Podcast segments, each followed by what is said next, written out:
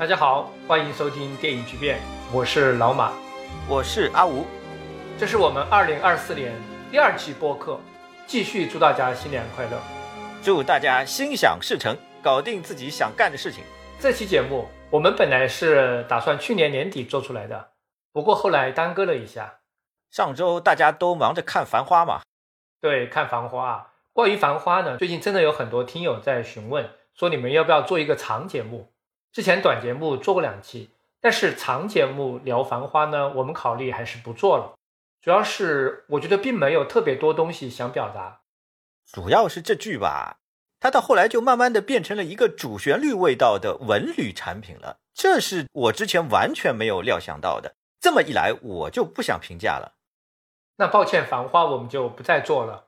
今天进入正题之前，我想简单回顾一下我们这个播客。是从去年六月开始做的，到现在刚好半年，半年多一点，七个月吧，十二期。我们的目标本来是双周更或者半月更，但还是有点赶不上这个节奏。对，没有赶上这个半月更或者双周更啊。之前有做播客经验比较丰富的朋友建议说，我们可以把更新的日期尽量固定下来。本来是这么想的，但是后来我就发现确实做不到。如果固定下来，比如说周几更新。最后肯定就变成放鸽子，那就算了，不固定了。去年到今年做这个播客，对我个人是一个挺大的改变。我觉得我自己成长了，真的，我已经很多年没有这种感觉了。因为做播客，它是一种创作，一种输出。成长的最好的方式，还是要去创作一个东西。这个比你单纯的一个人默默的看书或者看片或者学习的效果都要高很多。因为输出的过程，它是一个检验。你会知道方向对不对？知道什么地方是错的。我是觉得播客提供了一个特别好的出口，因为我算是兴趣爱好比较杂的一个人。去年初的时候吧，突然间有一种时不我待的感觉，所以就特别希望想做一些什么事情。后来呢，我跟老马呢打算就试试看做播客，一做呢就真的觉得自己最喜欢的还是电影，最有激情的一件事情还是电影。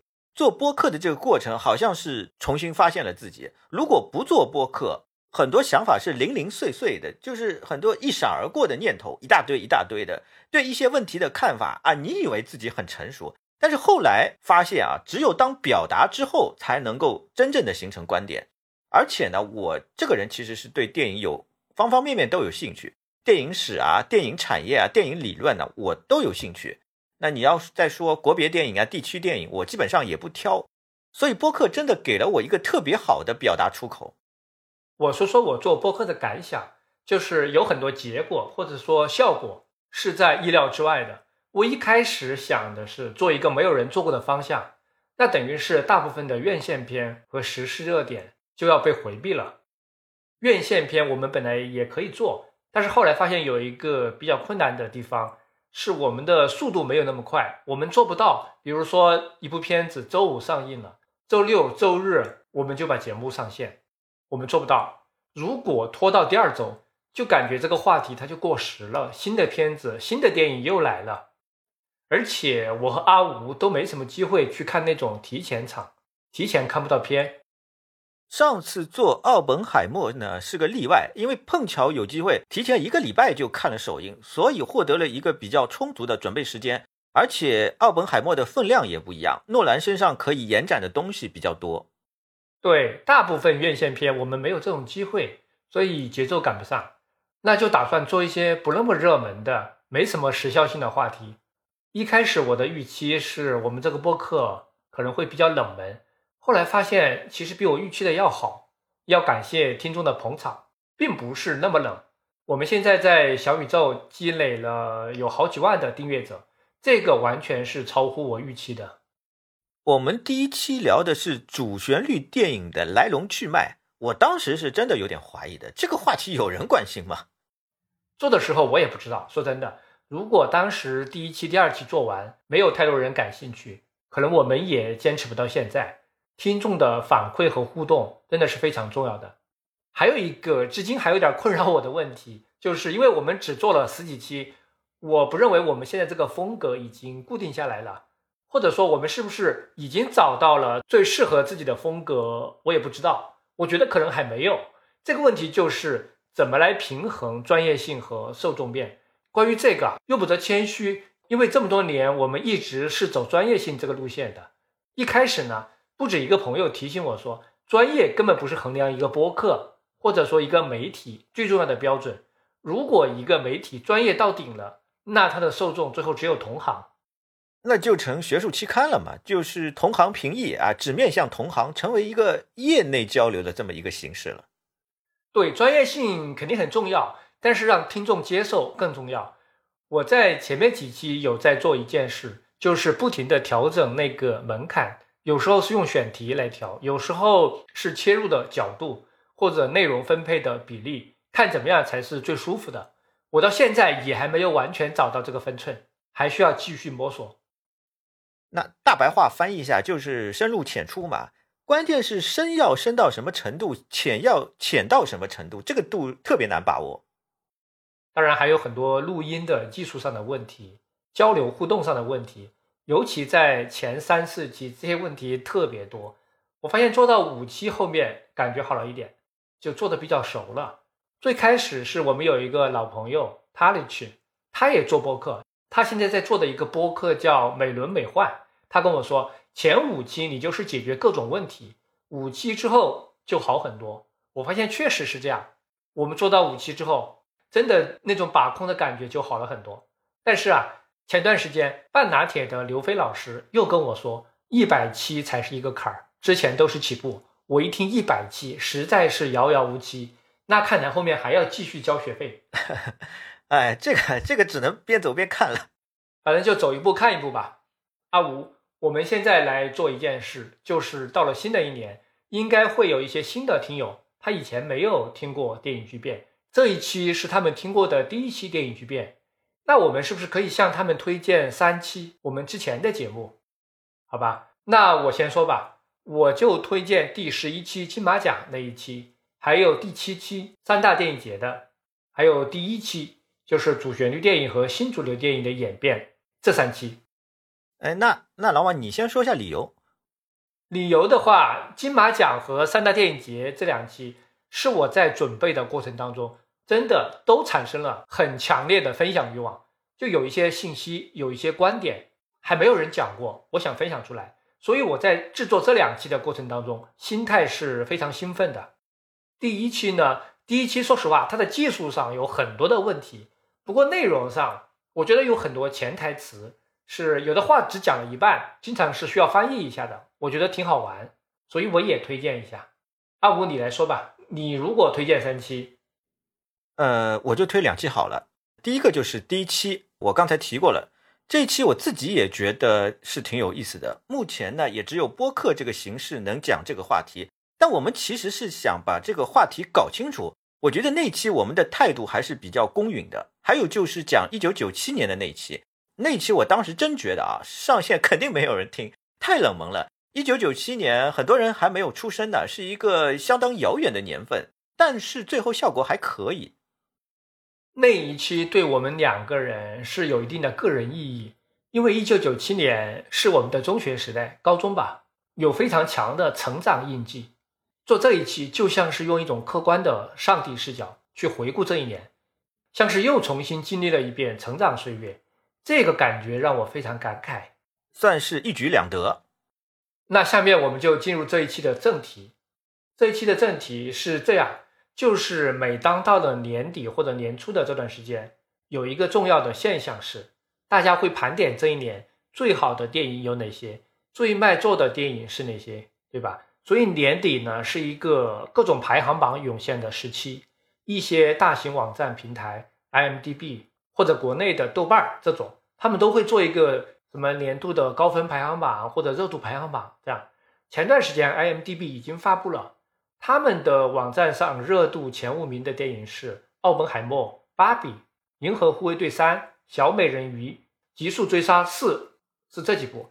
这个可以理解为，对于全世界的影迷来说，这五部电影就是去年最热门的电影。它实际上好像公布了十部还是多少部，我就只说这五部吧，也都是大 IP 或者是话题性的电影。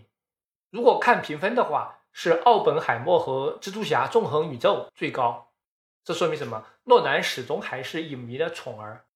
那看豆瓣这边，那肯定就不一样了。排在豆瓣的热度前五名的是什么电影呢？《流浪地球二》、《封神》第一部、《满江红》、《消失的她》、《无名》是这些。呃，正常。IMDB 是反映了主流好莱坞大制作的情况，豆瓣呢是主流国产大制作。区别就是好莱坞现在有诺兰这样一个现象级的导演，中国没有。但是好莱坞也只有一个诺兰，诺兰有很特殊的讨论价值。国内没有这样一个票房超高又在电影本体上有讨论价值的导演。呃，张艺谋不算吗？张艺谋单部作品已经不算了。姜文如果每部电影都能够维持“太阳照常升起，让子弹飞”那种水平、那种话题性，倒是可以算。那就真的没有了。然后关于排行榜，除了 IMDB 这种，还有很多专业影评人和各种媒体的榜单。这个数量上非常多，但是大家真正特别关注的，全世界也就是五六家，包括法国的电影手册、英国的视语听、美国的电影评论 （Film Comment），还有《纽约时报》《时代周刊》这种美国的主流媒体，日本的电影寻报也算。这些媒体的榜单，它其实就是几个编辑或者影评人根据个人口味选出来的，但是从传统上具备比较强的影响力。法国、英国、美国这三个国家的三家媒体选出来的片单，基本就代表了西方电影世界的年度选择。日本的电影寻报选日片是没有问题的，参考价值非常高。而且这本杂志的历史非常久远，是世界上历史最悠久的电影杂志了。一九一九年就诞生了，比《视与听》和《电影手册》都要早很多年。我们来说一下《电影手册》今年的第一名是《迷雾中的他》。刚好是海南岛前年的得奖电影，也就是二零二二年，金棕榈的《坠落的审判》排第四，上榜的还有像《闭上眼睛》《枯叶》，是经过戛纳的不同单元的，还有《造梦之家》这种主流电影，这个也是电影手册的特点，经常在一个很高冷的片单里面插进去一两部好莱坞主流电影。电影手册片单最重要的特色还是作者润，选《迷雾中的他》主要是为了肯定阿根廷的潘佩罗小组。这个潘佩罗小组是最近这些年非常有态度、非常有创作力的电影团体，是阿根廷新电影运动的核心力量。这个团体有个非常重要的特色，就是做到真正的独立，拒绝各种资助啊，他一直是以自筹资金的方式来拍片的。呃，就那部《十三个小时的花》，那个电影是入围了洛迦诺电影节的。啊，主竞赛的也是这个小组的作品。他们的创作风格呢，受拉美文学的影响非常大，是特别注重叙事的能量啊。作品当中可以看到博尔赫斯、波拉尼奥这些拉美文学巨人的影子。潘佩罗小组让我有点想到当年的道格玛运动，他们当然不是一回事儿，不过呢，也都是坚持一种理念去拍片，而且他们比道格玛运动那些人更纯粹。我个人是觉得道格玛有点沽名钓誉。手册对这种电影运动小组一直以来都很关注，而且拉美电影在国际舞台上其实一直不算强势。迷雾中的他这个电影只不过是进了威尼斯电影节的刺激单元，而是这个地平线单元的，所以推荐这么一部电影呢，也能够代表手册的立场。选《造梦之家》也是这个原因，他们肯定是从斯皮尔伯格作品序列当中找出了不一样的表达。而且手册的上一任主编斯蒂芬·德洛姆是特别欣赏斯皮尔伯格的。电影手册推一部大众电影，经常会有一些很奇葩的小众理由。我印象很深的是，他们有一年把徐克的《顺流逆流》给选进了年度十佳，这个也只有手册会有这种操作，有这种眼光。我觉得对电影手册的榜单重视是一种传统的历史原因。电影手册呢，它已经不具备引领美学思潮的作用了。其实有一个比较尴尬的是，电影手册的评论现在读的人很少了，跟五十年代八战和五虎将的时期，跟七十八十年代、跟九十年代都没法比。电影手册的影响力是衰落了很多，它的榜单还有人看，还有人关注，它算是有一个高冷的象征意义吧。只要是进了这个年度十佳，对于艺术电影来说，的确是一个荣誉。但是我认为这个杂志已经失去了那种前瞻性，这个和迷影大潮的落幕也有点关系。呃，就是现在影像层面啊，激进的有原创性的作者渐渐的都转到了博物馆艺术了，啊那种运动影像这种创作。以前的很多电影理论家现在也越来越多的关注艺术史背景下的影像创作。手册加在当中呢，是有点尴尬。国外这种转向的学者很多，国内我们认识的大旗虎皮、杨北辰，好像也属于这种情况吧。不过啊，即便如此，手册每年提供的这个榜单啊，这个名单和英语世界的榜单相比，还是有独特性的。因为就是看到了很多的年度电影榜单，我们今天就来想集中的讨论一个话题，就是经典电影是怎么来的。谁来认定一部电影是经典？经典电影它成为经典电影的过程是什么？有的影迷可能会说，这个就是观众说了算。对，一部分情况是，但这个事情没有这么简单。我们今天认为《肖申克的救赎》是经典，认为《霸王别姬》是经典，这个是根据 IMDB 和豆瓣排行榜，是几十万影迷在网上投出来的。那还有人认为《公民凯恩》是经典，《小城之春》是经典。这是专业影评人和学者在那些权威媒体举办的各种影史投票里面选出来的，而且他们也在电影专业的教科书里面被反复的提到。如果给经典分类的话，老马，你刚才提到了两类，对吧？我补充一下，我觉得可以分为三个类别，一个是大众型经典，票房有很重要的参考价值，比方说《大白鲨》《星球大战》《音乐之声》。这类电影的入围主要是票房的原因，也就是普通观众喜闻乐见。英国有个《帝国》杂志，它评选最佳电影，评出来的就是你说的这些大众经典。对，《帝国》是英语世界最畅销的电影杂志，就相当于英语世界的看电影，所以他们这么评经典也很自然。第二类是公民凯恩式的经典，这是专业人士评出来的一套经典，和文学史上的莎士比亚、巴尔扎克、惠特曼是一个类型、一个系统的经典。第三类经典就是有点小众性质、亚文化群体的经典，比方说恐怖片经典、科幻片经典呃这样的，或者一些很奇怪的口味，这是特定的影迷群体自己评出来的。这三类经典每个地区还有点差异，像在美国这样的国家，几个经典系统的影响力都非常大，像美国电影学院 AFI。这个机构一九九八年评出来的百大美国电影榜单啊，这是一个很有影响力的排行榜。它其实更接近第一个类别，呃，AFI 这个排行榜应该算是你说的这个第一类和第二类的结合。嗯，好吧，也也可以这么说啊。但是欧洲就不一样了，欧洲主要是就一个经典系统，就是第二类公民凯恩这个系统。可能因为欧洲国家和美国有一个区别，是以法国为代表。大众很喜欢参加这种知识讨论活动，所以精英化的讨论是一直出现在主流媒体上面的。这两者之间没有那么明显的界限啊。下面我想说的是，经典的作用是什么？最基本的一个作用，它决定普通观众和影迷会选择看什么电影，也决定年轻的创作者以哪些电影作为标杆。比方说，一个人刚开始看电影，或者他把自己知道的电影都看完了，不知道看什么了。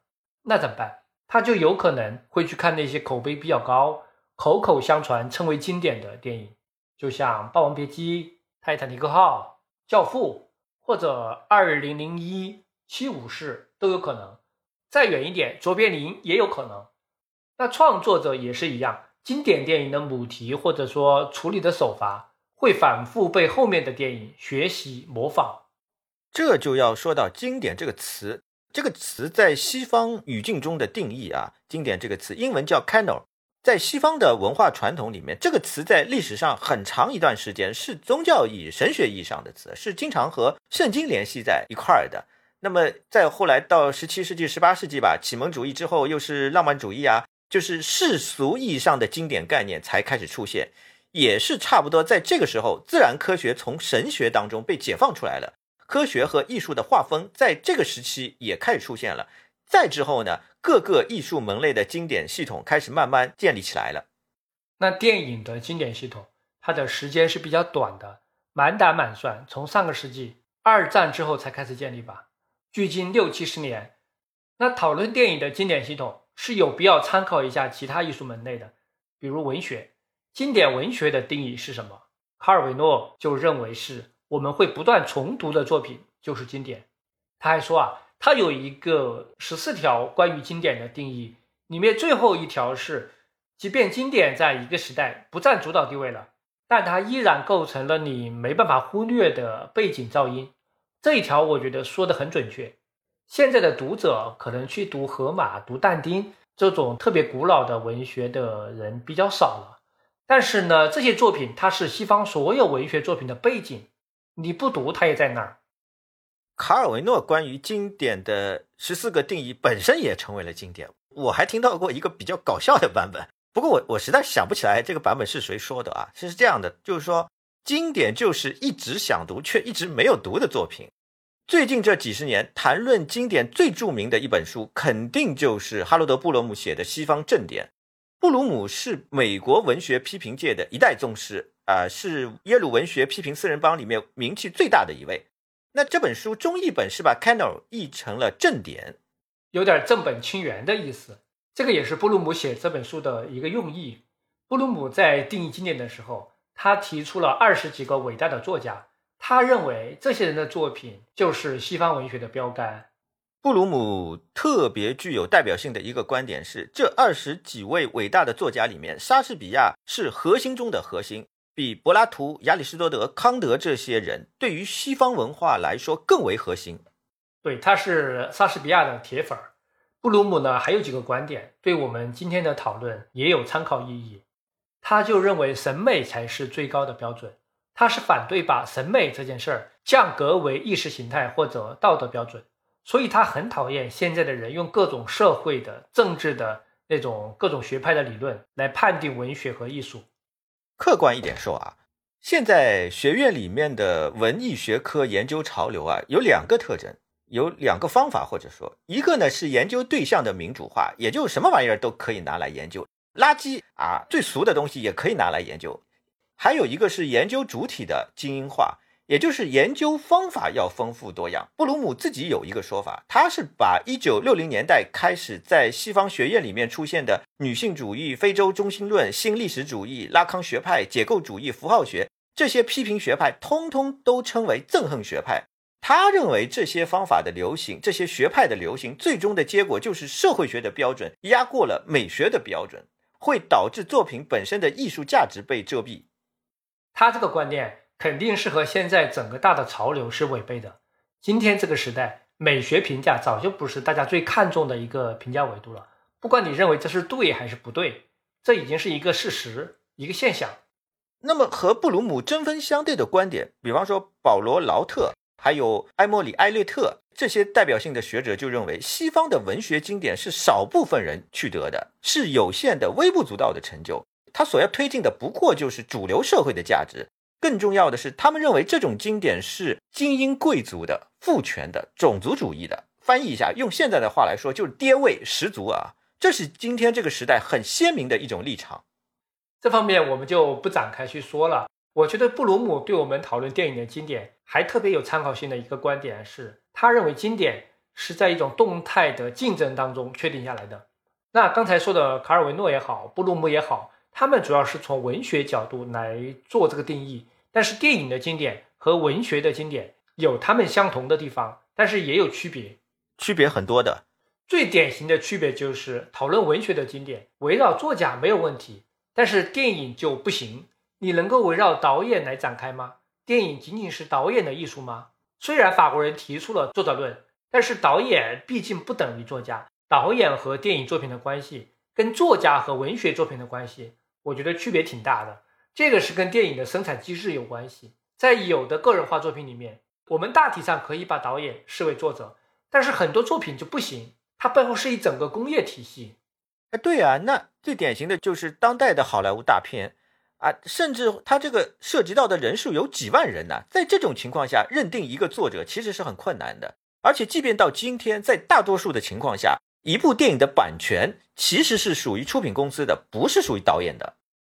这是一个区别，还有另外一个很重要的区别是，电影史毕竟只有一百二十多年，所以它至今仍然处在激烈的变动里面。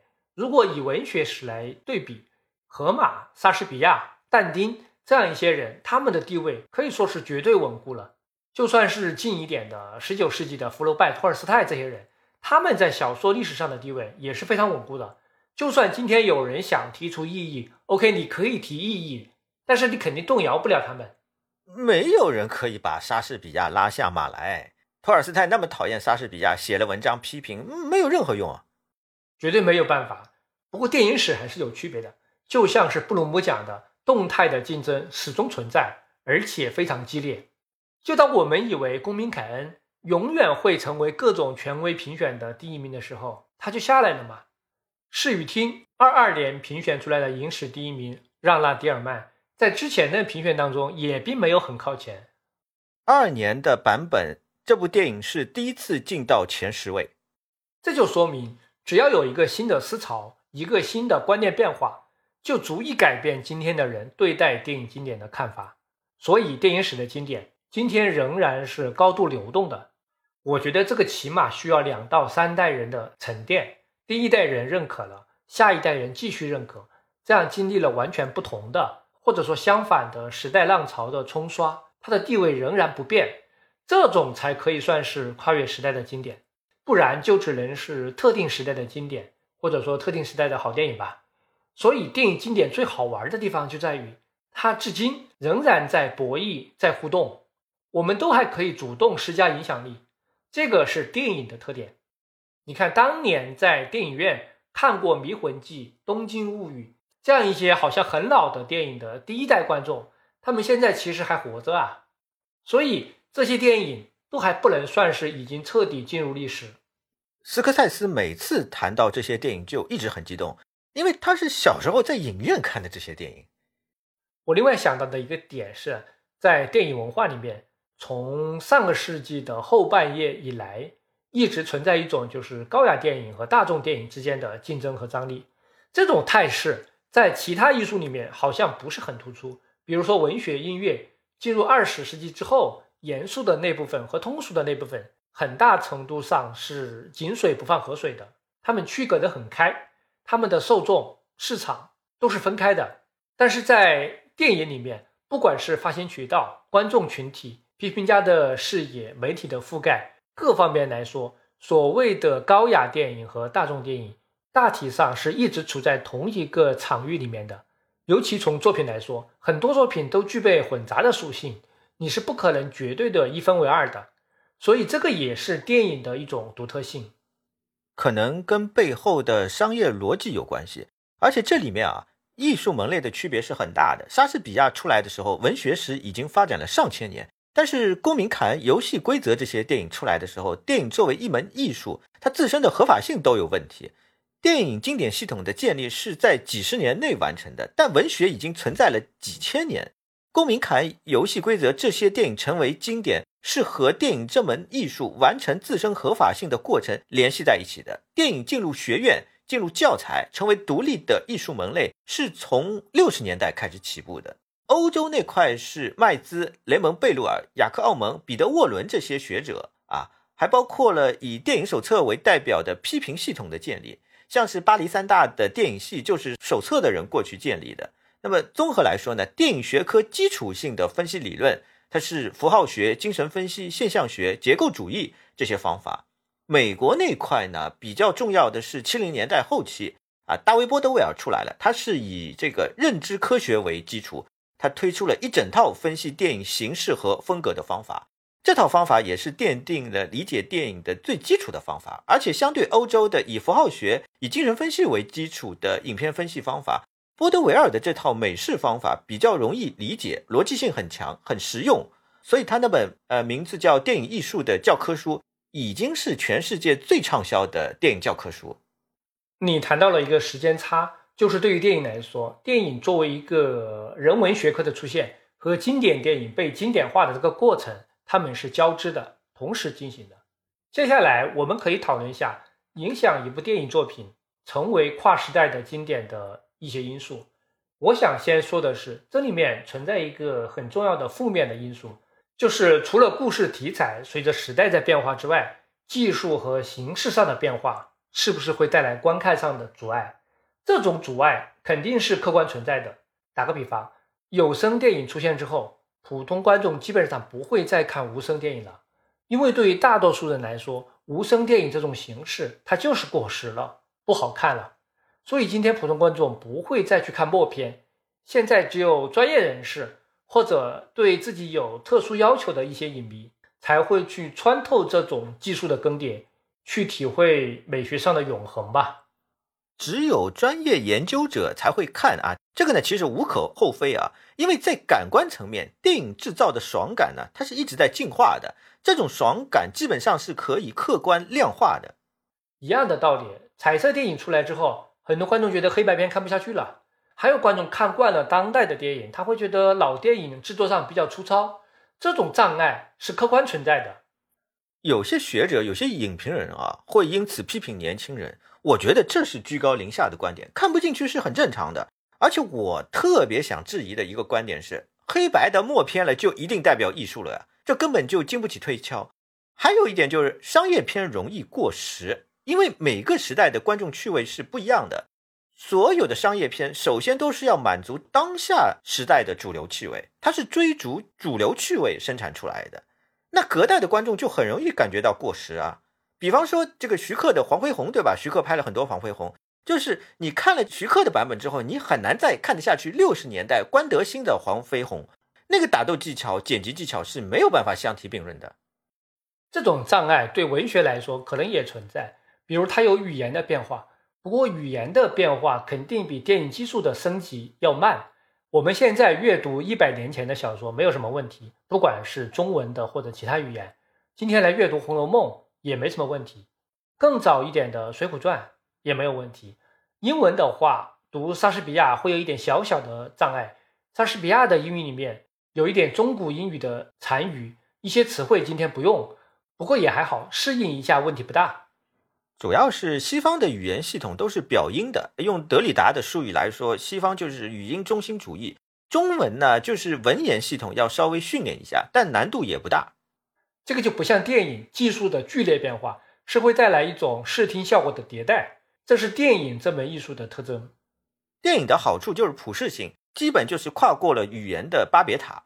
经典电影的确立还有一些其他因素，比方说媒体和影评人的角色就很重要。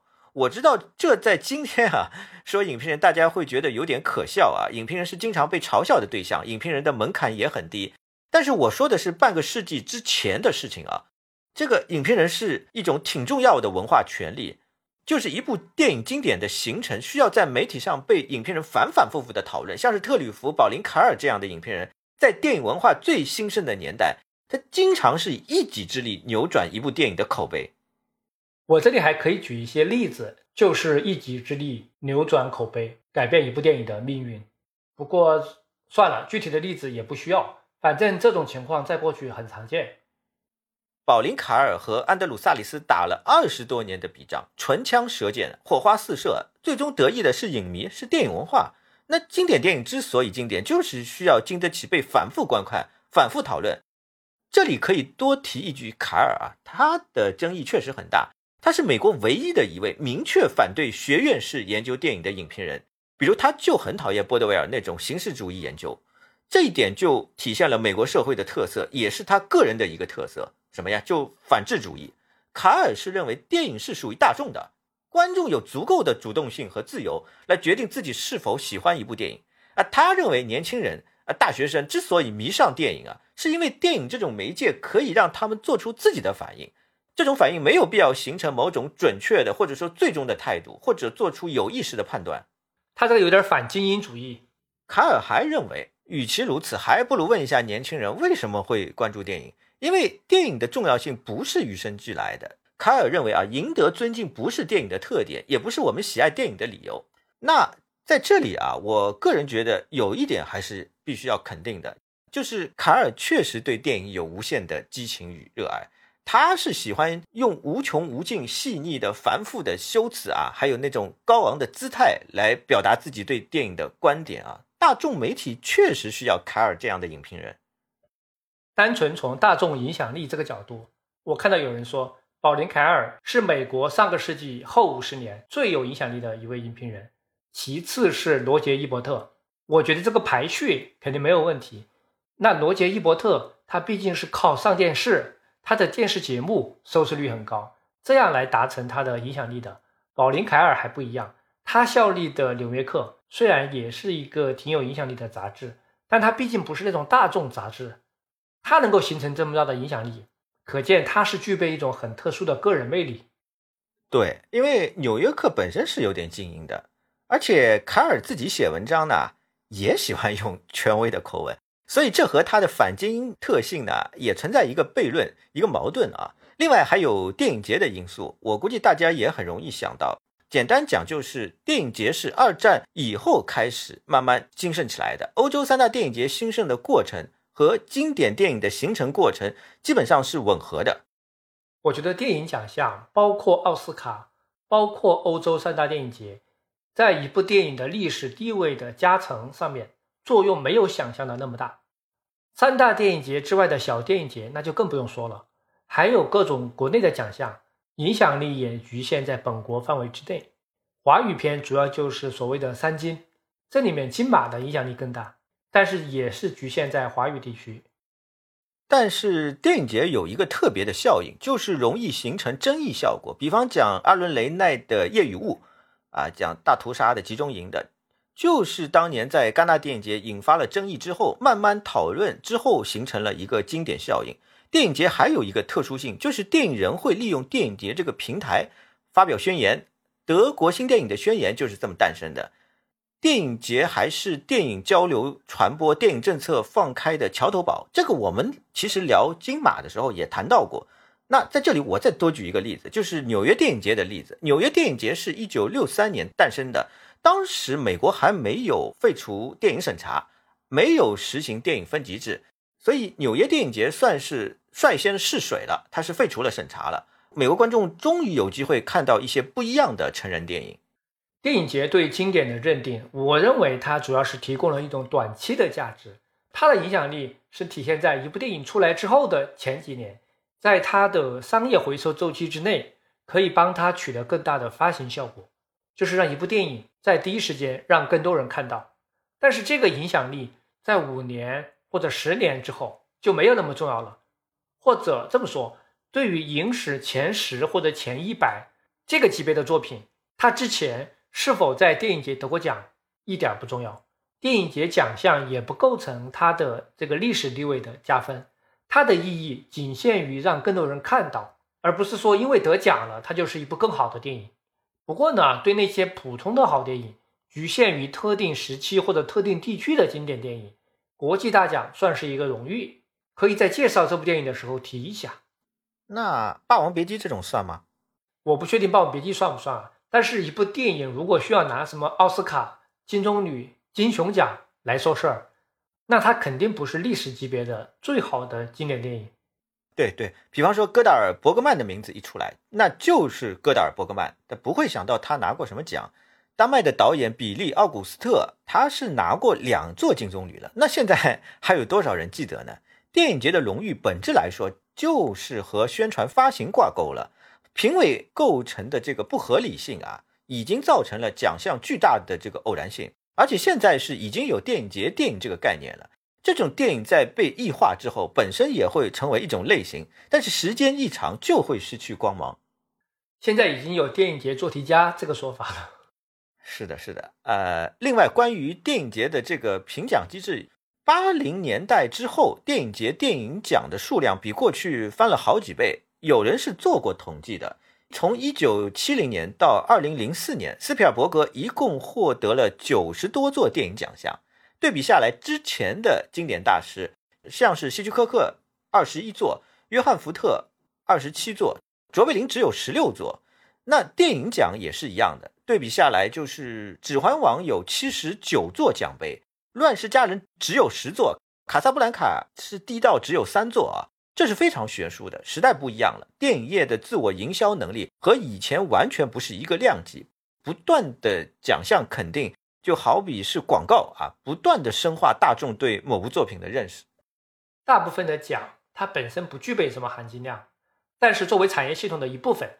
像奥斯卡有无数个所谓的前哨奖，这些奖一多半都是大同小异的，它最后就是作为一个统计数字产生意义。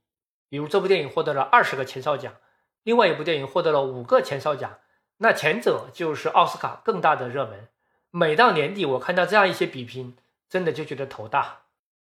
另外，我还想特别强调一个容易被忽视的因素，就是电影自身的传播待遇。最简单的道理，酒香也怕巷子深。很多电影它的历史地位的提高，就是因为重新发行了，被更多人看到了。我们在后面可以举一些更多的例子啊，包括《迷魂记》、持摄影机的人、孤岭街都是这样的。最精通此道的应该就是王家卫了，他的电影就是不断的重新发行，还要搞各种版本，东邪西毒、一代宗师啊，都是这样的。繁花也是啊，现在播完了。我看董勇说，王家卫还在调整新的版本。王家卫这个人，对如何经营、传播自己的作品，如何经营个人的品牌形象，是很有自己的一套心得、一套逻辑的。另外，再有一个决定电影经典比较重要的因素是作品的传承和后续影响力。比方说，一位导演，他对后世导演产生的直接影响力越大。那影史地位肯定就越高。布鲁姆有个很著名的说法，叫“影响的焦虑”。也就是说，一位导演越是能够让后世的导演产生这种焦虑，他就肯定历史地位越高。像黑泽明在西方的地位那么高，尤其是在导演群体中，就是因为模仿他风格的导演太多了。最典型的就是新好莱坞那批人，对科布拉、卢卡斯、斯科塞斯这些人都是黑泽明的铁粉。帮黑泽明开启了事业的第二春。香港也有黑泽明的铁粉，徐克、杜琪峰都是。说到这里啊，我们后面就来聊一下影史经典电影排行榜这个东西。这个影史经典排行榜目前主要有两个系统存在，一个是像 IMDB 和豆瓣这种网友投票。IMDB 和豆瓣他们在性质上、审美取向上是很接近的，只不过是有地区上的差异，一个是北美为主。也涵盖世界上其他国家的影迷，豆瓣就是纯粹代表中国的影迷。很多国家都有一个类似豆瓣这样的网站。对，但是我们今天是想把重点放在后面第二个系统，就是以视域厅投票为代表的专家投票。他的做法是这样，就是邀请全世界的影评人、学者还有导演一起来投票选这个影史最佳。客观的说，视域厅的投票搞了七十年。它的公信力确实是世界上最高的，几乎所有讨论经典电影或者电影历史地位的论文也好，研究专著也好，肯定都会参考视域厅的这些排行榜。后面我们可以按照年代的顺序来聊一聊电影史上最伟大的这些电影，他们到底是怎么一代接一代确立了他们地位的。视与听确实是最有影响力的，但确立电影经典这件事，在视与听之前就有人开始做了，所以还要从他之前聊起。那基本上要从格里菲斯的一个国家的诞生说起，为什么呢？因为从一九一五年开始，电影是开始成为一种比较完整的叙事艺术。戈达尔那句名言大家都知道：“电影始于格里菲斯，终于阿巴斯。”意思是格里菲斯创造了虚构剧情片，阿巴斯是把虚构的剧情片给终结了。除了格里菲斯之外，提到早期电影的时候，西部片之父托马斯·因斯这个名字也经常会被提起。也没有，现在提到托马斯·因斯的人真的很少了。我觉得提到他，可能更多还是因为他是好莱坞的历史上最传奇的阴谋论和谋杀案的主角。在电影上，因斯的地位是有点像喜剧片之父马克·斯内特。马克·斯内特确实也是默片喜剧的开创者，但是卓别林出来之后，大家就不会再记住斯内特了，只会记住卓别林。就像是约翰·福特出来之后。托马斯·因斯就进入历史了。说到早期电影，我倒是想到了一个人，今天还有很多人在艺术上肯定他，就是法国的路易·菲亚德。他的《方托马斯吸血鬼》现在很多人会去看。对，确实是。阿萨亚斯找张曼玉拍过一个吸血鬼，就是致敬他。还有伯德威尔那本写场面调度的书，写了四个人，第一个人就是菲亚德。然后是沟口健二、侯孝贤、安泽。接下来我想说一下最早期的电影评选，就是差不多在一九二零年那个时候，肯定还谈不上要有意识的来整理整个电影史。电影史才多少年，对吧？不过呢，那个时候已经有媒体会评选每一年的年度最佳。那个时候有一份很出名的电影报纸叫《Film Daily》，它比综艺的历史还要久，从二十年代开始。他每年都会找上百位的影评人来投票选年度最佳。比如说，一九二二年选出来的最佳电影就是格里菲斯的《风雨中的孤儿》，一九二三年是西部片《篷车队》，一九二四年是拉乌尔·沃尔史的《月宫宝盒》，一九二五年是《淘金记》，大部分都是票房成功作品。呃，当然，格里菲斯的那一部不是，他那一部是票房失败了。另外还有一个影戏杂志《Photo Play》，他们从一九二零年开始评奖，像弗兰克·鲍萨奇的《诙谐曲》，亨利·金的《孝子戴维》，还有罗宾汉《林肯传》，还有金维多的《大游行》，这样一些电影是他们选出来的年度最佳。上面说的这两个媒体是二十年代在美国比较有名的电影专业刊物。另外，欧洲也有欧洲的媒体，我这里就不举例了。那你觉得他们这种评奖方式到底是什么思路？一是比较看重票房，大部分评选出来的优秀电影票房还是不错的，因为在那个年代也没有艺术电影这一说，产业属性始终是电影很重要的属性。如果商业失败，不是很光彩。在美国尤其没有艺术电影。欧洲在二零年代还是有过先锋艺术的运动，是第一波的现代主义艺术电影。说实话，我认为欧洲电影在二十年代的水平比美国要高。刚才说的是第一点啊，还有第二条，我觉得是比较看重电影叙事的能力。因为早期电影从杂耍发展到叙事电影之后，电影就开始被一部分人视为叙事的艺术，他们觉得会叙事才是上档次的。所以讲一个完整的故事比较重要，情节剧呢也比较受到重视。三是题材的价值，如果这个电影是关于伟人的传记，或者关于历史题材，或者场面宏大的题材，都会比较受重视。四是感人催泪，对观众有情绪的影响，这个也是当时比较看重的价值。那这么一对比的话，欧洲的情况是完全不一样的。对这段时期的欧洲电影走得比较远。魏玛时期，德国的表现主义，法国的先锋电影，苏联的对蒙太奇理论的发展，还有瑞典电影、丹麦电影，都在探索电影作为一种媒介的独特艺术性。这些内容啊，任何一本电影史的教科书都会写，我们就不用去讲这个了。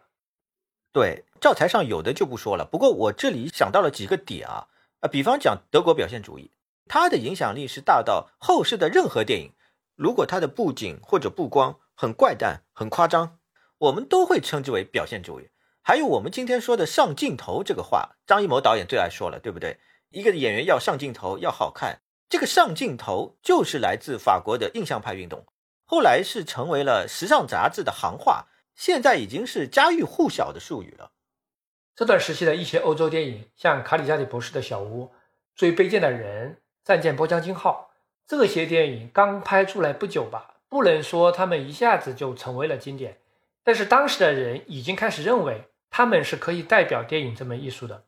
英国有一个电影研究者叫保罗·罗塔，保罗·罗塔这个人挺重要的，基本上是世界上最早的专门研究电影的人之一。等会儿我还要提到他，他是对早期电影的评价发挥了很大的作用。他就说，最卑贱的人是让电影成为了一种独立的表达媒介，摄影机嘛，摄影机可以表达一切。也就是这是一部纯电影，就是说这部电影用了光影，用了摄影机的运动来讲故事，来表达人物的内心，这个是纯正的电影语言。最卑贱的人最重要的特色就是废弃了默片惯用的字幕卡，纯粹依靠摄影机的运动，依靠场面调度来表达情感和意义。希区柯克是到柏林和茂脑一起工作过一阵子，他看完《最卑贱的人》后彻底惊呆了。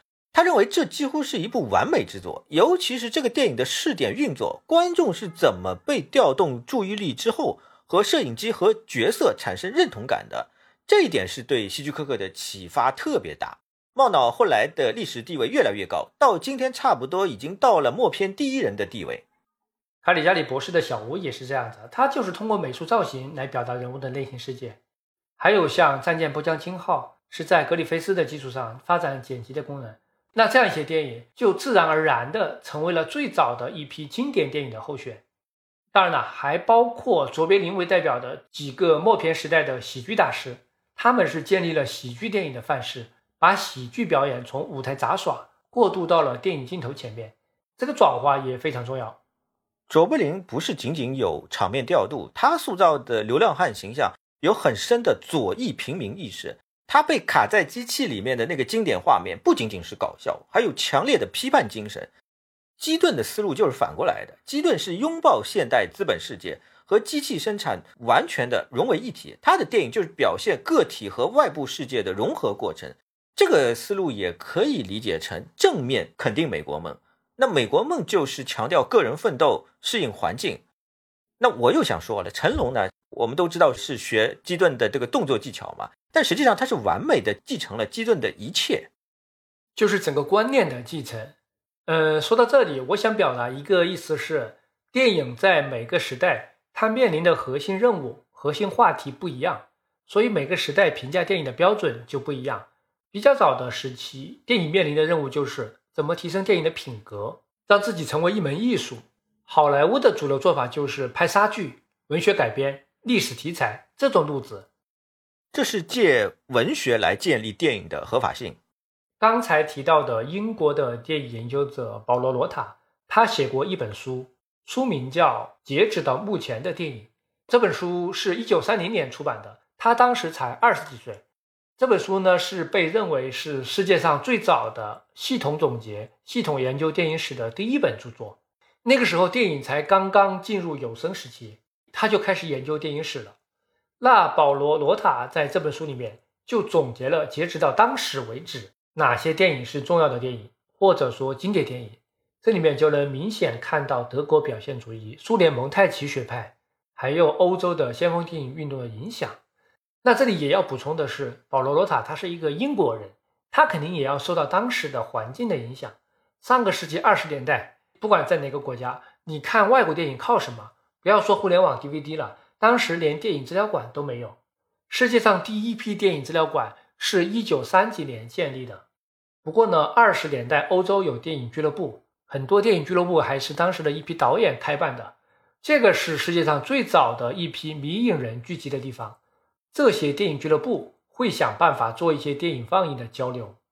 其实，就算电影资料馆成立了，在六七十年代那个时候，看电影还是相当困难的一件事情。研究电影只能够去电影院，在乌漆抹黑的影院里面用笔来记录。所以，以前的学者写文章，事实层面都是有错误的，因为他们是靠记忆嘛。那没办法，记忆肯定会出错。要到后来，到八十年代，录像带开始出来了，开始普及了。那就可以反反复复的看了，随时调取片段来看，这个才解决了大难题。以前波德威尔说过，他在比利时的电影资料馆看片做研究，就很感谢馆长雅克勒杜为他提供便利。他们是在以前的那种 Steamback 胶片剪辑机上面看，这个就算是条件非常好了。大部分的学者没有这个条件，这是题外话。刚才说英国人是最早做电影经典评选的。我们知道，一九五二年市语厅搞了他们的第一届评选。那其实，在这个之前，一九四一年，这个杂志就邀请了一些研究者和机构来发表个人对影史经典的看法。有一个苏格兰的学者就列出了他的影史十佳，这可能是世界上最早的比较正式的评选影史十佳。他选的电影就有《最卑贱的人》《战舰波江金号》这种今天仍然是经典的电影。也有塞西尔·德米尔的西部片《乱世英杰》这种，他做这个评选的初衷就是发现英国的大众对电影缺少基本的认识。他觉得啊，电影就跟任何艺术一样是需要教育的，就像我们在中小学会有美术课、音乐课，艺术欣赏和审美不是生来就会的，是要经过培养的。确实，这是当时全世界普遍的状况。英国稍微不同的地方是，英国是一个有文字癖的国家，戏剧的地位在英国是最高的，一直到今天都是这样的。电影在英国的地位比较偏中下层，所以特吕弗就曾经批评过，说又很毒舌。他说电影和英国不兼容，我觉得这个说法真的有点过了。那其他的不说啊，视语听这样的大众电影媒体，荧幕这种电影学术媒体啊。在全世界都是有顶级影响力的，与电影不兼容的国家是搞不出这些的。英国人在四十年代的时候已经意识到要开展电影教育，要培训教师，要向中小学生做一些普及教育，这个理念是非常超前的。四十年代也实在是太早了，整个经典系统本身都还没有建立，有声电影的发明和普及也不过是才十几年的功夫。彩色电影都还没有普及，确实还不具备那个条件。那他们就认为，开展电影教育最好的办法，也是最省事的办法，就是给大家看经典电影。但是什么是经典电影？我们今天随便找一个排行榜，或者上豆瓣查一下二百五都行。但是当时还缺少这种共识，没有人做过这样的总结。而且四十年代的条件也真的是很艰苦，因为那个时候法国已经沦陷了，法国一沦陷，欧洲的电影就很不容易进口到英国，很多电影暂时就看不到了，能看到一些好莱坞电影，还有默片。那那个时候，像约翰福特的作品，还有斯特劳亨的《贪婪》，还有希区柯克在英国时期的作品，已经都被视为经典了。这里有一点可以补充下，希区柯克后来不是去了好莱坞嘛？在很长的时间内被视为一个娱乐片的导演，但是呢，英国人看来，希区柯克早年在英国拍的电影评价还是挺高的。彼得·沃伦有一个很有意思的观点，彼得·沃伦也是英国人，他是认为希区柯克一直都是伦敦洛杉矶联动模式。希区柯克英国时期的电影有强烈的美国电影的技术特色，美国时期的电影有强烈的英国口味。我想今天大多数的人都会同意。希区柯克是他在美国时期，尤其是生涯后半段的一些作品最经典。但是呢，有的英国人真的就挺倔强的，他们就坚持认为希区柯克还是前期在英国拍的作品好。这个也是没办法。我是觉得，因为很明显，很多主题其实都没有发展出来，是到美国才发展出来。这个只能理解成本土情怀。那前面说的就是。四十年代的一些电影研究者，他们对建立电影的经典系统所做的一些尝试，当时他们的标准也比较简单，就是你这个电影只要展示了精湛的技术和对生活的敏锐观察吧，那就可以算是一部不错的电影。接下来就要说到《视与听》杂志在一九五二年搞的正式评选了，这个是电影史上最早的、最正式的关于经典电影的评选和认定。这里要先插一句啊。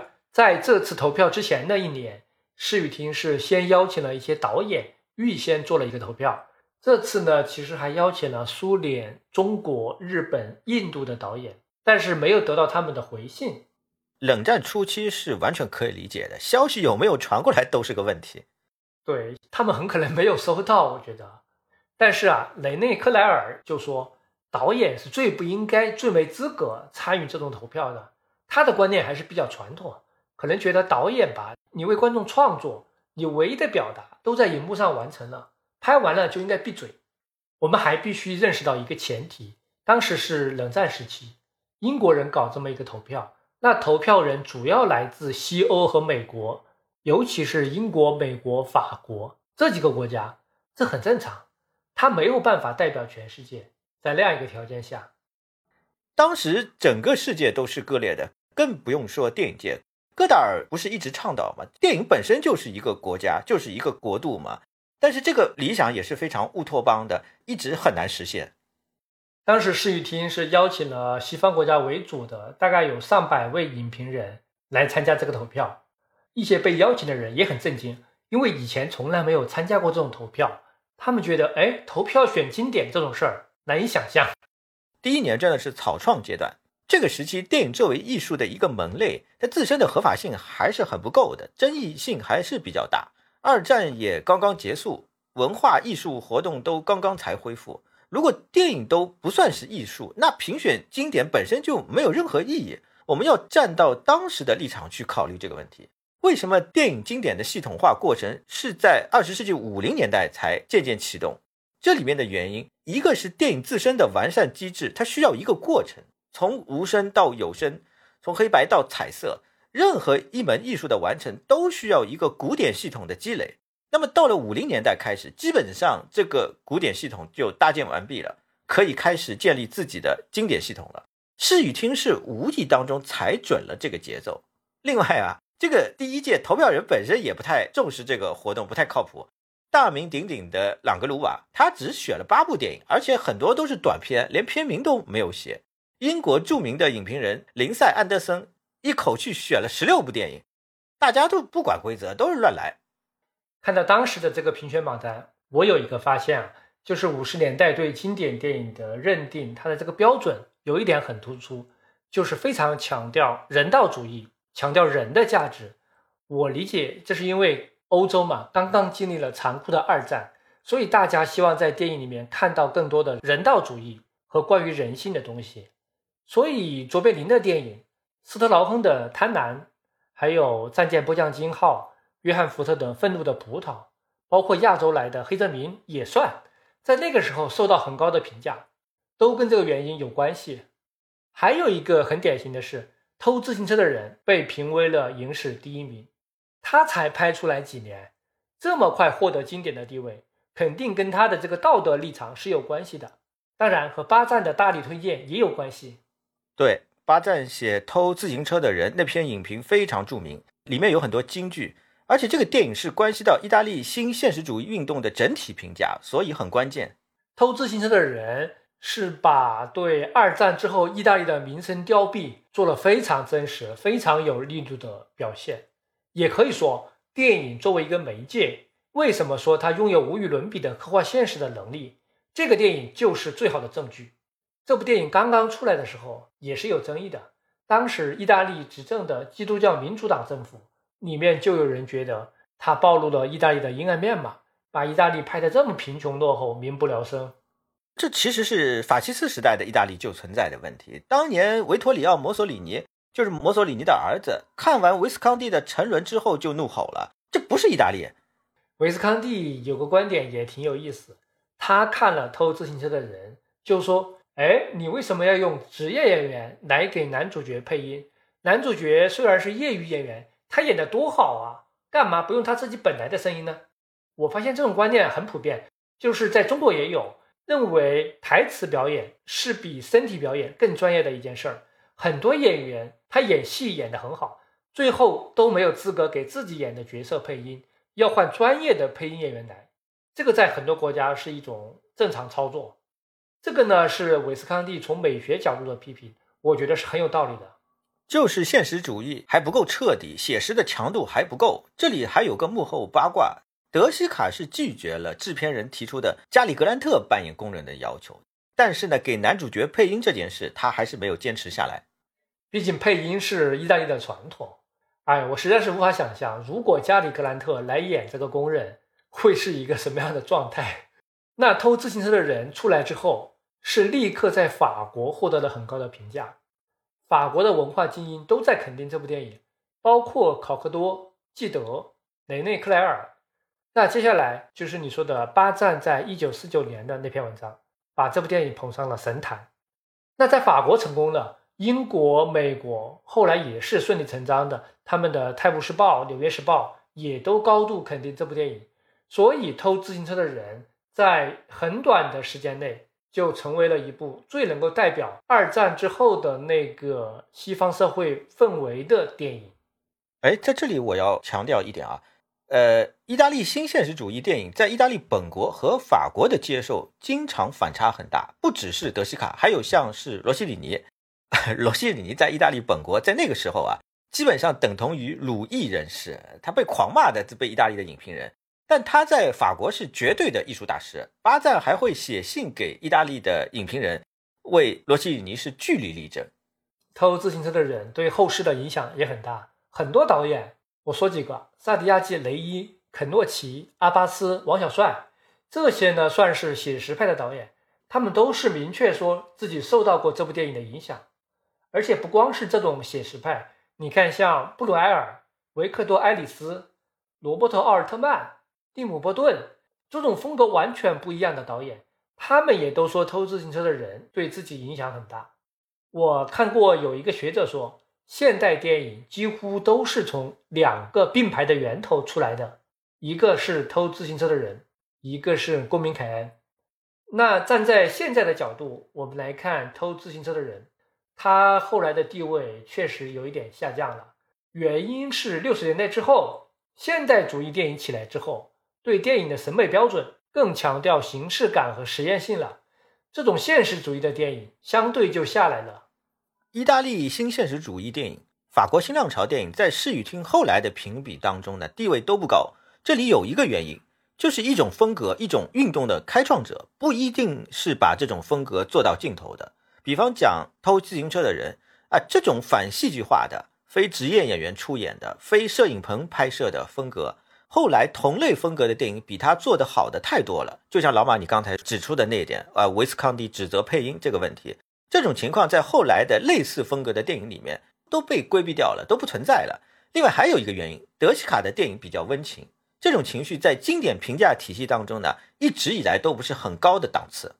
早期还可以，到了后面就是这种温情的电影，大家就觉得不够高级了。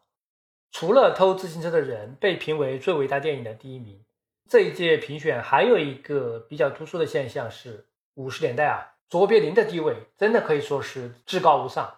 他有好多部电影都得到了很高的评价、很高的名次，包括默片阶段。毕竟当时默片时期过去不久，观众和评论家有不少人都是从默片时代过来的。五二年的这个投票啊，上榜的默片还很多，那到了六二年就一下子下来了。对，当时《城市之光》和《淘金记》评价是非常高的，《城市之光》一直在卓别林的经典作品里面占据了很核心的地位，他自己非常喜欢这部电影。后来晚年了，重新回到美国，他搞回顾展，首先想放的就是《城市之光》这部电影。我是这么看的，因为它非常的平衡，既有早期的喜剧艺术，又有很强烈的人文关怀。从另一个角度来说，它是不如《摩登时代》大独裁者那么政治，所以呢，这部电影反而能够成为一个最大公约数。卓别林的电影当然都是左翼立场，但是《城市之光》更加温和。更能超越政治派别的分歧，啊，我觉得还有一个原因是，卓别林他在四十年代之后惹了很多麻烦，这些麻烦有私生活方面的，就是他跟尤金·奥尼尔的女儿结婚嘛，年龄差距很大，更主要是政治立场方面的，刚好是在一九五二年这一年，他上了美国政府的黑名单，他要回美国来，美国政府不允许他入境，这个时候要求他就政治立场来表一个态。卓别林就很生气，就没有回美国，就去了瑞士定居。这个事儿导致欧洲很多人同情他，这也是一个因素。卓别林是把自己称作世界公民的。那比较视频搞的影评人和导演的这两个评选，我还发现有一个现象非常典型，就是导演在选择经典电影的时候，选出来的经常是比较符合业内主流标准的，和各种奖项比较吻合。但是影评人选的就不一样了。五花八门，什么都有，而且 影评人这边经常有人带节奏，要提倡一个新的美学潮流。他们呢对风向的把握比较敏感，经常是走在了导演的前面。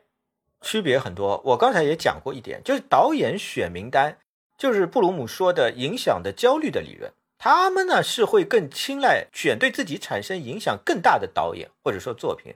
哦，光是外面大家说这个片很牛，导演是不一定会跟着选的。那就比如说啊，一九五二年这个时候，雷诺阿的电影导演这边的评选选的是世俗意义上获得了更大成功的《大幻影》，但是影评人这边已经开始选世俗意义上比较失败的《游戏规则》了。英国的影评人罗宾伍德后来就说，以前在比较看重主题的年代，《大幻影》是经典，但是后来作者论出来了，更看重一个导演的风格，所以《游戏规则》胜出。但游戏规则的主题性其实也不弱。这个电影是讽刺资产阶级的。游戏规则主要是技法上进步很大。关于游戏规则和大幻影这两部电影的地位的此消彼长，这个背景我们来展开一下。大幻影这部电影因为是讲一战时期法国和德国交战，它构成了一个对二战的隐喻，所以德国最开始是禁了这部电影。这部电影的原始底片也一直是认为丢失了。到二战结束之后。在一九五一年，就有人告诉雷诺阿，《大幻影》的原始底片在慕尼黑找到了，可能是德国人占领法国之后，从法国运回到了德国。雷诺阿后来就去了德国，想把这个底片找回来，结果别人又告诉他底片丢了，他也没办法，得而复失。那怎么办呢？就只好根据法国版、德国版、美国版这三个国家版本的《大幻影》，重新剪辑了一个新的版本。但是因为每个版本都有一些缺失，拼起来也并不完美。这个新剪辑的版本聊胜于无吧，反正在五十年代也获得了重新的发行，在欧洲的评价还是挺高的。这又是一个经典电影二次传播的例子。游戏规则也是一样的情况。当时呢，欧洲的政治气候跟战前也不一样了，整个西欧讲求团结。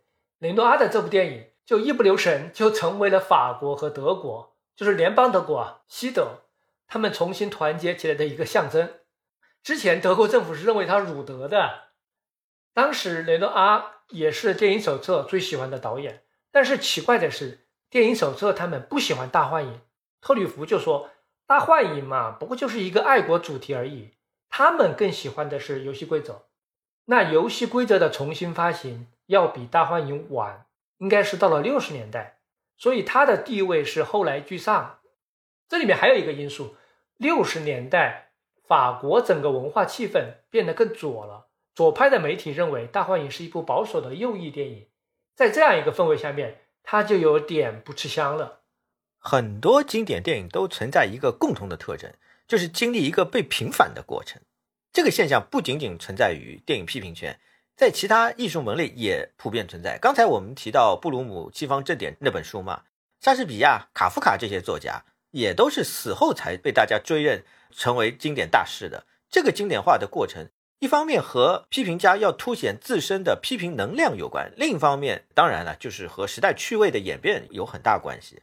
雷诺阿确实是生前就获得了很大的名声，已经经典化了。他晚年的时间主要是花在就每天回复各种来信的邀约吧，去还是不去这种。但是游戏规则是雷诺阿作品当中的例外。这部电影当年公映之后，票房和评论都不理想。雷诺阿本人因此他都想放弃拍电影了。他后来为了挽回声誉啊，是主动的把影片从原来的一百一十三分钟减到了八十五分钟。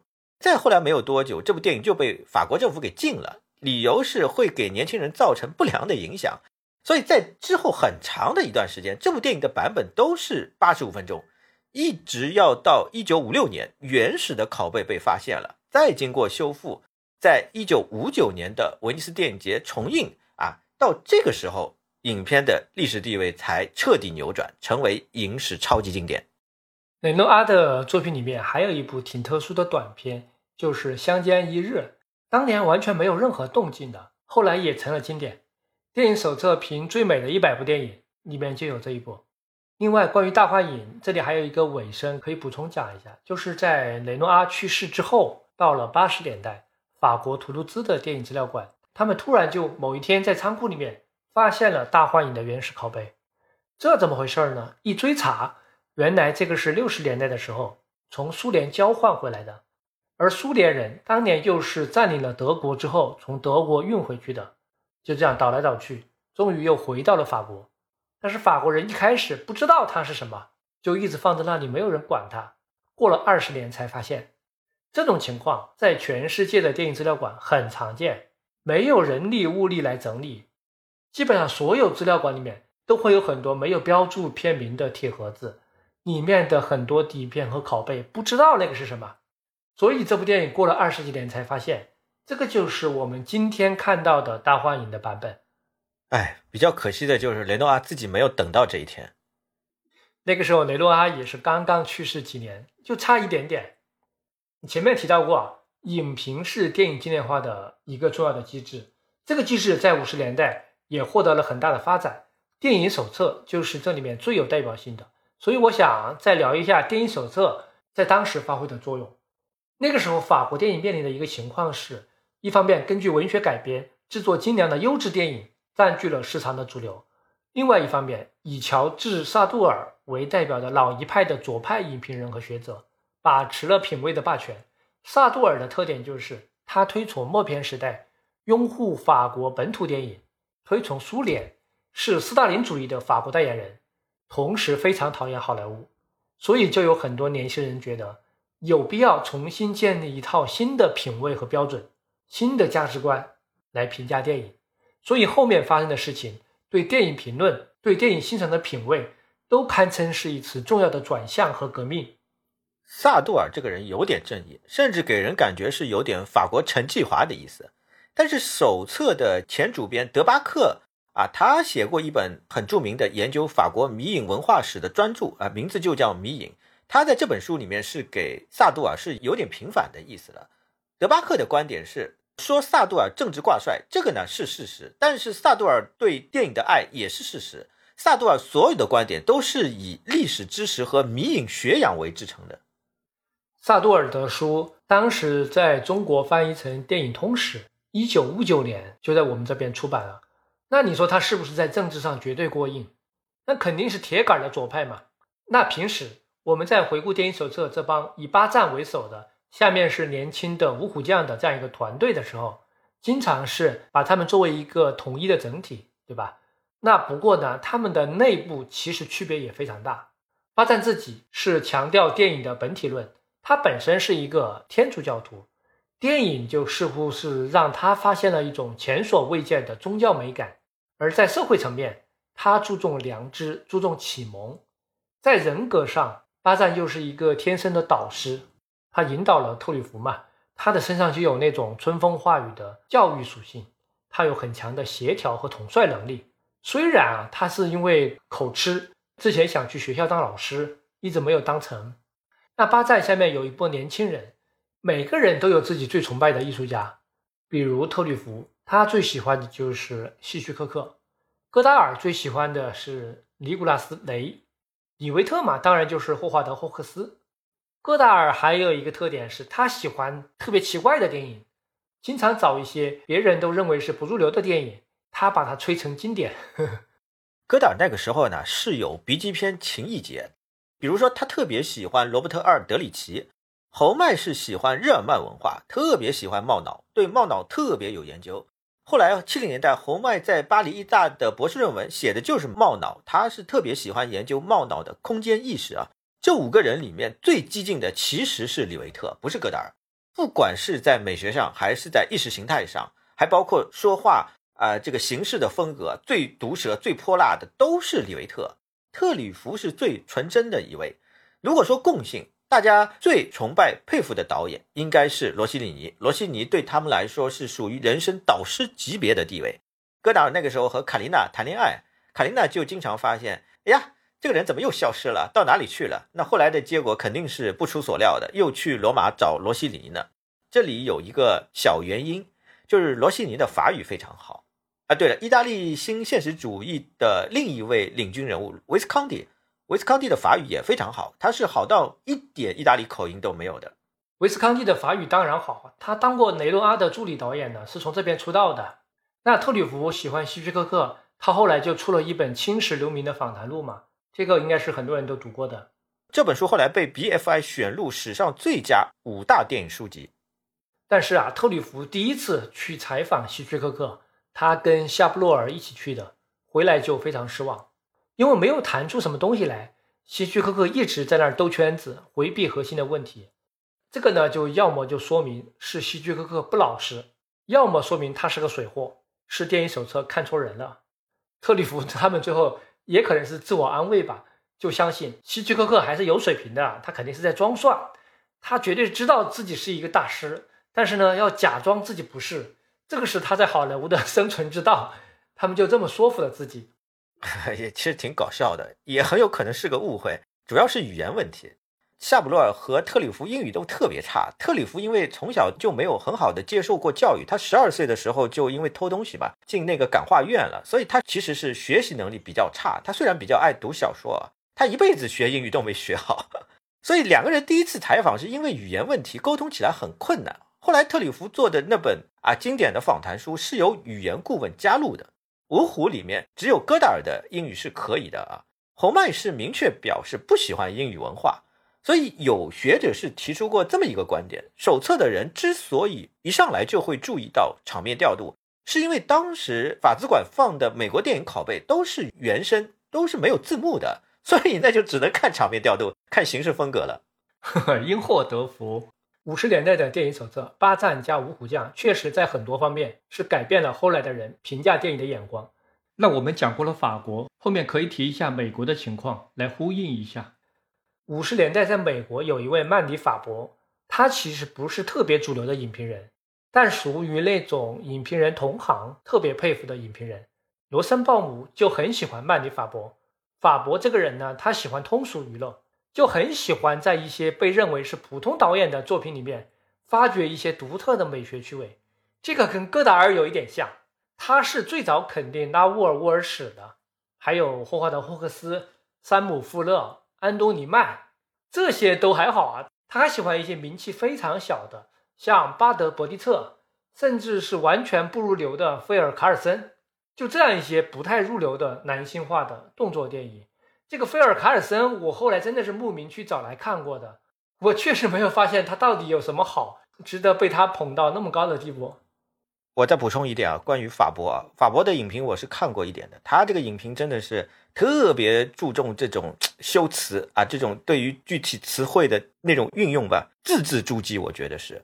那他背景上有一个比较独特的地方，他是画家出身，这个艺术背景让他特别注重感官体验，他也排斥时代的政治话题啊，对欧洲的电影节。艺术电影也不是很感冒，他最推崇的电影是两大类，一个就是老马你刚才讲的这种，就是怎么说直男暴力电影，还有他很喜欢实验电影，迈克尔斯诺、阿克曼他都很喜欢。还有在美国，如果要找一个和法国的电影手册对应的杂志，应该是乔纳斯·梅卡斯兄弟两办的电影文化 （Film Culture）。这个杂志是一上来就肯定了卡萨维蒂。啊这兄弟俩是立陶宛移民，二十二岁才到的美国，之前在纳粹集中营还被关过几年。梅卡斯兄弟最重要的特色是，相比同期的其他的美国影评人，他俩对欧洲电影非常熟悉，尤其欣赏雷诺阿和布鲁埃尔，所以呢，他们不会盲目的跟从美国本土的电影文化，对很多问题都有自己很清醒的独立的判断。那前面我们就说到了一九五二年。它对于施雨婷来说是一个初步的尝试。十年之后，一九六二年，这个杂志呢就意识到了举办这样一个活动是很有价值的，以后要定期举办，因为这是一个非常主动的对电影史做的梳理和盘点嘛。而且经过二战之后十多年的修整，新一代的人已经出现了，新的电影流派也出现了，新的地域也已经登上了国际舞台。这里讲的主要就是包括亚洲和东欧，也就是说，一种新的电影秩序正在形成，整个电影艺术有了一种欣欣向荣的氛围，而且作者论出现了，年轻的影评人都在重新评估很多导演，他们要提升导演在电影艺术中的地位，就要建立以导演为核心的万神殿，因为如果电影是集体艺术，那艺术家的地位就不高嘛，就是要提升导演作为艺术家的地位。总之，这一切啊，也都是要为新浪潮铺路。呃，节点到了啊，一九六二年是节点，节点到了。这里要岔开聊一下，聊一下作者论。作者论是最容易理解的一个电影理论。当然，也有人认为这不是什么电影理论。但不论怎么样，这确实是一个非常有争议的概念，也是一个到今天还被普遍使用的概念。对我们今天啊，如果说某个导演是作者导演，这样一个评价，就等于是在夸奖他。说他有明确的风格，不是一般的行货导演，因为在其他领域，文学、音乐、美术这些领域，创作者就是一个人，所以也不会有作者这个概念。还有我刚才也提到过了，就是电影是集体创作嘛，它涉及到人数又很多，然后它的版权呢又不是什么呃这个导演的，是属于出品公司的，对不对？但是呢，我们也要回归到当年提出这个概念的历史语境，阿斯特吕克、特吕弗他们当年提出作者政策。是要反那些文学作品改编的优质电影，是要突出导演的地位。他们是找到了一个最有效的办法，就是来推给好莱坞大片厂打工的导演。你想推这些人，比你推艺术片导演效果更好，因为你连他们都推上去了，那艺术片的导演是作者，那就更加不言而喻了。所以他们是从这个给好莱坞大片厂打工的这个导演里面挑出了最重要的两位：希区柯克和霍华德·霍克斯。啊，后来甚至有了希区柯克霍克斯主义这样的概念。那在美国，当时是绝对不会有人把希区柯克当艺术家看待的。希区柯克自己也不会这么认为，他是一个眼低手高的人。手册的教父巴赞也认为，作者论容易导致美学上的个人崇拜。和萨里斯打了二十年笔仗的保林卡尔，他的观点是，电影批评是艺术，不是科学。作者论是放弃了品味和判断。那作者论的出现还有一个意义是，它也算是改善了产业之内那种唯票房论的评价体系，还是提拔了一些小众导演的。而且归根结底说，作者论它提升了影评的地位，它也为即将到来的电影学术铺好了路。我还要补充一下，就是作者论发展到今天，还有一个比较重要的作用是对抗商业大 IP。另外呢，最近几年有一些学者又提出了一个新的观点，这种观点是说，以前的作者是有所谓的签名风格，比如说黑泽明电影里面的人物站位啊，他又喜欢用长焦镜头，这个就是黑泽明的签名风格。那么到了七零年代末期，签名的风格变成了签名的产品，最典型的就是斯皮尔伯格和乔治卢卡斯。这两个人自己拍的片并不多，乔治·卢卡斯尤其少，但是制片的电影太多了。这些制片电影就是他俩的签名产品，这种其实就是作者和 IP 的绑定。其实现在中国观众最熟悉的例子就是陈思诚，他就是中国的斯皮尔伯格和乔治·卢卡斯，通过当监制来输出自己的创作。你对陈思诚的这个定位和比较，我真的是第一次听人说。以制片人的身份作为作者，我是想到了 另外两个人，就是好莱坞黄金时期的欧文·塔尔伯格和塞尔兹尼克，是不是有点像？呃，是有点，就是建立一条流水线嘛，然后把这个作为一种方法论。对，作者论呢，反映到了一九六二年视与厅的影史十佳排行榜上。首先，最大的一个看点就是公民凯恩登顶了。这里有一个背景是。公民凯恩在公映之后，到五十年代，在美国不太能看到这部电影，以至于美国的影评人有人就说啊，这部电影呢不过就是假冒伪劣的弗洛伊德思想。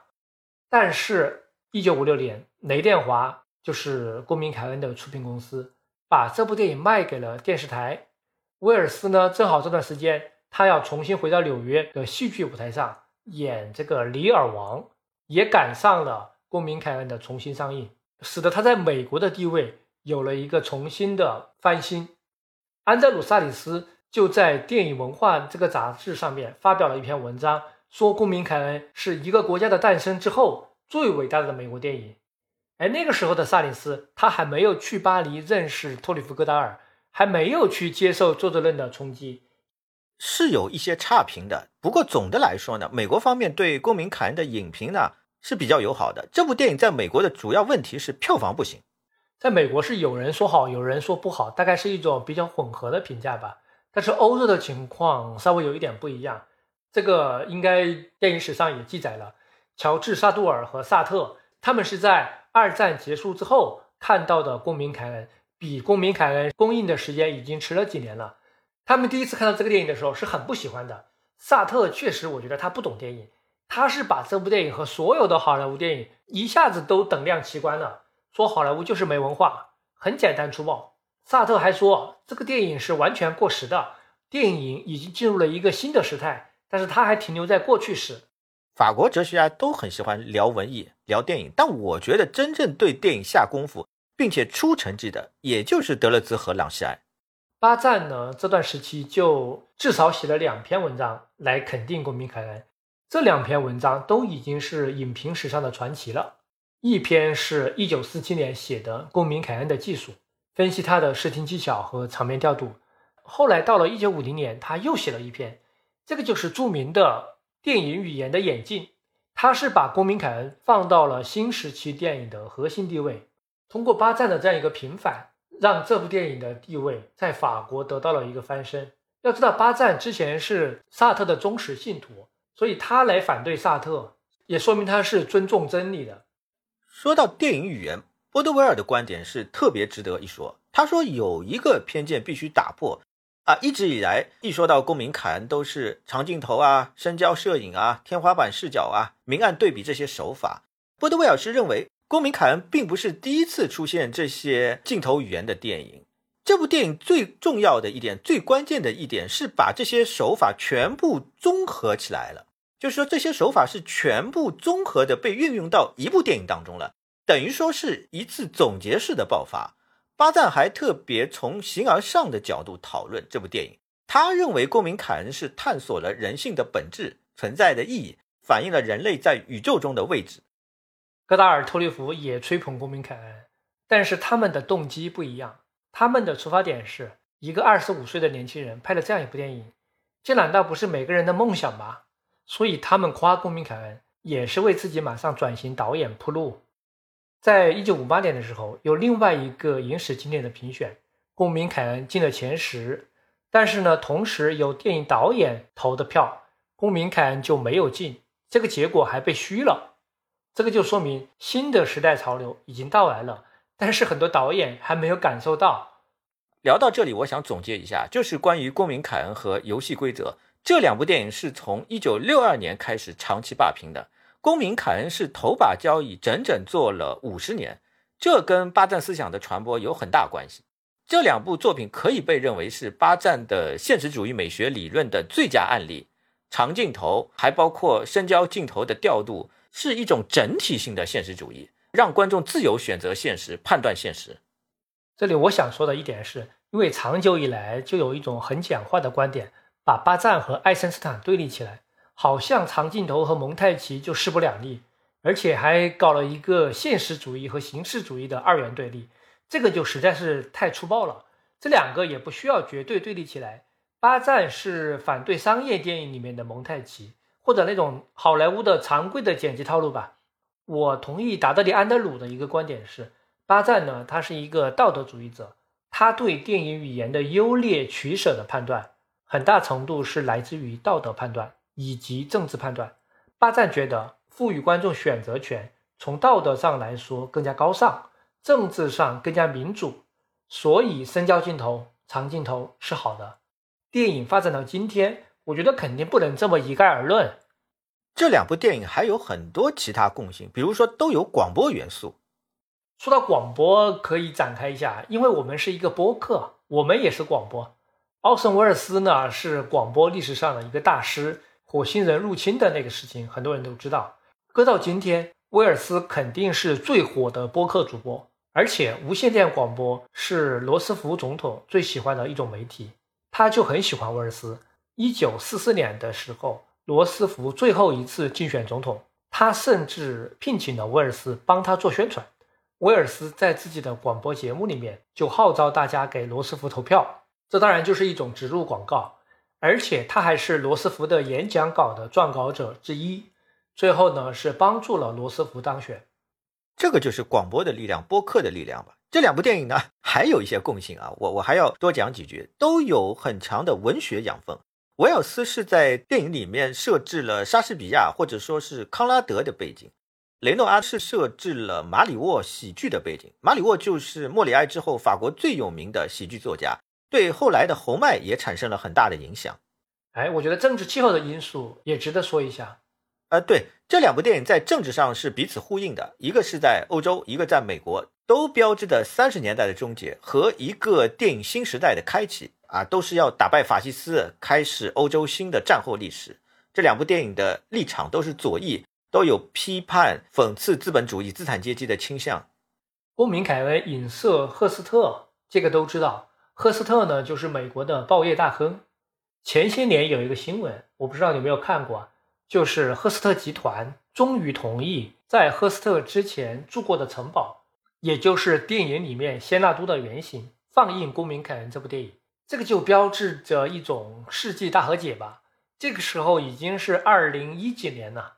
哎，我很好奇一件事情啊，就是之前这七八十年，赫斯特集团下面那么多报纸杂志，会避免提到公民凯恩吗？不会，这个很难回避。我真的查过。就比如说，赫斯特集团下面的最著名的报纸《旧金山纪事报》《休斯敦纪事报》，以前都会正常报道，像《公民凯恩》被评为史上最伟大的电影，《公民凯恩》出碟了，这些新闻它是会正常刊登的。前面说的那个放映，它是一个象征意义。也是啊，毕竟都是什么猴年马月的事情了。最后我想说，基本上只要巴赞的历史地位不变。电影教科书不变，《公民凯恩》和《游戏规则》这两部电影的历史地位就不会有根本性的变化。我们接着往下说啊，一九六二年这次评选的一个现象是，安东尼奥尼的《奇遇》刚刚拍出来，也立刻得到了认可，在评选里面获得了第二名，仅次于《公民凯恩》。这个速度就有点像十年之前那次的偷自行车的人。这个是因为《奇遇》的出现代表现代主义电影。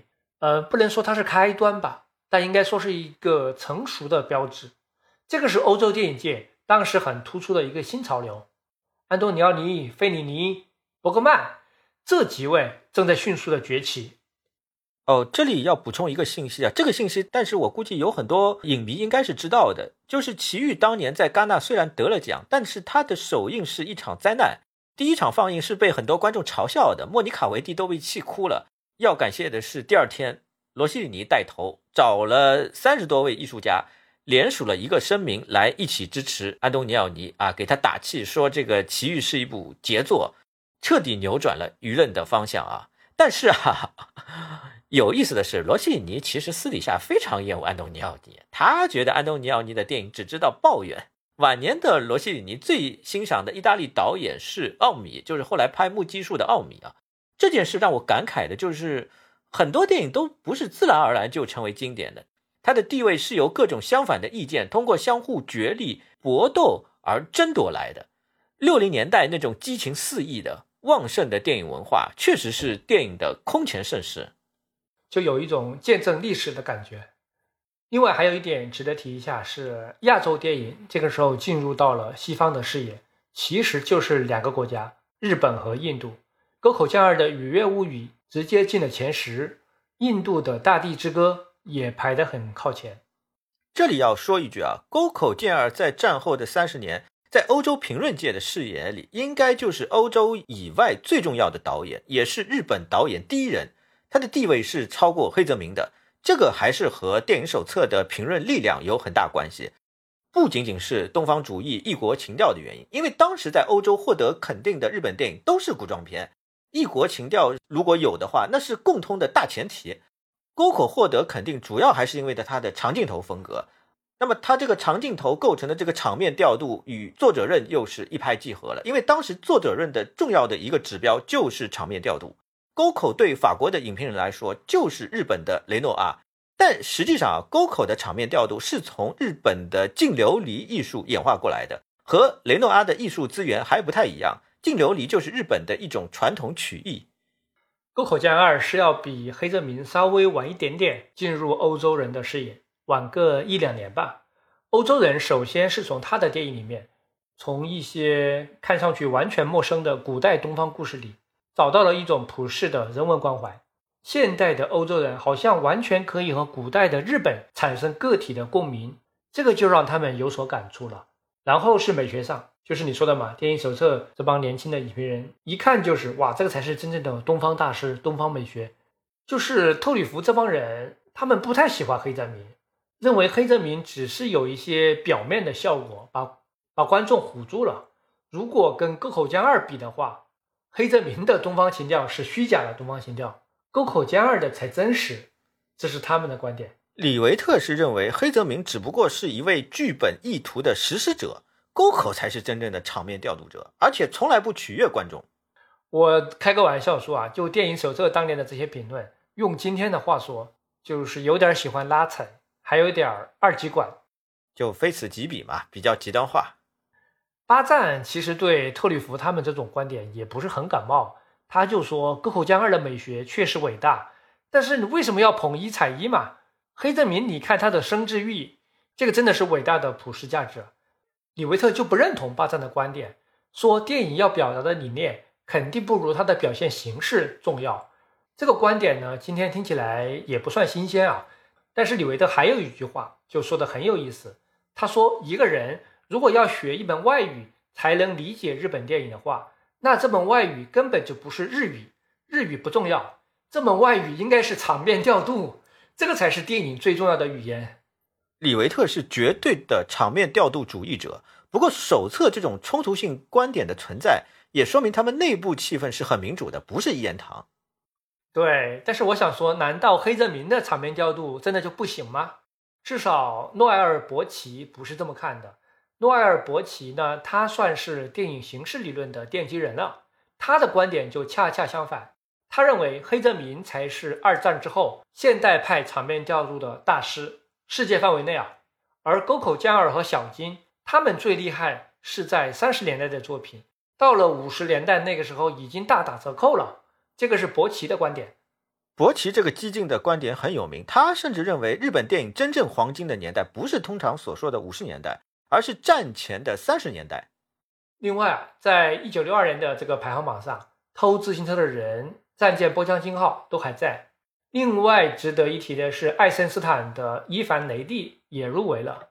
这里有一个主要的原因是，《伊凡雷帝》它不是分上下两部嘛？其实它有三部啊，拍出来了两部，第三部没有拍。它的第一部是一九四四年上映的，但是第二部就被斯大林封杀了，外面看不到。直到一九五八年，赫鲁晓夫上台之后，才把他的第二部放出来，立刻就获得了西方的认可。你说这里面有没有政治的因素？肯定也有吧。那个时候毕竟是冷战高潮的年代。就从伊凡雷帝的这个情况，可以顺便说一件事儿，那就是广泛的传播对于一部电影的评价意义非常重大。至少在上个世纪是这样的，在前互联网的时代，很多电影不是你随便想看就能看到的。一部电影如果完全没有人看得到，它当然就没有人选。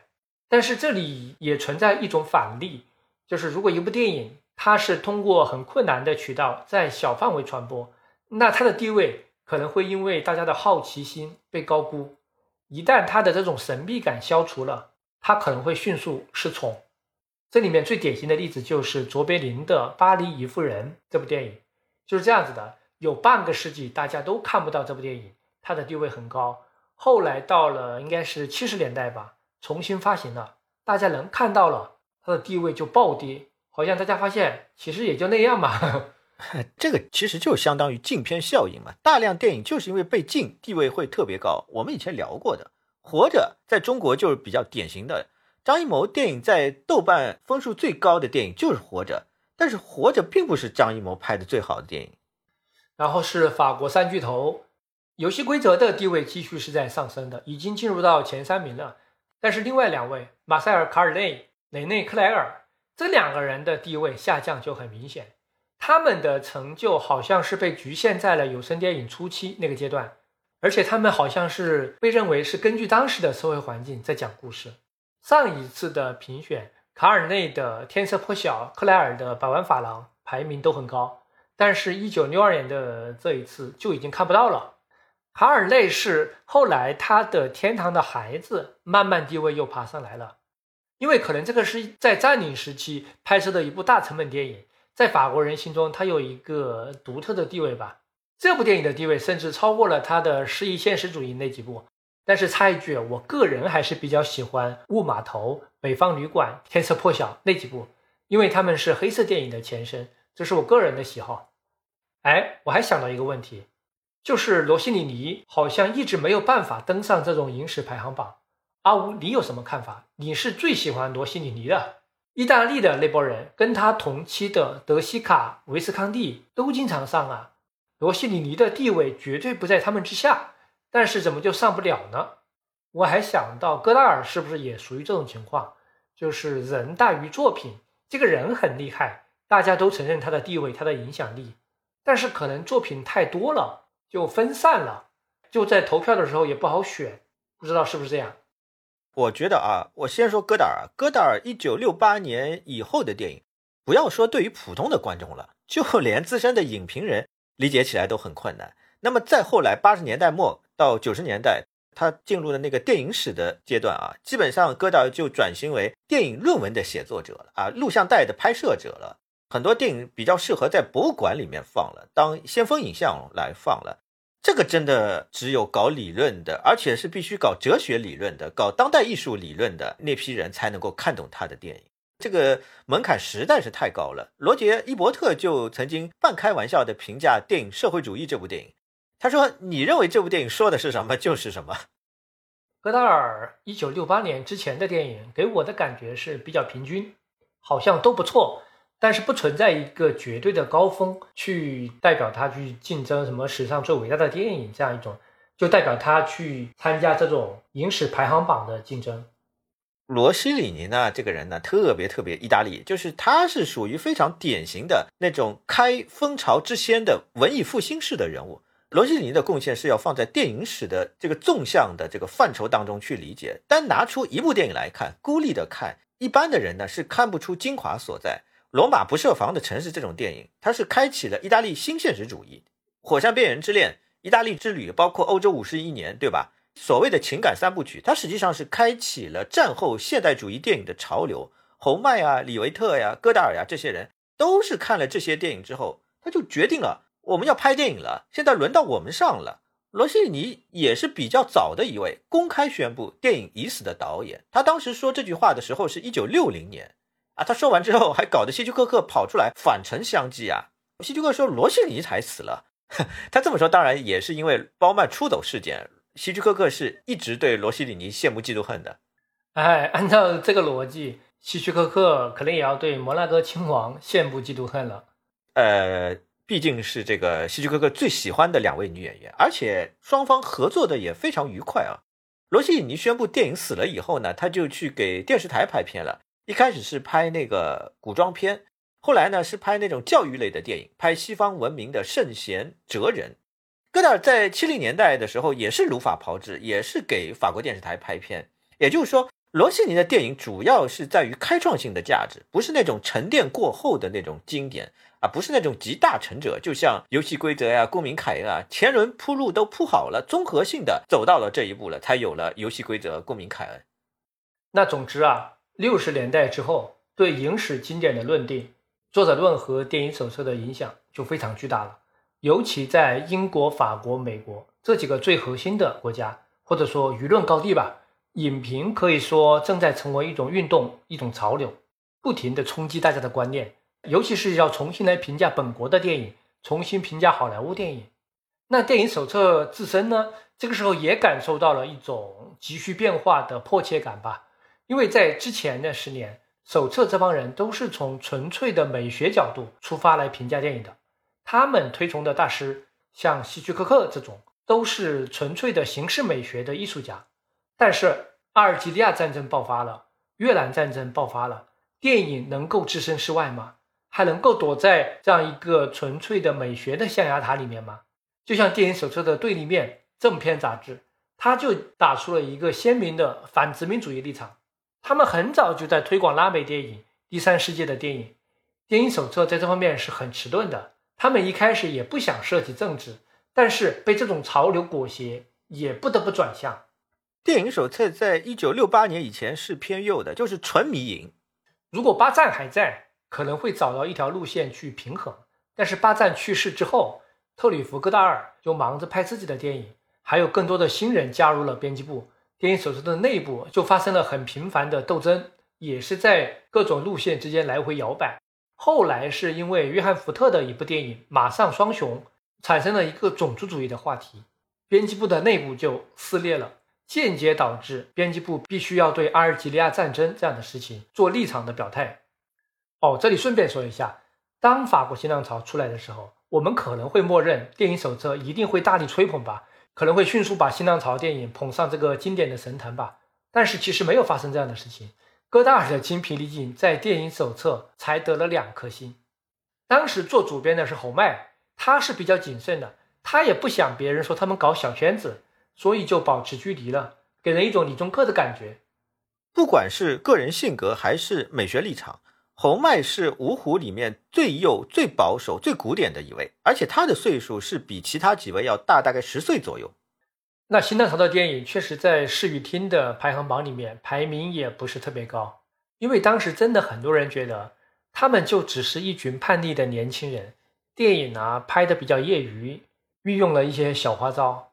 然后还有一点就是刚才说的政治问题，新浪潮前期的电影。是比较偏向于形式和美学层面的，但是当时整个大的气候开始政治化，很多影评人就觉得新浪潮电影不敢处理那些严肃的重大题材，所以就躲到平庸的日常生活里面，搞一些美学技巧上的花招。我觉得这个说法稍微有点不公平啊。其实新浪潮前期的电影里面，也有一两部是在处理政治议题的。呃，戈达尔的小兵李维特的修女，就是因为阿尔及利亚问题和宗教问题被禁了嘛？我觉得可能是这个原因导致他们不敢轻易出手了。后面就出现了李维特和侯麦的斗争，这里面有一些人际关系的矛盾，也有一些品味的矛盾吧。毕竟有人喜欢这些导演，有人喜欢那些导演，大家要推的东西不一样了。但是归根结底是在新的时代，到底应该怎么来评价电影的问题。侯麦嘛，就比较老派。他是用一种看待永恒的经典艺术的眼光来看待电影，他就比较像一个博物馆或者艺术馆的馆长，想要建设一个纯粹的电影艺术的万神殿。但是李维特的想法是在这样一个风起云涌的年代，电影还是应该面向更广阔的社会天地和各种最新的理论思潮去冲撞融合。所以接下来就发生了电影手册历史上著名的政变，把侯麦的主编给罢免了。哼，斗争很惨烈啊！最极端的时候，侯曼 是晚上住在手册的办公室里面都不回家的，他是怕回家之后就发生政变嘛。但最后还是被罢免了。李维特这个人呐，不仅是懂政治，而且会搞政治。他是利用特里弗来搞斗争。特里弗一直是李维特的小弟，让·杜谢啊，法国著名的影评人啊，也是手册出来的。晚年接受采访的时候是亲口说的，他说特里弗是长期资助李维特的，每个月都要给他寄一张支票。不过话也要说回来啊，李维特后来大概是在八零年代就和侯麦和好了，原因很简单，因为互相觉得对方的作品是真的牛逼。不过特里弗和戈达尔闹翻之后就一直没有和好，戈达尔后来主动写信求和都没有用，他是信里面就说到我家里面来，把这个李维特呀、侯麦啊，就是还有夏布洛尔都叫上，就五虎到家里面重聚嘛。结果这个特里弗不但不领情，而且是抓住机会反击，狂骂戈达尔是装逼犯。那这个李维特的政变胜利之后呢，他就在手册引入了各种的学术理论，文学的、人类学的、结构主义的，什么拉康、阿尔都塞都开始进入到了电影评论里面。这个阶段的电影手册主要推的导演是布鲁埃尔、费里尼、雅克塔蒂、杨索、斯特劳布、杰瑞·刘易斯这些导演，帕索里尼也算，弗朗西斯科·罗西也算，就是这种比较政治化一点的。那特里弗和戈达尔呢？这个时候也算是开始被手册推荐了。这个时期，电影手册之前捧到天上的那几个人，霍克斯、希区柯克、尼古拉斯雷，他们确实也老了。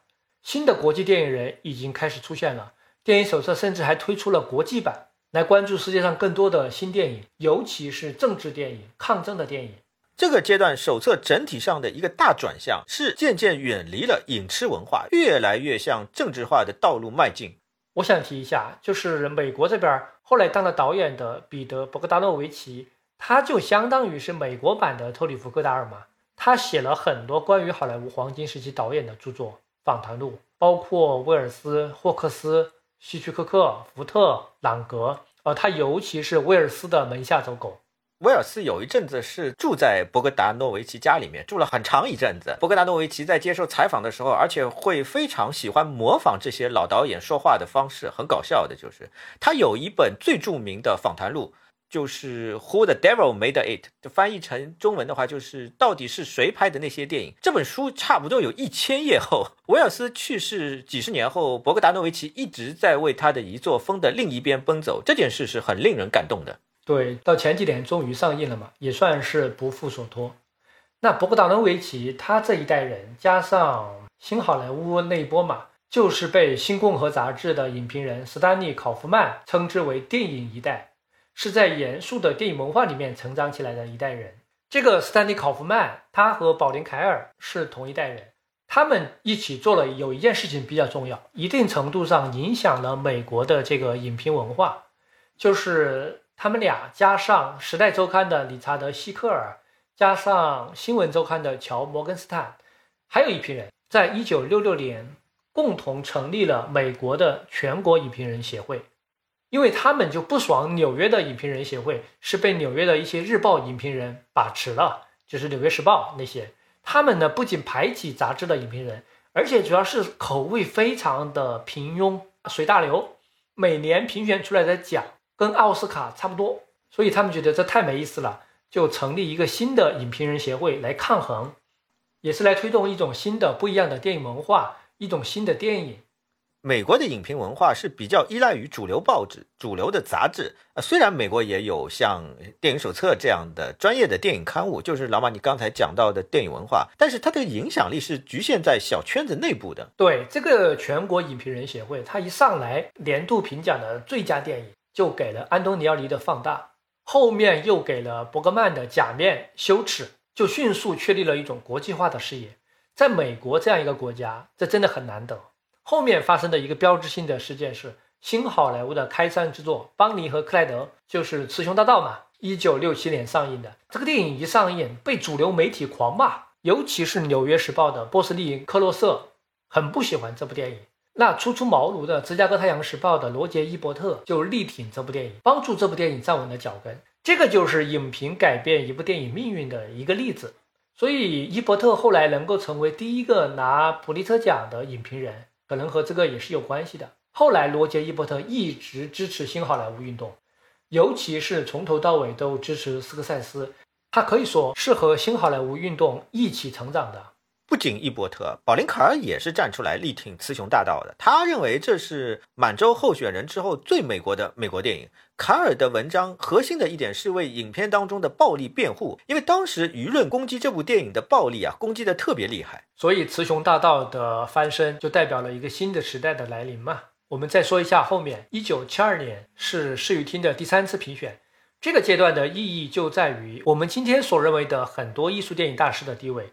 都是在七十年代确立下来的，尤其是二十世纪前五十年、前半个世纪，对那些电影的评价，到这个时候就大致就定型了。像《公民凯恩》《游戏规则》《战舰波将军号》这些算是传统的经典。接下来，《八部半》《奇遇》《假面》《野草莓》这些算后面的欧洲艺术电影的巅峰。这一年，伯格曼居然有两部作品进了前十。但到一九八零年代以后的评选活动，他的作品就再也进入不了前十了。这就是时代趣味的问题。对当代观众、对当代的影评人来说，伯格曼的电影还是有点晦涩的。奇遇的地位后来也在下降，就是他的那种拍法，后来看就不新鲜了。包括女主角突然消失的这种情节，用空间调度来表达疏离、表达异化，后世的观众会看到大量的类似主题、类似风格的电影。奇遇呢，它是代表现代主义电影的成熟。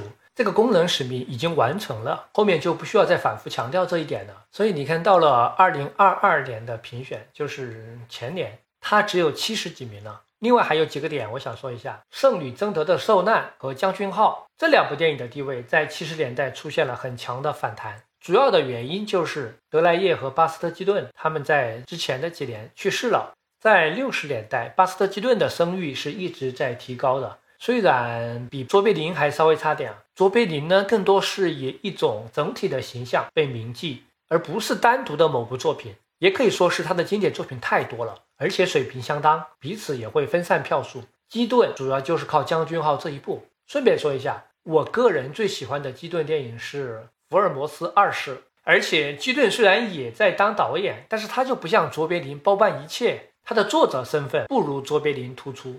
就是在那个古典那个电影的时代啊，卓别林的这种包办性是非常非常夸张的。导演、主演这块就不用说了，编剧、剪辑也是他，作曲也是他。嗯，对。然后有一点背景可以补充一下，基顿在默片时代，其实他的票房地位基本上在二线这个位置。当时最厉害的是哈罗德·劳埃德，然后才是卓别林。那进入有声片时代之后，基顿犯了一个严重的错误，他和米高梅签了一个合同。等于是把自己打包卖给了米高梅。表面上看，个人的财政风险是变小了，就是不管拍什么都有公司兜底嘛。但是创作上的控制权也没有了。当时呢，卓别林和劳埃德都劝他三思啊，说你这样做当心踩坑。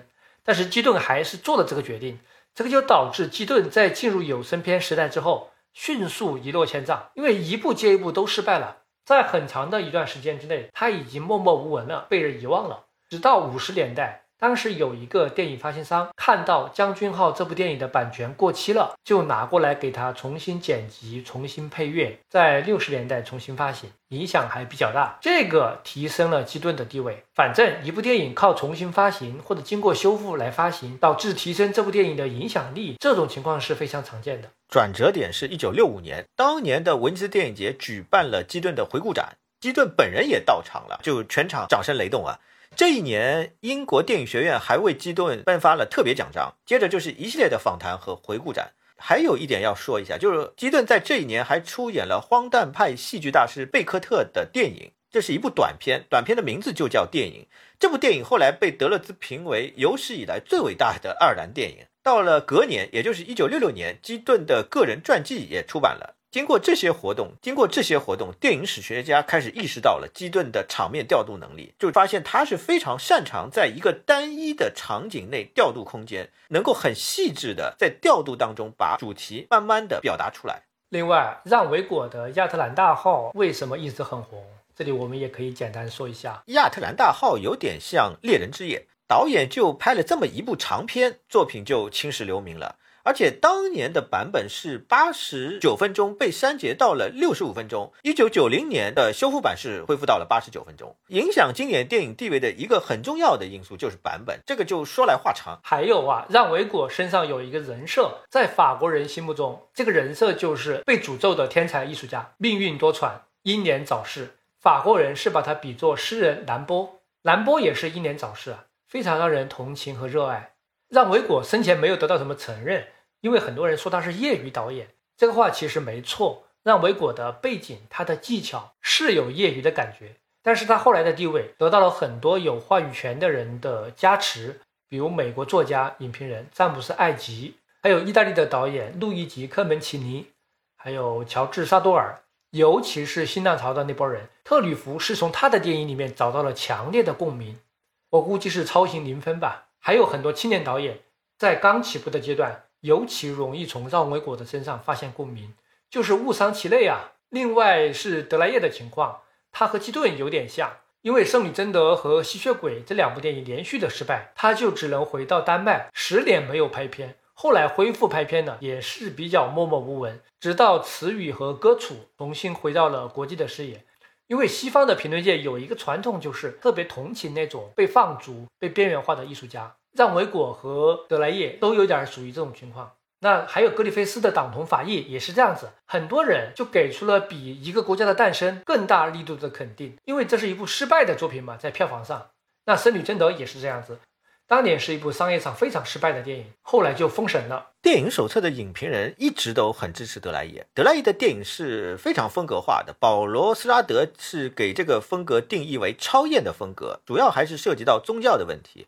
圣女贞德全部都是特写镜头，而且演员不化妆。但是呢，法国的一些官方机构啊，很不喜欢这部电影，因为这个电影拍的是法国国家英雄，法国是官方是觉得被外国人歪曲的，所以最后的版本是删节版。圣女贞德这部电影的地位恢复也是跟新的拷贝发现有关系。之前大家看不到嘛，一九五一年，罗杜卡在高蒙片场的仓库里找到了一个圣女贞德的版本，他就自作主张做了一些修改，加了配乐。然后把插卡字幕改成了画面上的字幕，在法国做了一些放映。德莱叶其实不喜欢这个拷贝，因为被改过了，也不是他的原意。不过这个版本终究还是帮助了这部电影的传播，让圣女贞德让德莱叶的名誉得到了一定的恢复。顺便说一下，这个罗杜卡他是意大利人，他最著名的事迹是和巴赞一起创办了电影手册，他也是个形式主义者，对侯麦有比较大的影响。《圣女贞德》这部电影后来又是怎么回事呢？又要到了一九八一年，在挪威的一家精神病院里面发现了几卷拷贝，被送到挪威的资料馆保管。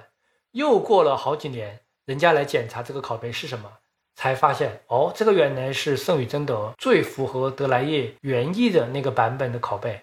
我们今天看到的也就是这个拷贝。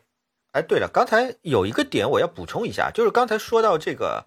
被放逐的艺术家啊，在好莱坞是有很多很多，有一个很长的名单序列。按照年代顺序依次来说，就是格里菲斯、斯特劳亨、威尔斯、尼古拉斯雷，包括在后面的科波拉也可以算在这个名单里面。欧洲人就对他们特别同情。那就来说一下斯特劳亨啊，他在《凯尼女王》这部电影失败之后，在好莱坞就完全混不下去了，就回欧洲了。他是奥地利人嘛，然后在法国跟雷诺阿演了《大幻影》。这个算是成功的，但是呢，他还是想当导演。雷诺阿和雅克贝克就帮他，差一点就要拍了，结果二战爆发，又没有拍成。后来他就只能在好莱坞演《日落大道》这种电影，在里面打个酱油。他的那种身份形象就特别适合扮演这种过气的旧时代的象征这样的角色。到了五十年代、六十年代，欧洲甚至南美都举办过斯特劳亨的回顾展。所以在欧洲，他的地位是越来越高。《贪婪》这个是他的代表作，在各种排行榜上名次是非常非常高的。为什么呢？我理解啊，首先它有一个很传统、很经典的主题，就是人性的罪恶。然后这部电影本身的命运也很独特，就是一部杰作被好莱坞的片场毁掉了嘛。这样一个遭遇，这样一个叙事，就很容易成为传奇。直到六十年代之前，基本上都是公认的影史十佳电影。只不过到了七十年代之后，贪婪的地位下降了，后来就再也进不了影史前十了。我觉得是有两个原因，一个是它主要还是靠主题取胜的电影，后来的风气是看重美学上的突破嘛。第二个原因就是奥森威尔斯取代了斯特劳亨的这种被放逐的艺术家的人设。威尔斯被认为是这个艺术家名单里面最才华横溢的一位。对，所以在这个意义上，公民凯恩、安倍逊大族就取代了贪婪的地位，就成为了被好莱坞迫害的象征。哎，但除了这些，我觉得可能还有一个风格方面的原因。斯特劳亨是比较喜欢苏联式蒙太奇，他不喜欢用长镜头。这种风格不是说完全会被后世的经典系统要排斥啊，而是已经有了爱森斯坦，就不会再被青睐了。你这个说法稍微有点误导啊，因为《贪婪》是一九二四年的电影，它比苏联蒙太奇还稍微早一点呢。说它依赖剪辑倒也没错，它的剪辑很强，不过不是从苏联来的。斯特劳亨是格里菲斯的学生，是直接继承自格里菲斯。另外一方面说风格的话，斯特劳亨是深焦摄影风格的早期实践者。虽然在那个时候，当时的技术还没有达到像。关山飞渡、公民凯人那个阶段那么强，但是他也尽量做到了前景后景都保持清晰，这样一种调度的方式已经在用了。但是就像你说的，代言人只需要一个。当所有人提到深焦摄影风格的时候，肯定会首先想到公民凯恩。那贪婪在这个方面的贡献就会被忽视。斯特劳亨拍《贪婪》是有股豪赌的镜头，这部电影的野心可能超过了当时好莱坞片场的承受能力了。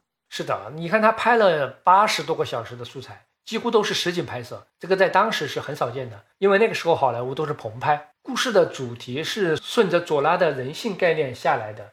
他呢想追求一种古希腊悲剧的深度，他自己剪辑的版本出来有八个多小时长，这个太夸张了。那个时候根本就没有这么长的电影，结果被米高梅的欧文塔尔伯格就拿过来重剪，剪出来两个多小时，这个就算是毁掉了这部电影。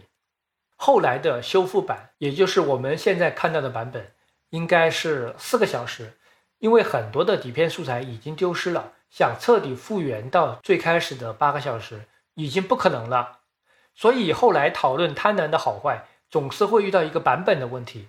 四个小时的时长也是有点问题，经典系统电影里面很少有这么长的，三个小时差不多就到顶了。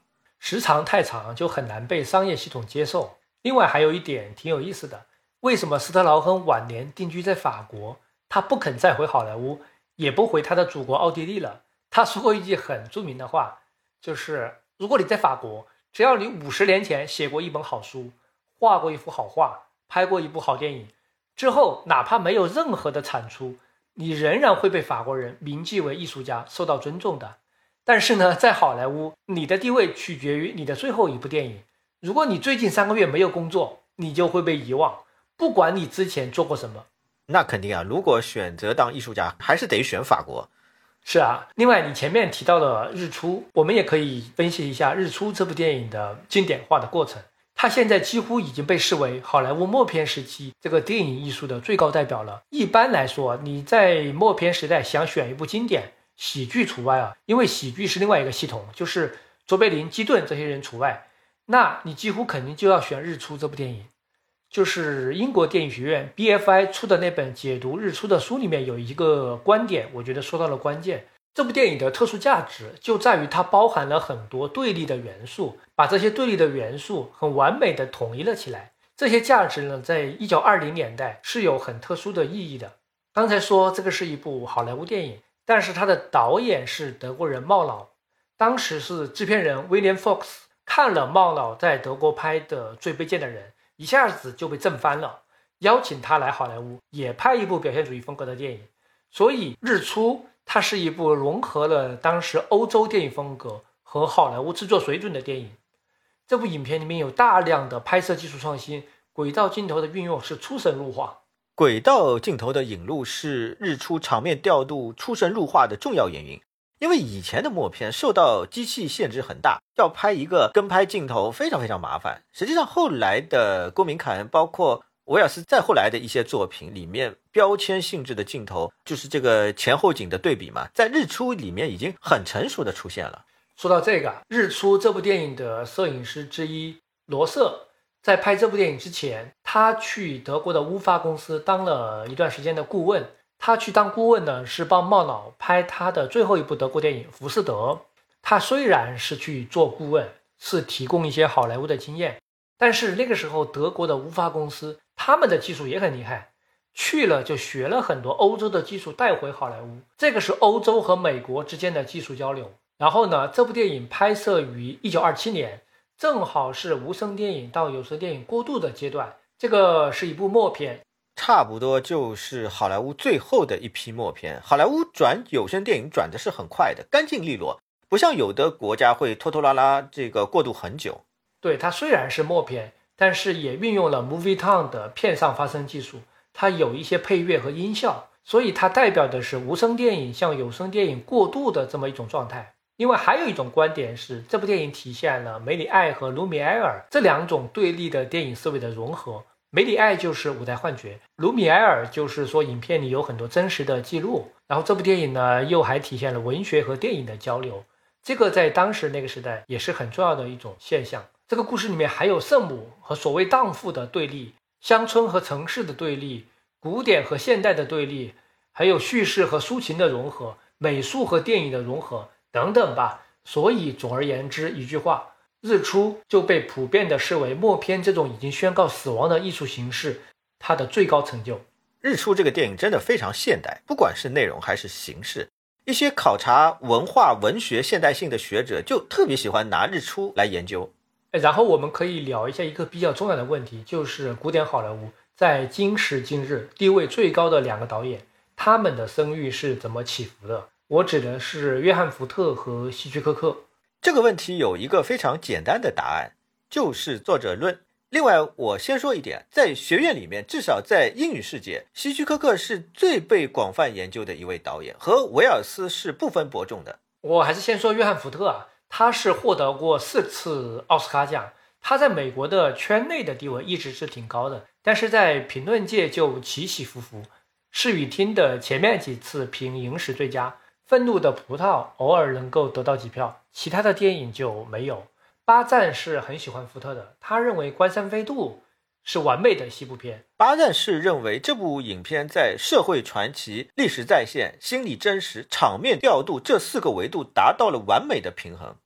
还有著名的理论大咖让·米特里，他认为《关山飞渡》的形式很完美，但是呢，这个时候都还没有很明显的提升福特的地位。米特里是一直和巴赞对着干的，巴赞的那些深焦长镜头理论他都不同意，他不认为深焦镜头一出来啊，观众就可以很自由的选择自己想看的内容了，因为这里面肯定有偏差，光的偏差、视点的偏差，观众肯定会不自觉的偏向某一个视点。但就这么对立冲突很严重的两位大牌学者都肯定了福特，也很能说明问题。直到六十年代，彼得沃伦在《新左翼评论》发了一篇雄文。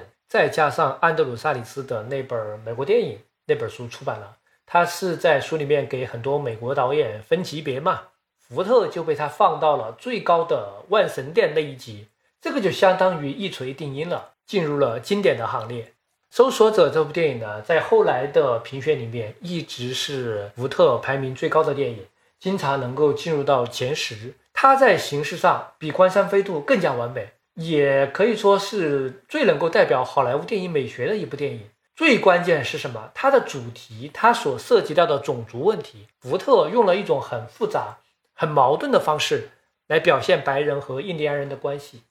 即便今天来看，也是意味深长的。搜索者还特别有时间的诗意。王家卫就特别喜欢这部电影，《东邪西毒》是有受到这部电影影响的。从作者论的角度来说，福特所有的电影就是在拍一部电影，一个国家的诞生，野蛮变文明，荒漠变花园。福特电影考察的一直是这个主题，这个主题就是永远的脱缰的美国梦神话。但是呢，福特也是会质疑美国梦实现的这种方式，所以福特入围是很正常的，他也能代表美国了。我看到就有评论说，约翰韦恩演的伊桑就相当于是白金镜里面的亚哈船长。他们都是要异情复仇嘛，所以这就相当于把搜索者视为一个充满美国精神的经典叙事，和经典文学勾连起来了。后来，马丁斯科塞斯的出租车司机在某种意义上就是搜索者的翻版。准确的说是搜索者加上乡村牧师的日记，然后是希区柯克，他的《迷魂记》到后来排名是越来越高。但是《迷魂记》当年是希区柯克晚年一部比较失败的作品，只不过是勉勉强强的收回了成本。一开始的评论基本上都是差评，连希区柯克自己都承认这部电影失败了。对希区柯克翻身作用最大的是英国影评人罗宾伍德，他是把这部电影里面马德琳的主观视角那个闪回戏单独拎出来了，分析了一下，他认为这场戏极其关键，是破解《迷魂记》整部电影的钥匙。哎，比较有趣的是啊，罗宾伍德的这个分析很明显反过来影响了希区柯克自己。希区柯克后来就说：“哎，我就是这么想的，当时我力排众议啊，在电影里面加了这场戏。”这个是希区柯克后来的说法，但是后来又有人经过研究发现，事实和希区柯克自己的说法完全相反。这么关键的一场戏，并不是他本人构思的，而是其中的一个编剧。而且希区柯克并不想在电影里面加这场戏，是制片人和派拉蒙强迫他加进去的。这段公案是很著名的。所以有意思的点就在于这样的一个历史事实。是否有损于希区柯克作为他的作品的至高无上的作者这样一个地位呢？进而有损于整个作者理论的成立？关键的问题是，用作者论来评价安东尼奥尼、伯格曼、费里尼，应该是没有什么问题。但遇到希区柯克这种好莱坞体制内的导演，就经常会遇到悖论。而且把希区柯克的电影和欧洲纯艺术片导演的电影放在一起相提并论，说服力始终是有问题的。那罗宾伍德。就和电影手册的托里弗、夏布罗尔他们形成了一种接力棒的关系。在他们去拍电影之后，就接过了这个接力棒，承担了继续吹捧希区柯克的这个任务。《迷魂记》在法国的评论并不差，是一九五九年手册年度十佳的第八名。所以侯麦在他的《迷魂记》的影评里面就说了，他是懒得给《迷魂记》辩护了。托里弗他们是在肯定完希区柯克。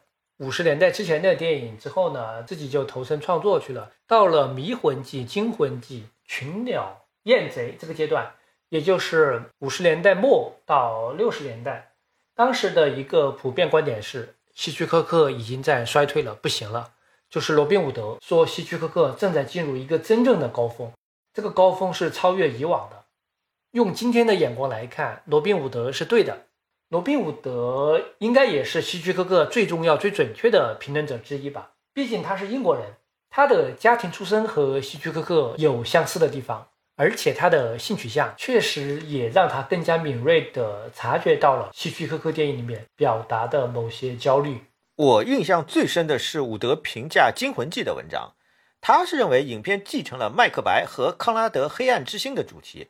并且把这个主题和纳粹集中营大屠杀的暴行联系在一起了。这个论断真的是非常惊人呢。《迷魂记》这部电影，我再多说几句，这是我看过次数最多的希区柯克电影。他的翻身和电影学科的发展是相当有关联的。就是六零年代精神分析的强势介入电影批评，希区柯克电影提供了最好的分析样板。像雷蒙·贝鲁尔这样开创了影片分析教学的学者，写影片分析教材的时候。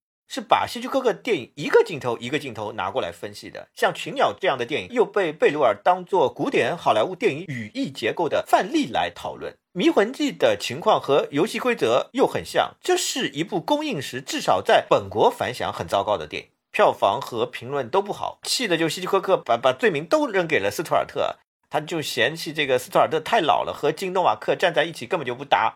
结果他第二年拍《西北偏北》，还找了比斯图尔特更要大四岁的加里·格兰特呢。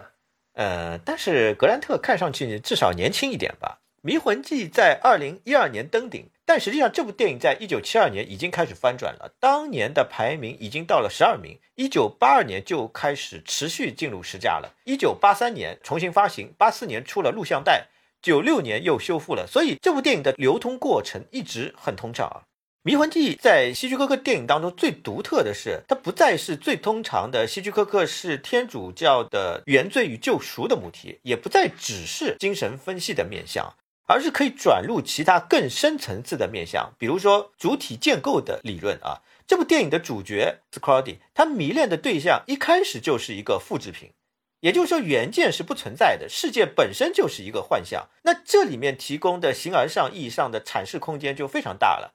还有像克里斯马克这样的著名的法国电影人，是把《迷魂记》比作了希区柯克版的《追忆似水年华》。马克的这篇著名的影评叫《A Free Replay》，就是一次自由重演啊。这篇影评的角度非常非常独特，彻底颠覆了主流的观点。比方说，主流的观点是认为《迷魂记》的故事前面三分之二是假的，后面的三分之一是真的。但是在马克看来，恰恰相反。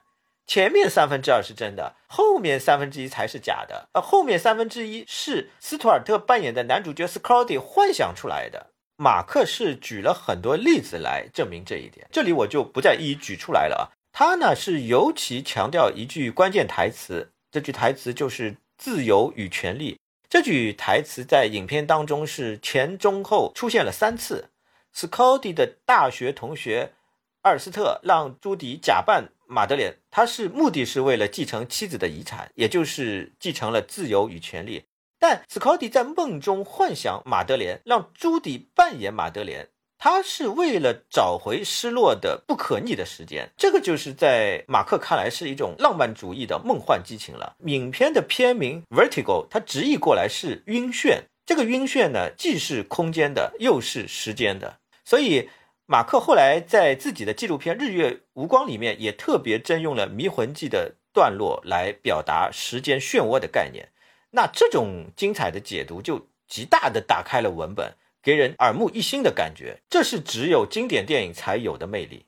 马克的影评真的是写的不错。嗯，徐克克聊过了，我们可以再顺便聊一下和他齐名的霍华德·霍克斯。霍克斯也是一个很好的例子，可以借此说明一下导演历史地位的流变啊，他是受到哪些因素的影响啊？霍克斯很长一段时间在美国导演的排行榜呢是不入流的，他是什么类型都拍，基本上就被认为是一个娱乐片的导演啊。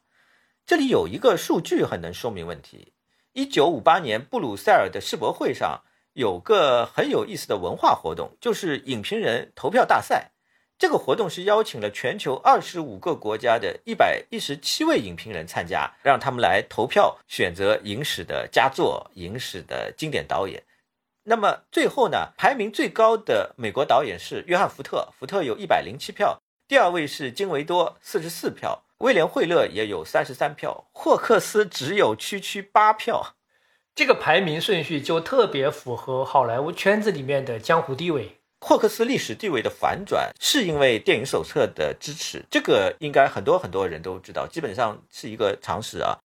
但是我这里要强调的一点是，手册推举霍克斯还有一些其他很重要的原因和背景。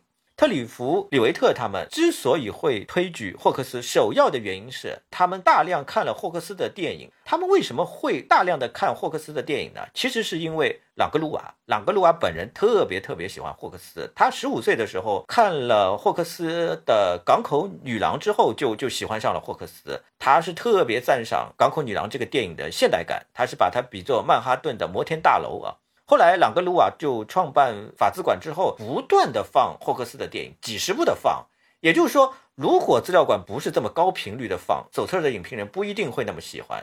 就关于霍克斯，罗宾伍德有一个观点挺有启发的。他虽然是作者论的最忠诚的支持者，但是他这个思路和电影手册那帮人是有点反过来的。电影手册嘛，他们就会说导演是唯一的作者。像希区柯克和霍克斯这样的，他们的创作意志会贯穿到整个电影的每个层面。但是呢，这个思路是通过拔高导演的作用来完成的，就是要把导演比喻成一个作家。但是罗宾伍德认为，我们今天受到了历史上浪漫主义时期观念的影响，认为艺术作品都是个人的天才创造。但是在历史上的很多时期，艺术作品其实是集体创造的，包括莎士比亚和莫扎特这种艺术家。当然啊，他们都是天才，但是他们的创作过程里面也都有周围的人的贡献。所以他认为好莱坞大片场的制度作为一种集体创作，导演和编剧和演员的合作非常重要。霍克斯作为作者，他是在这种集体氛围里面，把合作中的互相碰撞、互相帮助注入到作品里面，形成一贯的风格。这个是他理解的作者。罗宾伍德呢是不否认电影制作里面的集体属性的。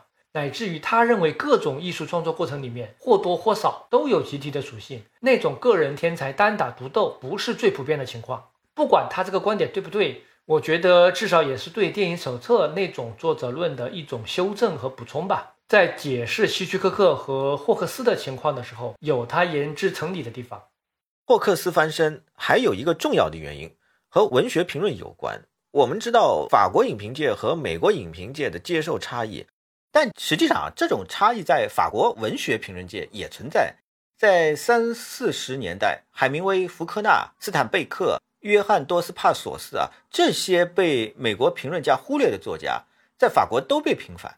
萨特。布朗肖都出来写重磅文章，重新评价这些作家。这里面就涉及到了福克纳。福克纳与霍克斯合作过很多次，不仅如此，两个人私底下关系是非常非常好的，是好基友，意趣相投，相同的兴趣爱好特别特别多，打猎啊、钓鱼啊、飞行啊、喝酒啊，这个讲故事、吹牛逼啊，就特别特别多。这里面的关键点是，霍克斯在法国地位的翻转和福克纳的翻转是连在一块儿的。福克纳的翻转是依靠萨特和马尔罗。萨特是写了《喧哗与骚动》的书评，马尔罗是给法文版的《圣殿》写了序序言。后来巴赞写霍克斯评论文章的时候，就引用了这些观点。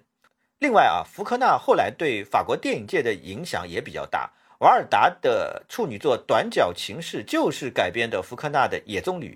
阿伦雷奈是明确表示，福克纳小说的时间意识对他影响很大。所以手册对霍克斯的推举，不用说，也肯定受到了他们的恩师巴赞的影响。所以是有这么一层关系在里面。霍克斯的情况和希区柯克是有很大的不同的。希区柯克主要是场面调度吸引到了手册影评人，还有一个因素就是布鲁姆奖的影响的焦虑，经典地位的形成啊，有这么一个重要的因素啊。霍克斯这方面的影响力也不小。戈达尔就曾经说过，《精疲力尽》是翻拍的《八面人》，他还经常引用《夜长梦多》里面鲍家的形象，《轻蔑》里面是放了哈泰利的海报。好莱坞那一块，那肯定 又又是这个博格达诺维奇了。博格达诺维奇《爱的大追踪》是翻拍的《育婴奇谈》，还有那个 B 级片大师约翰卡彭特《血溅十三号警署》，实际上是翻拍的《赤胆屠龙》。包括在后面斯科塞斯的《谁在敲我的门》也是参考的《赤胆屠龙》，所以霍克斯也是一个导演喜欢的导演。哦，顺便说一下，一九七二年的这次评选有一个小小的八卦：史上第一次出现了中国电影被提名，是曾经在中国电影资料馆担任顾问的 J. Lida，就是中文名叫陈立，学习中国电影史的应该知道这个人。他在十佳电影里面提名了《金山的风暴》。这是一部讲京汉铁路工人罢工的电影。嗯，顺便继续提一下电影手册。电影手册在七十年代就变得彻底的政治化，转向了极左路线，连年度十佳都不评了。我觉得啊，他们在这个阶段可能根本就不认同电影需要经典化这么一个概念，因为电影经典化之后就代表着一种稳定的权力体系嘛，这个是需要反对的。他们就是要反对一种主导性的意识形态。那在这个阶段。特吕弗的电影就变成了电影手册嘲笑的对象，说他不思进取。哎，不过侯麦在这个时候反而是得到了支持，当然还有戈达尔。另外啊，这个阶段的戈达尔和斯特劳布是被新一代的手册编辑视为了现代主义电影的两个极端。六八年以后，就差不多就五月风暴以后吧，手册就进入了所谓的红色时期。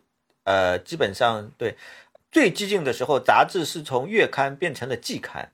这里比较遗憾的一件事情就是，手册错过了整个新好莱坞运动。对戈达尔、李维特还有塞尔日达内，塞尔日达内是被称为八战之后法国最重要的影评人啊。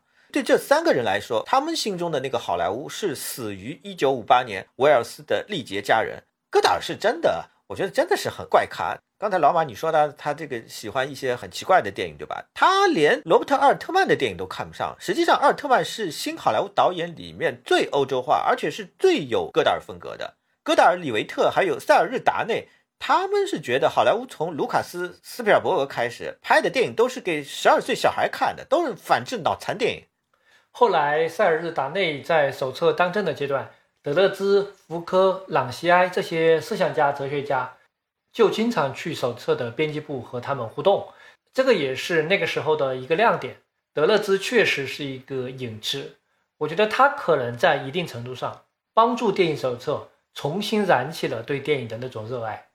绝对，德勒兹是巴黎影院的常客，福柯是明确表示对电影不感兴趣的。他是他实际上是硬被手册那帮人给拉过去采访的。还有罗兰巴特，其实对电影也没有兴趣。巴特的理由是电影没有办法让人思考，他更喜欢静态的摄影。手册是在一九差不多是一九七零年代中期恢复正常的，转折点是大白鲨的评论。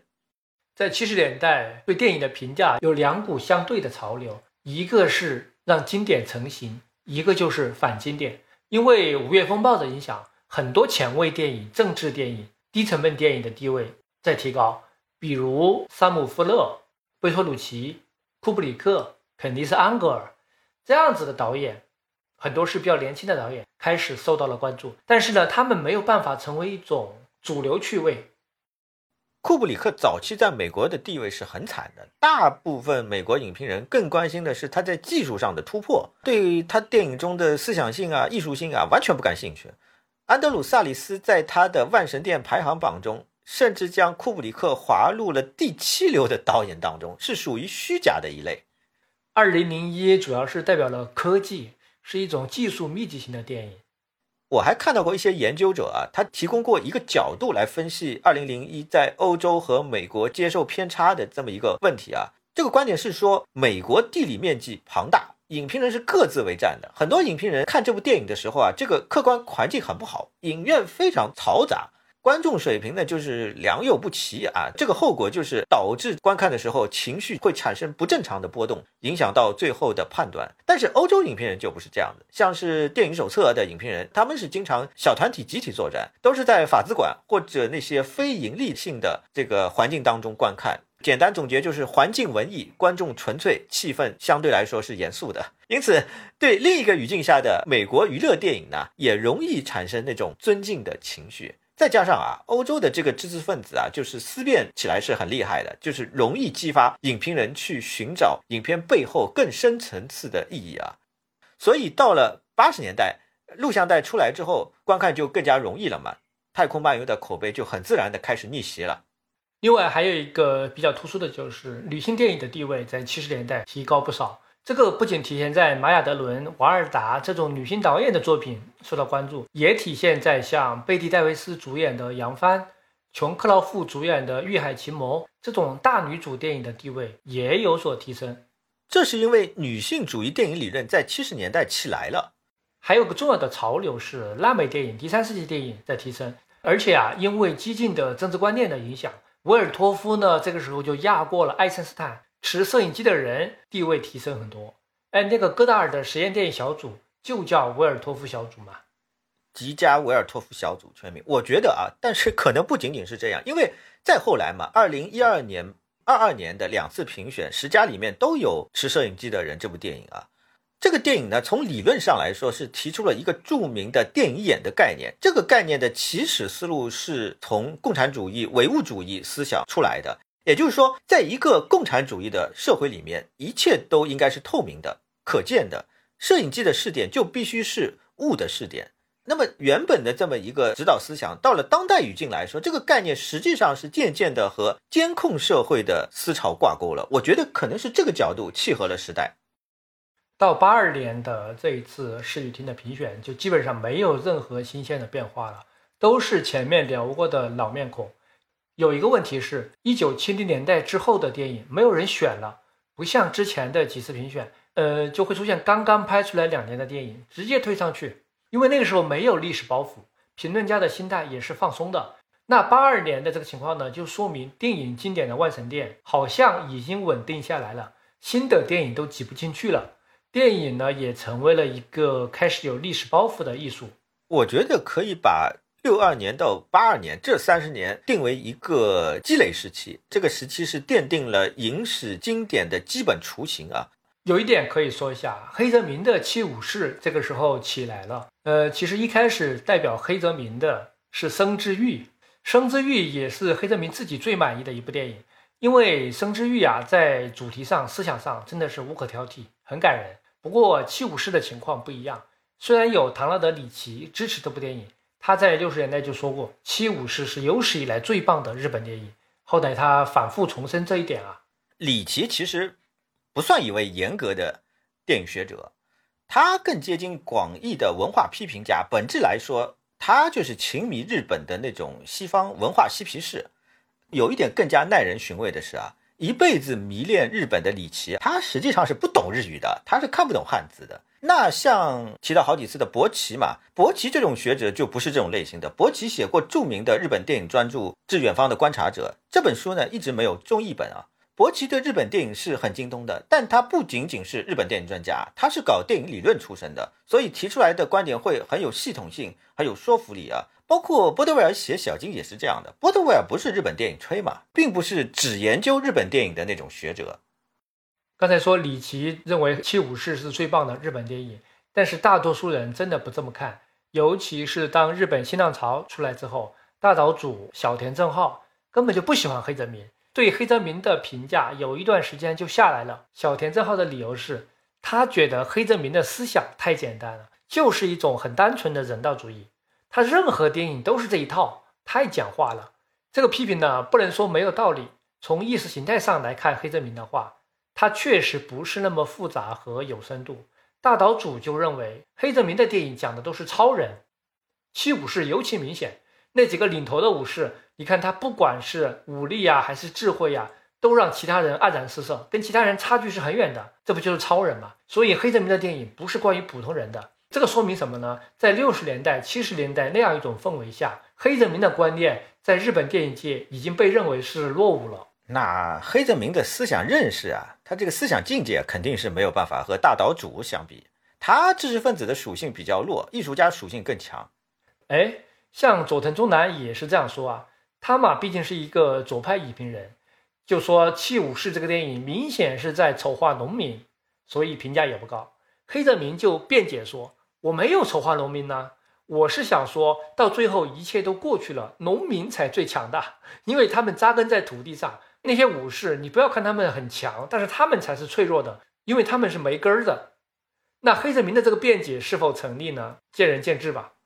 我个人觉得丑化农民倒不至于，黑泽明的思路就是崛起、雄起，要自强嘛。黑泽明拍《罗生门》是为了什么呢？实际上是为了对一九四六年的东京审判做一个回应。他为什么后来拍《七武士》呢？也是因为日本政府在一九五三年改变了一个很重要的政策，把日本的警察预备队改成了日本自卫队。就是说，我们日本人现在是有能力来保卫自己了。黑泽明拍《七武士》实际上是呼应这一个。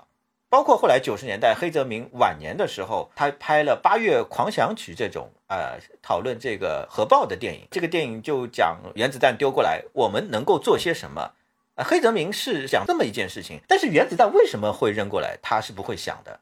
那日本人不太喜欢黑泽明，但是在西方呢，就一直有很多人力挺黑泽明。尤其是到了八十年代，那个时候新好莱坞的导演起来了嘛，掌握了话语权嘛，他们是看黑泽明长大的。尤其是那几个科波拉、斯科塞斯、卢卡斯，呃，黑泽明呢就跟他们频繁互动，拍的《影子武士》乱就是在他们支持下拍的嘛，也非常成功。这几部电影就重新提高了黑泽明的声誉。黑泽明是导演的导演，粉丝特别多，是因为他作为导演的专业技术水平很高。《七武士》呢就正好是代表一种巅峰技巧的电影，而且对于西方人来说，他们会把《七武士》和西部片拿来比较。这样理解起来就很方便，而且把《七武士》也算是一部娱乐电影，这个就不能忽略观众的力量了。呃，不仅是好莱坞啊，黑泽明在欧洲的影响也很大。最直接的启发就是莱昂内的《通心粉》西部片，大名鼎鼎的《荒野大镖客》就是这个莱昂内私自翻拍的用心榜。我之前说这个商业类型片很容易过时，尤其是娱乐性很强的那种，但是黑泽明的电影我真的是没有这种感觉。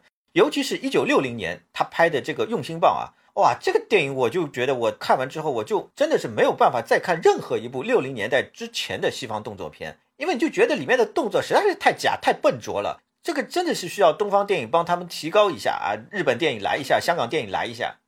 对对，我完全同意你的看法。六十年代之前的好莱坞动作片，就是你一拳我一拳，来回抡王八拳，今天的观众是看不下去的。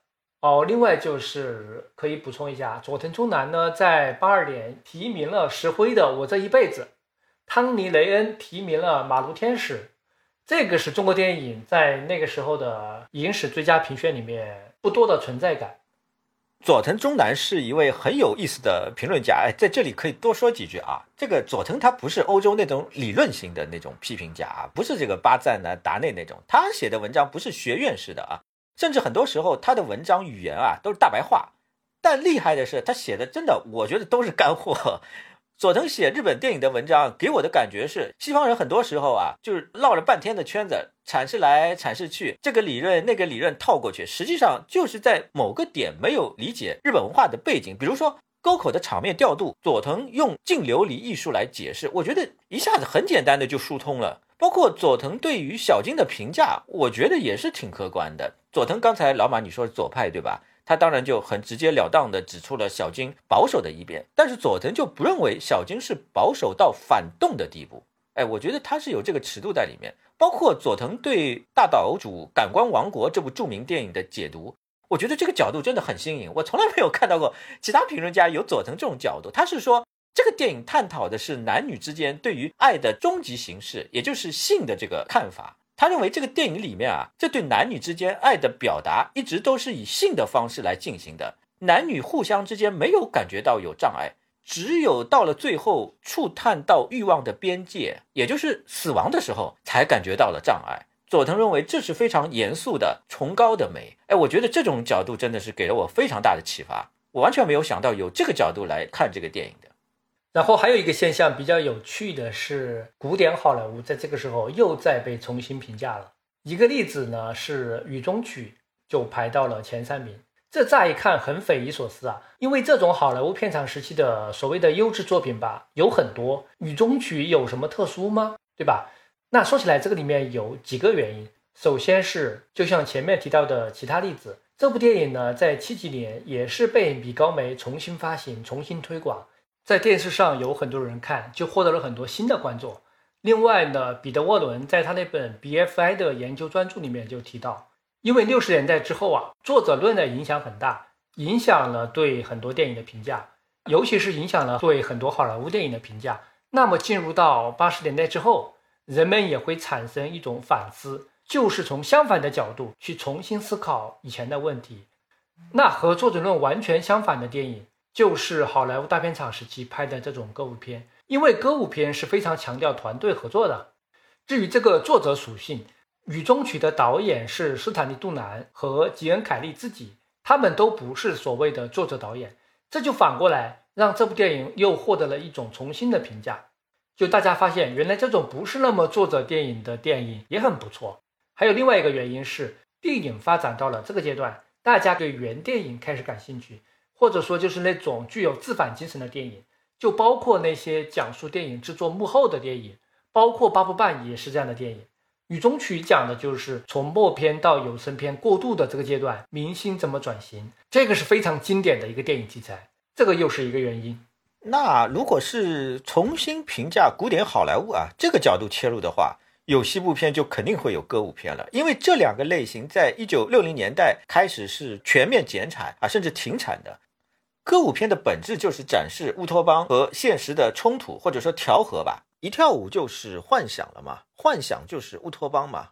那电影语言的演进始终是在往模拟现实这个角度的在发展，它是要展示的那个现实呢，是更加往真实的方向靠拢。歌舞片是反过来的，所以呢就会渐渐的落幕。另外，这里我要提一下《雨中曲》在法国的接受情况啊，主要是这个电影在法国也存在被平反的情况。首先呢。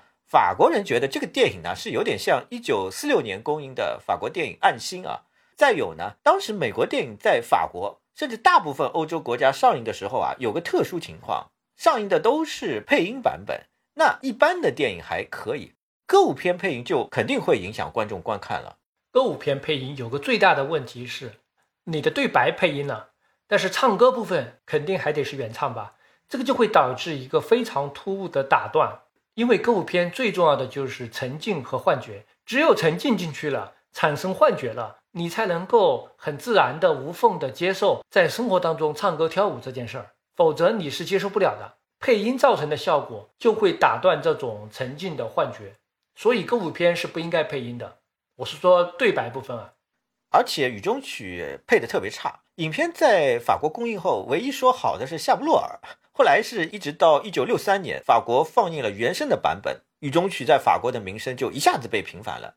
雨中曲影响力特别大，还有一个很特别的原因，研究这部电影的学术专著特别多，不少大佬级的学者都写过重量级的评论。呃，就像老马你刚才讲的，彼得沃伦就写过这部电影的研究专著。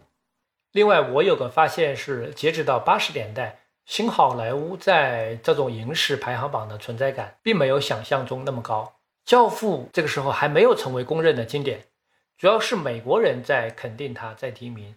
奥尔特曼的《纳什维尔》有人喜欢，但不多。出租车司机只有罗杰·伊伯特在推荐。愤怒的公牛基本上没有人提。就是说，新好莱坞的这批人，当时可能还没有完全征服欧洲的影评人。虽然啊，科波拉、斯科塞斯都在戛纳拿过金棕榈了。我这么说可能也不完整，因为电影手册在八十年代是力挺新好莱坞的。杜比亚纳接手主编位置是关键。到了八九年，蒂姆·波顿执导的《蝙蝠侠》都登上了电影手册的封面了，他当时是被法国影迷视作丑闻了。杜比亚纳做主编和好莱坞建立了稳定的联系。编辑政策呢，就导向了商业化了。这段时期可以说是有点无脑的推崇斯科塞斯和科波拉，就把科波拉的一系列其实有点平庸的电影选到了年度十佳里面。因为之前的红色时期是错过了新好莱坞，所以要补偿。哎，有这个心理。最夸张的是科波拉新世纪拍的那几部电影，手册也选入了年度十佳。这个我就觉得实在是太无脑了。科波拉这个呢，可能和我们之前说的同情被放逐的艺术家这个情节有点关系。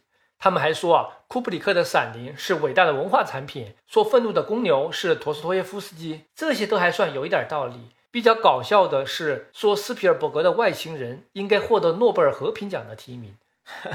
我刚才不过也说了，蝙蝠侠都上手册封面了，外星人肯定也会吹啊。八十年代就是手册和好莱坞的复婚。呃，要知道啊，那个时候手册在七十年代达内的手下基本上就快破产了。每期手册的总的订户，它就只有两千册。这个两千册里面有五百册还是北美的大学订的，不和好莱坞复婚呢，这本杂志肯定是办不下去了。然后到了九十年代之后呢，就无脑的推崇德帕尔玛，还有伊斯特伍德。像那个伊斯特伍德的《廊桥遗梦》，被他们认为是整个九十年代最伟大的电影，这个就有点离谱了。还有我特别不理解的是，他们两千年之后真的是超级喜欢斯皮尔伯格，《廊桥遗梦》这个电影是个奇葩，就是他从接受来说，就是美国也肯定，美国人也喜欢伊斯特伍德，喜欢《廊桥遗梦》，法国人也喜欢，然后中国大陆也供应过，反响也不错，这这这蛮奇葩的。那总的来说，伊斯特伍德是手册和戛纳联手了，把他推到了伟大作者的这个地位啊。我觉得伊斯特伍德是有点像约翰福特的隔代继承人。就是重新书写美国精神，呃，书写西部英雄的神话啊。手册也是有这种情节，帕尔玛就更容易理解了。推帕尔玛就是推希区柯克嘛。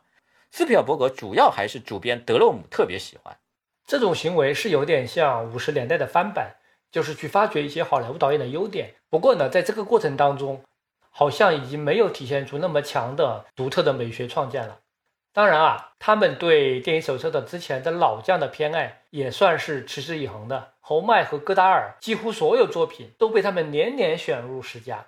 除了这些呢，还做了一些查漏补缺的工作。我们之前有一期节目提到过，阿萨亚斯和泰松被派到亚洲来扩展杂志的报道版图，他们就发现了侯孝贤嘛。有一说一啊，这个是具有历史意义的贡献。华人这边手册肯定过的还有王斌科长。杜琪峰，杜琪峰还上过封面，当然还有帮助小津安二郎、皮亚拉、塔可夫斯基这些导演也完成了他们的经典化的过程。反正就是每个时代都需要推举一些新一代的伟大作者啊，后面还包括葡萄牙的奥利维拉，还有劳尔·鲁伊兹，当然还有侯孝贤了。但是呢，这个过程呢，这个时候就显得有点儿按部就班、顺理成章了，不像之前在五十年代那么的力排众议。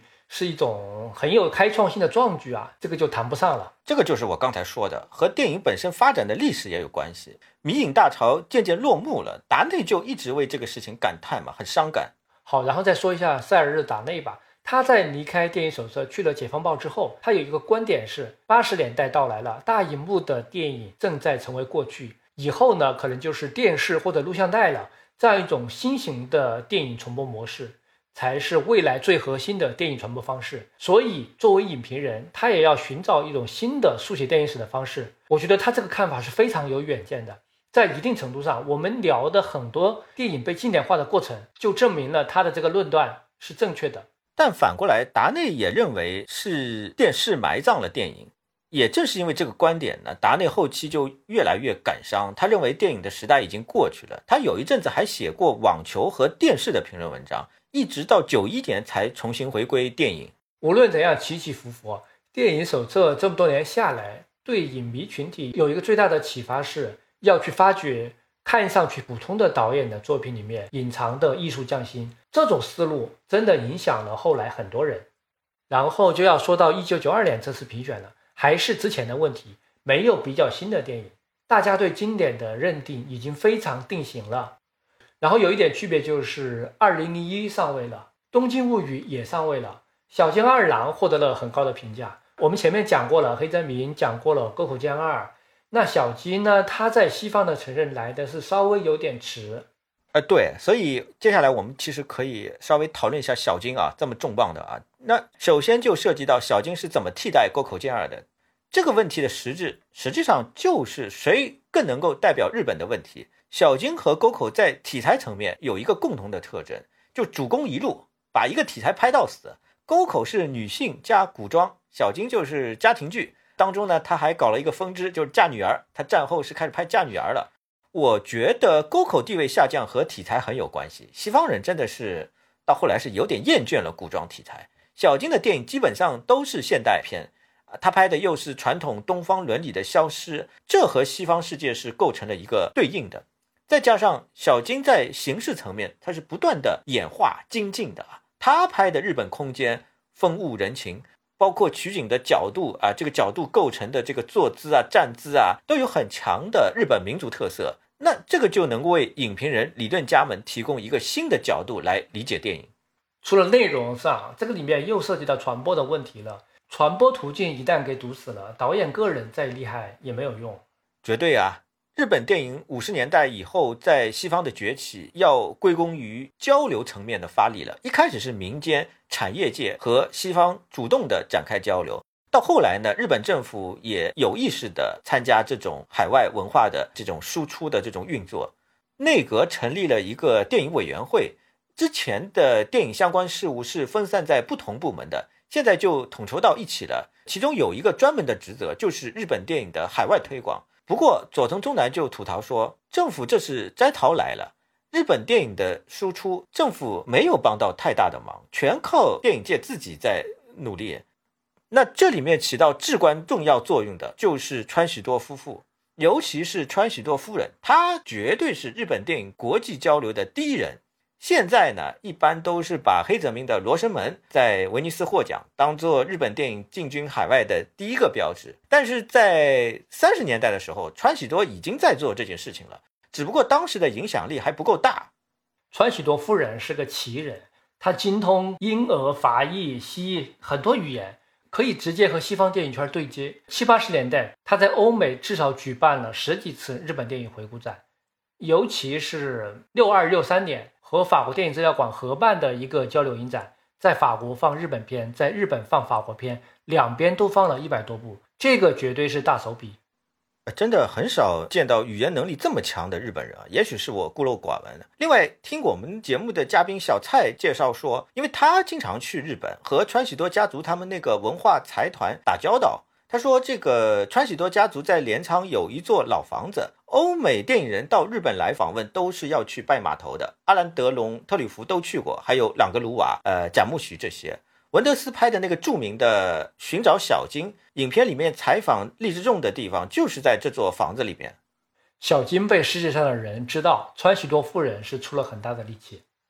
哎，对对，呃，不过说回小金啊，他有一个和黑泽明沟口很不一样的地方。”小金基本上不参加三大电影节啊，他去过一次柏林的，一九六二年柏林主竞赛，主要是因为松竹公司没有把他的电影拿去参展。理由是当时去参展的都是古装片嘛，那小金拍的是现代题材，而且拍的太日本了，他们是担心西方人看不懂。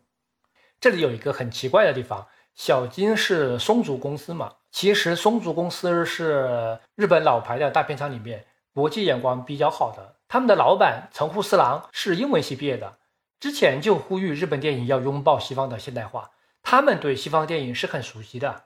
那《东京物语》就是借鉴的莱奥麦卡雷的《明日之歌》嘛，一部好莱坞电影，而且二战后在五几年吧，松竹给很多电影都制作了英文的字幕。他们是想去美国上映，然后以美国作为跳板打入到整个世界。这个说明什么呢？说明松竹公司对于进军世界它是有野心的。但是偏偏他们就认为小金的作品不适合。我是有点想不通啊。想来想去，我猜测可能是因为当时日本国内呢对小金的一些评价，就说小金保守啊、落伍啊，这种看法在五十年代此起彼伏，可能是受到了这个的影响吧，就觉得小金的电影到国外可能不太行。不过有一点啊，和很多人以为的不一样。有一种说法是西方人很晚才知道小金，但其实也没有那么晚。五十年代末，小金的电影已经去过伦敦电影节了，等于说一九六二年去了柏林主竞赛，一九六三年柏林给他办回顾展了，这个比较重要。但是当时影响力没有起来，没有取得一鸣惊人的效果。但至少给人看到了，这里面最关键的人，除了川许多夫人之外，就是我们刚才提到的唐纳德里奇，他是最著名的日本文化通，长期居住在日本。李奇担任西方电影节选片人的时候，他是不断的推荐小金，尤其是推荐《东京物语》。小金的电影去伦敦电影节。去加州的大学放映，去了世界上很多很多地方啊。虽然不是最一线的电影节，但至少是走出去了。这种持之以恒的推荐，从量变到质变，到七十年代、八十年代，小金是终于可以和黑泽明、沟口健二并驾齐驱了。我看到一个研究者的观点啊，我先声明我自己并不相信，就是他说唐纳德·里奇就是日本电影的大外宣，说他可能是拿了日本电影产业界的经费吧，帮他们去国外推广。否则怎么这么卖力？我觉得这么说可能有点过分啊，起码没有什么依据。我觉得他反正至少有一点，他喜欢日本电影肯定是真爱，这个是肯定的。就是李琦做的主要是事务性的推广，但光这个还不够，后续呢还是需要有严肃的影评人和学者从学术上来拔高小金的地位，以更好的经典系统建立的方式来延续下去。这方面比较重要的，首先是保罗·施拉德，他在一九七二年出版的。电影中的超验风格，小金、布列松、德莱耶啊，这本专著里面，他是首次把小金和布列松、德莱耶这二位已经功成名就的大师呢相提并论。施拉德当时还只是研究生，我认为他的这种做法是代表了一种倾向，就是要打破民族电影的边界看问题。小金身上就不再是一个日本的标签，就遮住所有了。施拉德从他的那些日常的电影里面。感受到了超然的神圣的东西，他觉得这个是存在于所有文化里面的，可能实现的方式不一样。同期的还有文德斯，文德斯是在七零年代纽约的电影展上看到的《东京物语》，他是一天之内连续看了三遍，真的是大为震撼。后来他拍摄了著名的《寻找小金》，文德斯可以说是欧洲导演里面的小金头号粉丝，他最新的作品《完美的日子》。特地给伊索广司扮演的主角取名为平山啊，这个就是致敬小金了。八零年代呢，还有两位重量级的大牌级学者出手了，一位就是大卫·波德维尔，他在一九八八年出版了小金研究专著《小金与电影诗学》，不过这本书到现在都还没有翻译成中文。波德维尔呢是著名的形式主义风格研究专家，古典时代那种体系化的大片场电影。也是他的重点研究对象，那小金就肯定特别适合他研究。还有一位就是德勒兹了，德勒兹八十年代出版的两本著作《运动影像》和《时间影像》是彻底改变了现代电影理论的走向。这两本书里面呢，谈到的亚非拉导演是很少的，但是呢，却是有十几页的篇幅来讨论小金。德勒兹是在《时间影像》这本书里面开篇不久就是讨论小金了，基本上是和意大利新现实主义一个待遇的。也就是说，他这个新现实主义讲完了之后，就小金接接上来了。德勒兹是把小金的影像处理方法和日本的日常生活哲学、莱布尼兹的理论、时间影像的概念是放在一起讨论的。他分析的特别特别细致，包括小金这个空镜头的含义、花瓶、自行车这些静物在小金的影像当中起到了什么样的作用，他为什么是这么处理的，他讲的非常细。还有就是为什么这一套小金的整套系统是超越了德勒兹定义的运动影像，也就是感知驱动模式，成为了一种呃纯视听情境的时间影像啊。德勒兹讲的非常细啊，基本上德勒兹最后的结论是说，他认为小金是第一位拍出纯视听情境的日本导演，就是德勒兹是从这个角度来肯定了小金的现代性。这个我补充一下，按照连石重彦的观点，德勒兹的参赛呢，对于小金的经典化是起到了非常关键的临门一脚的作用。因为之前小金身上有一个标签，就是极端的日本化。虽然这么定位也没有什么错，但是老是强调这种日本化的定位，对理解小金始终是一种束缚。德勒兹呢，就打破了这个陈旧的框架，把小金解放出来了。让大家看到小金的美学里面有非常现代、非常超越的一面。连石重彦有很深的法国学术训练的背景，他自己也写了著作，在小金诞辰一百周年的时候出版的，书名就叫《导演小金二郎》，后来出了中译本。还有一九九八年在东京召开了一次国际学术研讨会，叫做《世界的小金》，这个研讨会影响力也很大。那波德威尔。德勒兹、连石都不是仅仅从日本性这个文化角度来讨论小金，而是更多的结合电影性的角度来讨论，和当年的李琦有很大的区别的。这个角度是极大的提升了小金的国际地位。《东京物语》这部电影呢，对西方人来说，我觉得它有一种效果，就是他们能够理解里面包含的情感，因为是人类共通的情感。但是呢，小金采用的是一种完全不一样的电影语言和表达方式。这种既熟悉又陌生的感觉，就让观众产生了一种文化交流的感觉。事实上啊，后来《东京物语》获得了全世界的承认，这个就说明了之前松竹公司的那种考虑，认为小金在国际上推广不出去，这个是错误的。布鲁姆提过这一点，他把陌生感列为经典成立的重要原因。他说，伟大作家作品成为经典的原因是陌生性。这种陌生里面有一种无法同化的原创性，或者说是一种我们完全认同而不再视为异端的原创性。《东京物语》呢，对很多亚洲导演来说，那个地位就差不多相当于《公民凯恩》和《迷魂记》吧，是一种文化上的公约数，或者说亚洲人都特别容易互相认同、互相理解的一种文化上的亲缘性。呃，我还要再补充一点啊，就沟口当年的地位和电影手册的助推有很大关系，也就是说助推力量比较单一，它不像小金接力棒一个又一个欧洲到美国，对吧？那后来影响力就衰落了。那说到这里呢，西方人对日本电影的认识，或者说国际上对日本电影的认识，是按照先黑泽明、沟口，再小金这样一个顺序下来的。这个顺序呢，其实也很合理，因为黑泽明被公认为是拍的很西化嘛，接受起来没有障碍。然后沟口呢，又是还有东方情调嘛。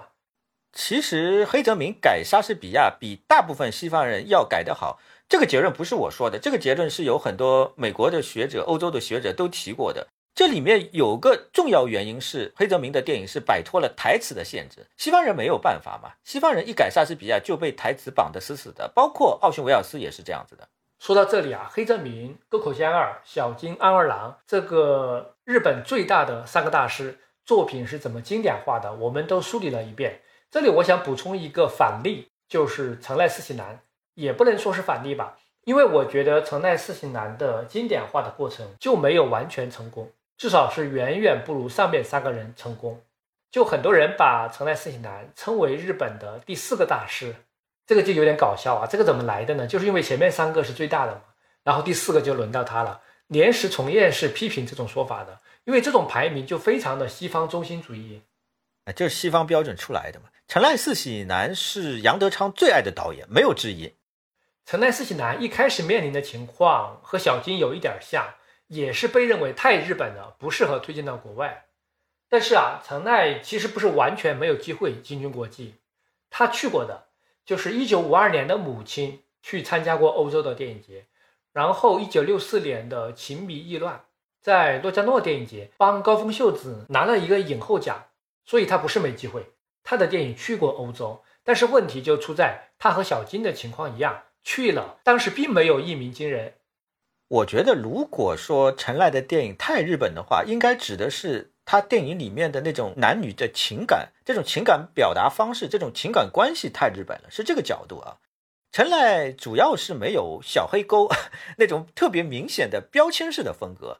那硬要说的话，我觉得有一个标签是说，他不是形式方面，而是说他就特别喜欢拍男女走路是一前一后这种走路的方式啊。那他这种风格就在国际影展上呢是比较吃亏的。那就像小金有唐纳德·里奇这样的美国人在帮他推广，城奈斯基南其实也有推广城奈最得力的一个人是美国的一位女学者奥迪波克，她写过一本介绍日本电影大师的英文著作，这本书基本上是最早的介绍日本电影的英文著作之一吧。前面除了唐纳德·里奇，还有伯奇的《致远方的观察者》，就是他这本书了。但是他这本书犯了一个错误，他很喜欢城奈，很想把城奈推广出去。但是呢，考虑到西方人之前不太了解城奈，在这本书里面，他就拼命的拿沟口健二和小金跟城奈去比较，尤其是拿小金来比，横着比，竖着比，比来比去的，这个也有点失策。因为你这样一来，读者看来的话。你就好像是一个依附于小金的存在了，没有把城奈独特的美学写出来。致远方的观察者那本书也是有个差不多的情况，伯奇也是拿城奈跟小金来比较，哎，他们都喜欢拿城奈跟小金来比较，这个有点陈词滥调啊。另外呢，伯奇觉得城奈的电影语言有模仿好莱坞电影的成分，这个就等于是有一定的批评了。这个就导致城奈直到八十年代。他在国际上的地位一直没有得到本质上的提升，关键是陈赖和小金真的一点都不像啊！你要说两个人有什么共通的，拍现代题材啊，还有表现情感，这个共通也太泛泛了，对不对？我觉得拿这两个人比较，完全是瞎起劲。两人要说的东西完全是两码事儿。小金对于男女情事没有半毛钱兴趣啊，他后期最关心的还真的是出嫁不出嫁，还有伦理问题。然后呢，这个时候二零零一也上位了。一方面呢，也是因为二零零一带动的那股科幻电影和特效电影的浪潮，在八十年代成为了好莱坞的主流电影。那往前追根溯源的话，二零零一是肯定绕不过去的。我个人觉得啊，二零零一因为它的神秘和静谧，获得了影迷的认可。它的那种开放性，它的丰富的阐释空间，也算是经典电影的标配吧。这么说吧，好莱坞影史啊，西部片是《搜索者》。歌舞片是《雨中曲》，黑帮片是《教父》，那科幻片肯定就是《二零零一》。还有就是一九九二年，呃，视语厅呢增加了一个导演选择榜，在这个导演榜里面，《教父》两部一和二，加上《愤怒的公牛》都进去了。这个就说明科波拉和斯科塞斯跟黑泽明一样，是导演的导演，技术好，得到了导演同行的认可。另外一个现象是，香特尔·阿克曼、玛雅·德伦、简·康平。这些女性导演的地位也在继续上升。这一年还有哦，陈继华第一个参加这个投票的中国影评人、中国学者是陈继华，就是中国电影发展史的作者，大陆唯一的一个。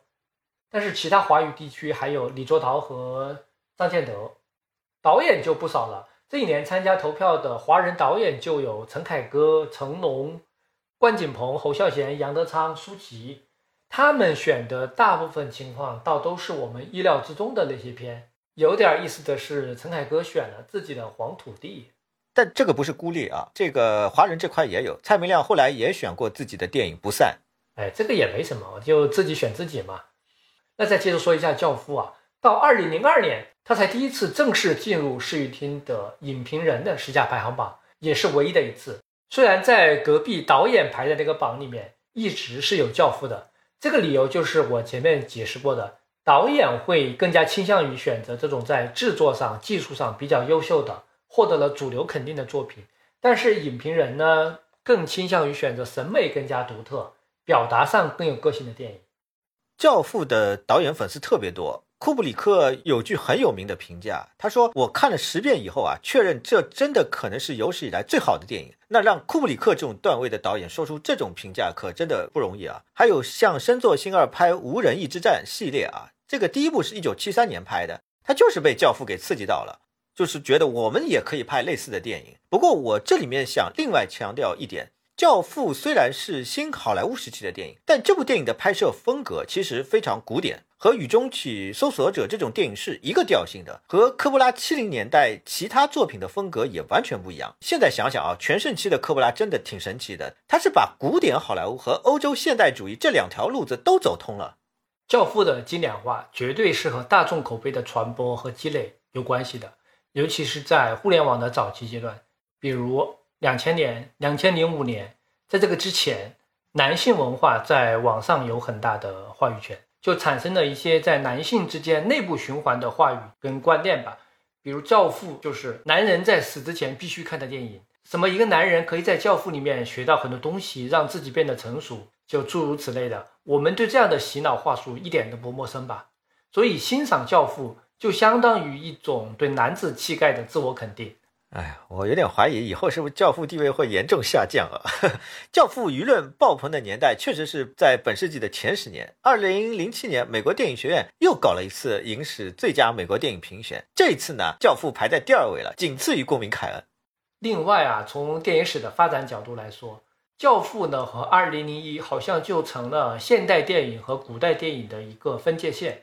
我感觉年轻人基本上不太爱看比《教父》和《二零零一》更老的电影，就是这两部就算是老电影的代名词了。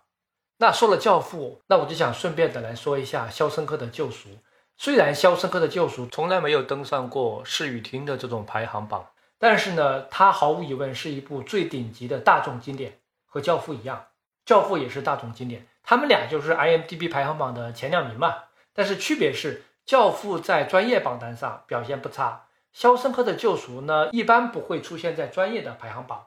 不过作为大众经典，它所代表的现象绝对是值得重视的。《肖申克的救赎》是一九九四年的电影，经常被拿来和同一年的《阿甘正传》低俗小说去对比。在当年，《肖申克》它的反响肯定是不如《阿甘正传》和低俗小说，那两部都是现象级的电影，一部是在美国票房很高。还有一部是《金棕榈》，但是呢，随着时间的推移，《肖申克》在大众当中的口碑，我觉得是反超了那两部电影的。当然，这里面不是完全有可比性啊。《阿甘正传》呢，它算是一部美国的国民级电影，当年这部电影的流行是跟它的政治表达有很大的关系的，所以慢慢到后面，它的影响力是会下降一点的。《阿甘正传》就是美国主旋律。这个电影呼唤的各种精神都是最典型的美国精神啊，像什么永远的在路上，Can do，改写历史的勇气啊，太多了。那低俗小说的影响力主要是在专业圈子里面，跟《肖申克的救赎》的受众完全是错开的。粗暴一点说，昆汀就是恶搞解构的套路，这种路子呢，声势再浩大，传播力也是有限的。从传播来说，《肖申克》真的是二级市场传播的典范，也就是在电影院下映之后。他在第二年就成为了美国录像带市场的第一名。然后 TNT 有线电视台从1997年开始，每天翻来覆去的播放《肖申克》，收视率呢一直很高，这个就极大的促进了它的传播。这个地方是涉及到一个泰德特纳在影视行业的一个布局策略。泰德特纳是美国的一个电视大亨，简单说就是《肖申克》是特纳旗下的制片厂出品的电影。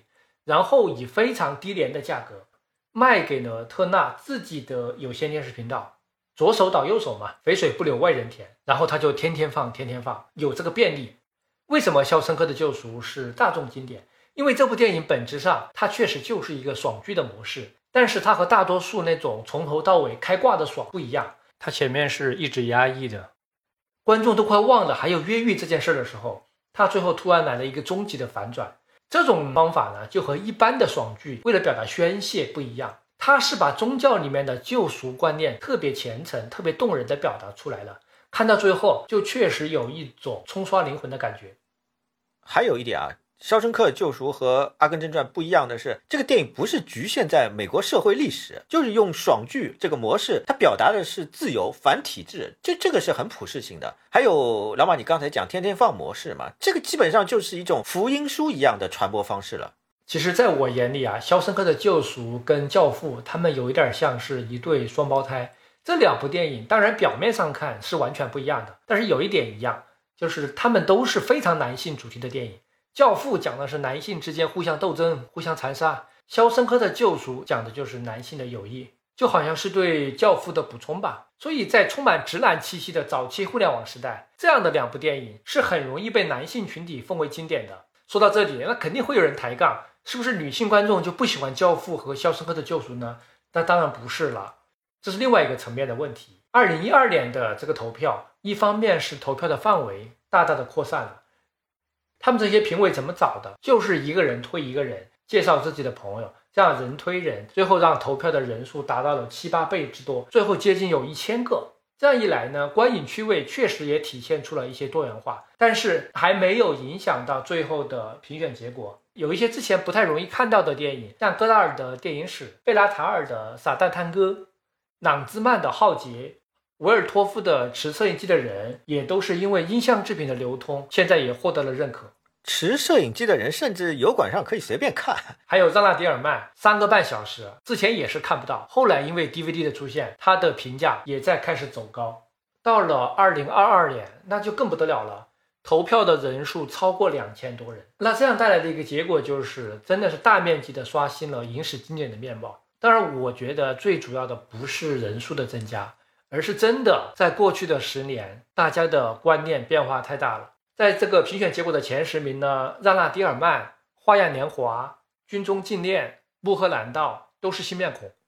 而且，二零二二年所谓的影评人投票，不光是影评人，还包括了发行商、作家、策展人、选片人，各种身份都在里面了。这是考虑到了方方面面，因为这些年电影资料馆、电影节的作用越来越重要，策展人的地位也凸显了，所以就全部进去吧。电影资料馆是电影文化传播的一个重要节点。还有就是经典电影的重映制度，这个在其他国家比较常见，中国就比较少了。这个是体制原因。还有修复文化，让大量的老电影以新的方式重新进入到影迷的视野。而且呢，修复这个行为本身就是一种经典化的认定。一部电影总是因为它有价值才会被修复吧？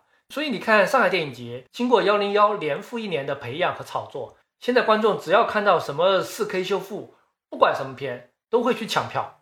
八十年代有一个很重要的转折，就是录像带的时代来临之后，再过渡到现在的互联网时代，观影的场景开始分散化了、个体化了。我们每个人都有机会接触到更多的电影。特里弗有句名言：喜欢电影的就去影院看电影，研究电影就应该反复的看录像带。在这个之前呢，只有在中心城市才能够接触到电影资料馆和电影节。那互联网是强化了这个趋势的。我觉得最让我有感触的一点是。影迷开始掌握越来越多的电影知识了，开始进行电影知识的自我教育了。我对这一点的感受是非常深的，因为我们都经历过这个过程。那这个就带来一个巨大的变化，是迷影文化出现了，专业影迷诞生了。呃，当然我这么说不太严谨啊。八十年代之前当然也有迷影文化，也有专业影迷，特里弗他们就是嘛。但是那个需要机遇，它是局限在很小的范围的。而从八十年代之后，从录像带到碟片的出现，再到互联网，就把这个过程加速了、扩张了、全民化了。电影和绘画有一点很不一样，绘画呢是必须看原作，但是电影不需要。电影其实也没有原作这个概念，它都是复制嘛。本雅明一直讲这个概念。互联网出来之后，是彻底解放了影迷。二零二二年的版本是最为全球化的。另外一个重要特色是明显受到了身份政治运动的影响。最直接的一个例子就是让娜·迪尔曼嘛登顶成功了。另外呢，这个榜单呢是有十一位女导演进入了这个百大的名单，有四位是进入了二十大名单。这个百大名单当中，黑人导演的数量是从二零一二年的一位增加到了七位。让娜·迪尔曼这个电影获得第一位。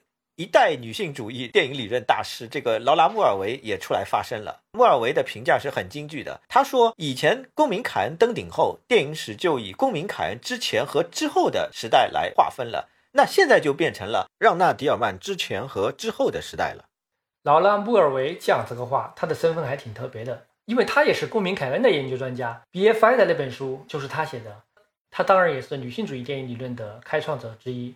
不服的肯定也有啊，保罗·施拉德就不服，他是觉得这个评选完全是政治正确的产物。不过施拉德也强调了一点，他说《让·纳迪尔曼》这个电影也是他个人最喜欢的电影之一。问题在于这个电影冲到历史第一啊，它没有一个缓冲期，它像是被人操控了，就是他觉得把投票人数放宽到两千人就会造成这种结果。不过有意思的是，阿克曼本人对这种投票是没有任何兴趣的。他是明确拒绝了施雨婷的邀请。他觉得这种投票有点像回到了课堂，在答这个题目啊，很无聊。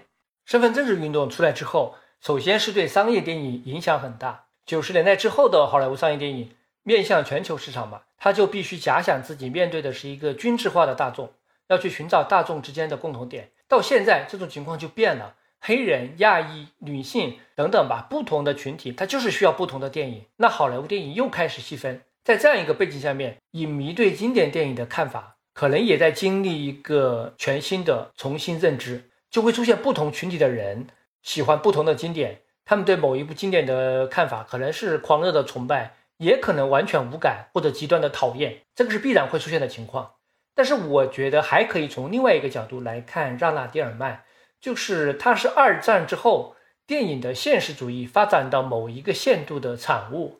有一个术语叫超级写实主义，有人就用来形容阿克曼的电影，就好像是说它比一般的写实主义更加写实。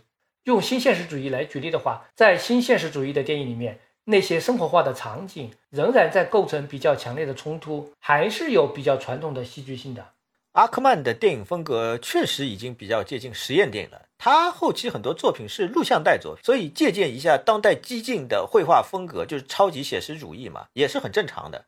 那阿克曼超级在哪里呢？他有一句名言，就是说，当在这个电影里面，他把一杯牛奶往桌子上一放，牛奶好像就要溅出来了。这个行为的戏剧性和谋杀是一样的。这个概念就和百分之九十九的电影是反过来的。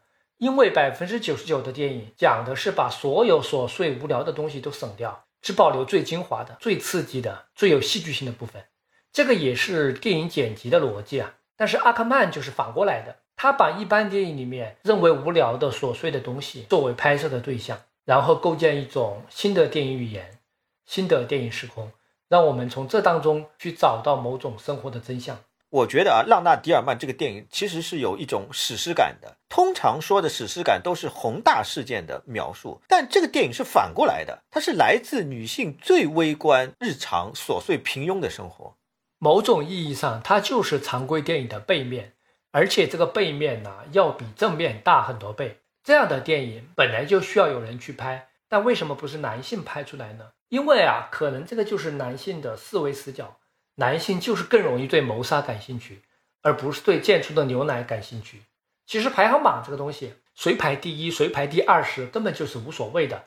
只不过肯定这样的一部电影，它也不仅是在肯定女性的创作，它也是把以前被遮蔽的电影创作方向显示出来。那聊完这个浪纳迪尔曼，我们接下去就应该要谈一下《花样年华》了吧，对不对？肯定要谈一下了。按照视语厅二零二二年的统计方法，实际上《花样年华》是一九七五年以来的电影最高排名的一部，这个地位真的是空前的。并且啊，视语厅的那次投票投《花样年华》的基本上都是西方影评人，英国人投的尤其多，华人的亚洲的评委投《花样年华》的很少。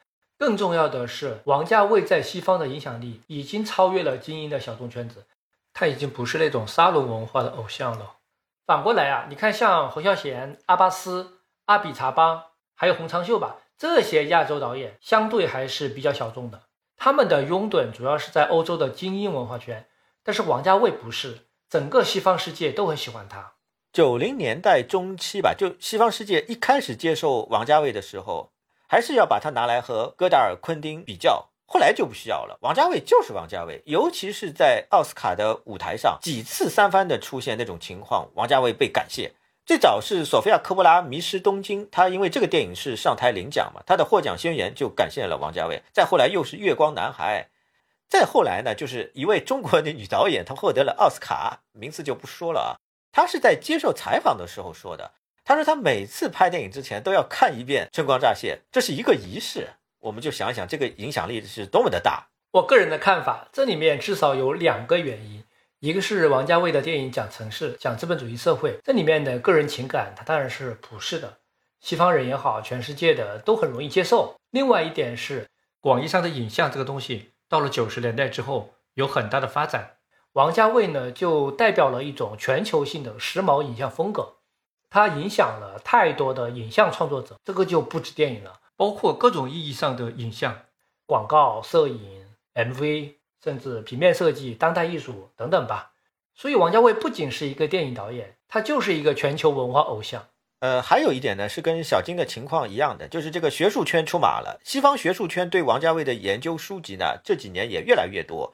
尤其是那个非常精英的学术出版机构 Willie Blackwell，它这个学术机构它是出了一整套的导演手册系列，是在二零一六年出了王家卫研究的论文集。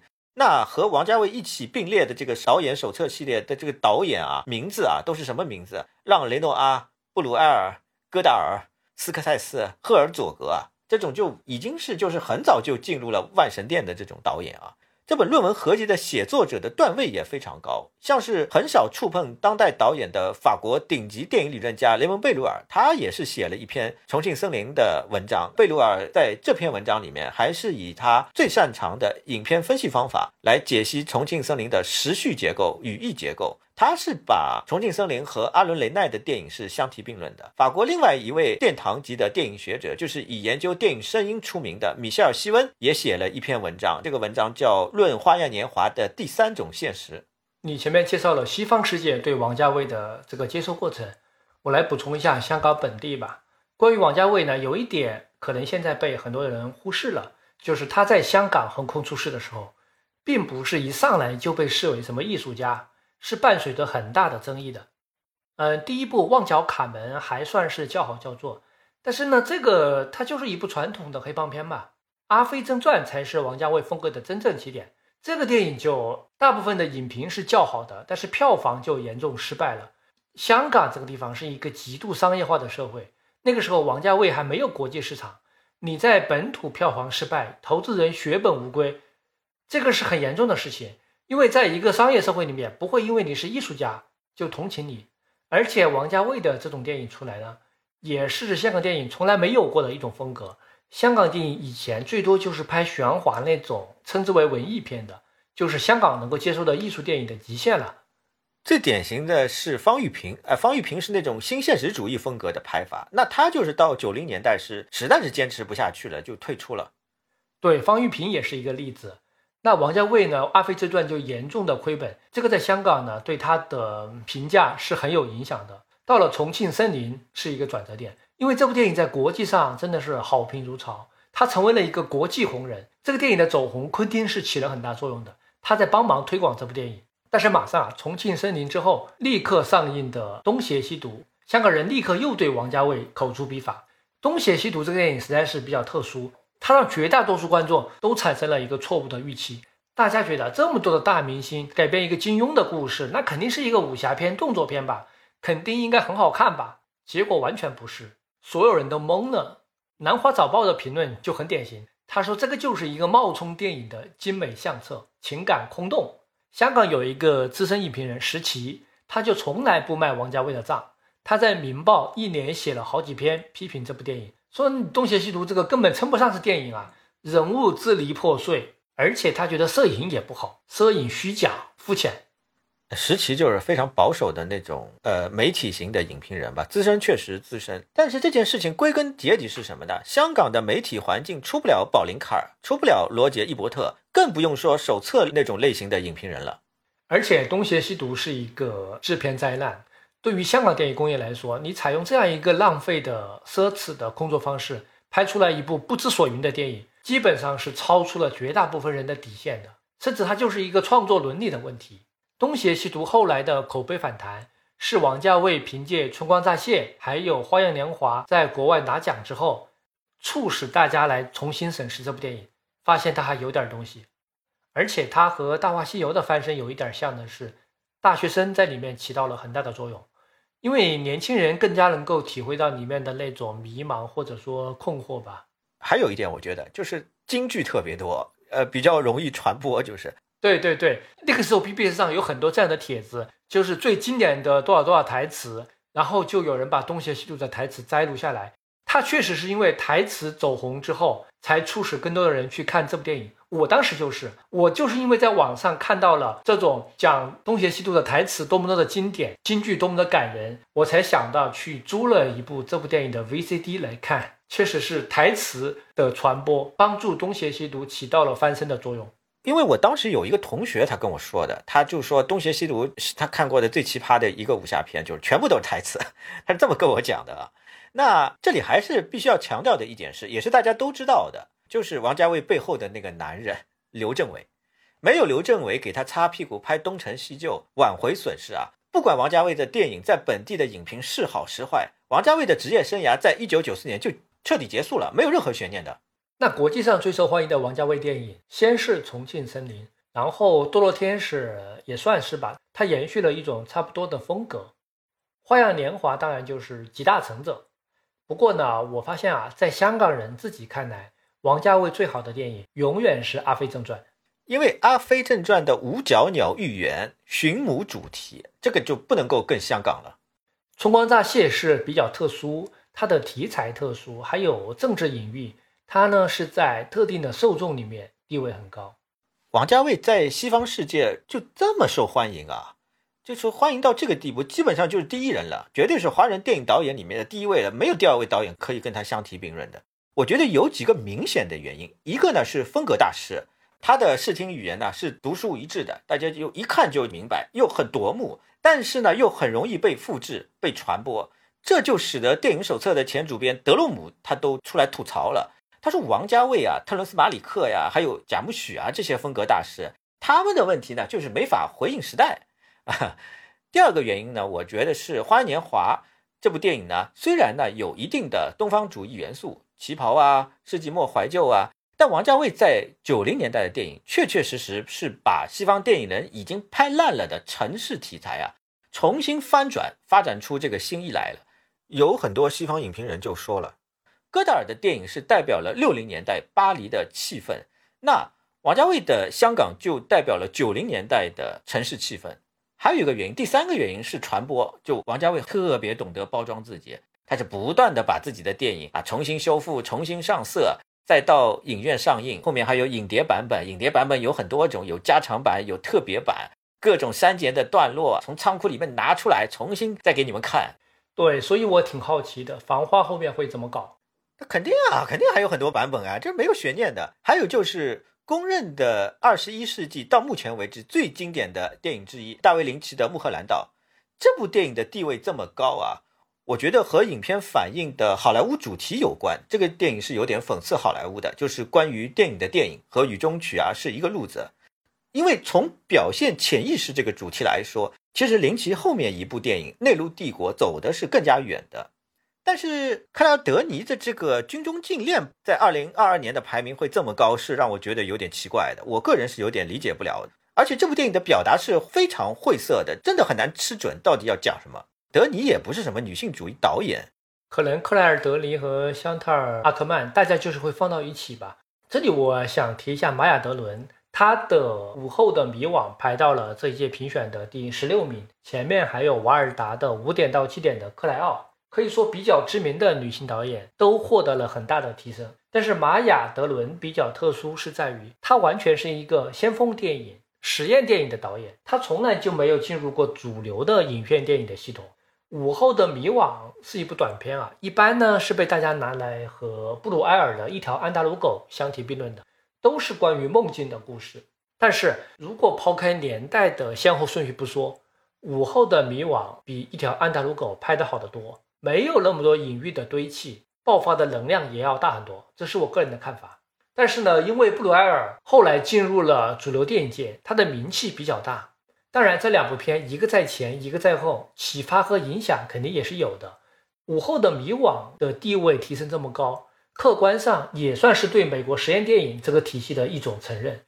但是呢，这主要是一种象征意义，像后来的波长、天蝎宫上升、狗星人。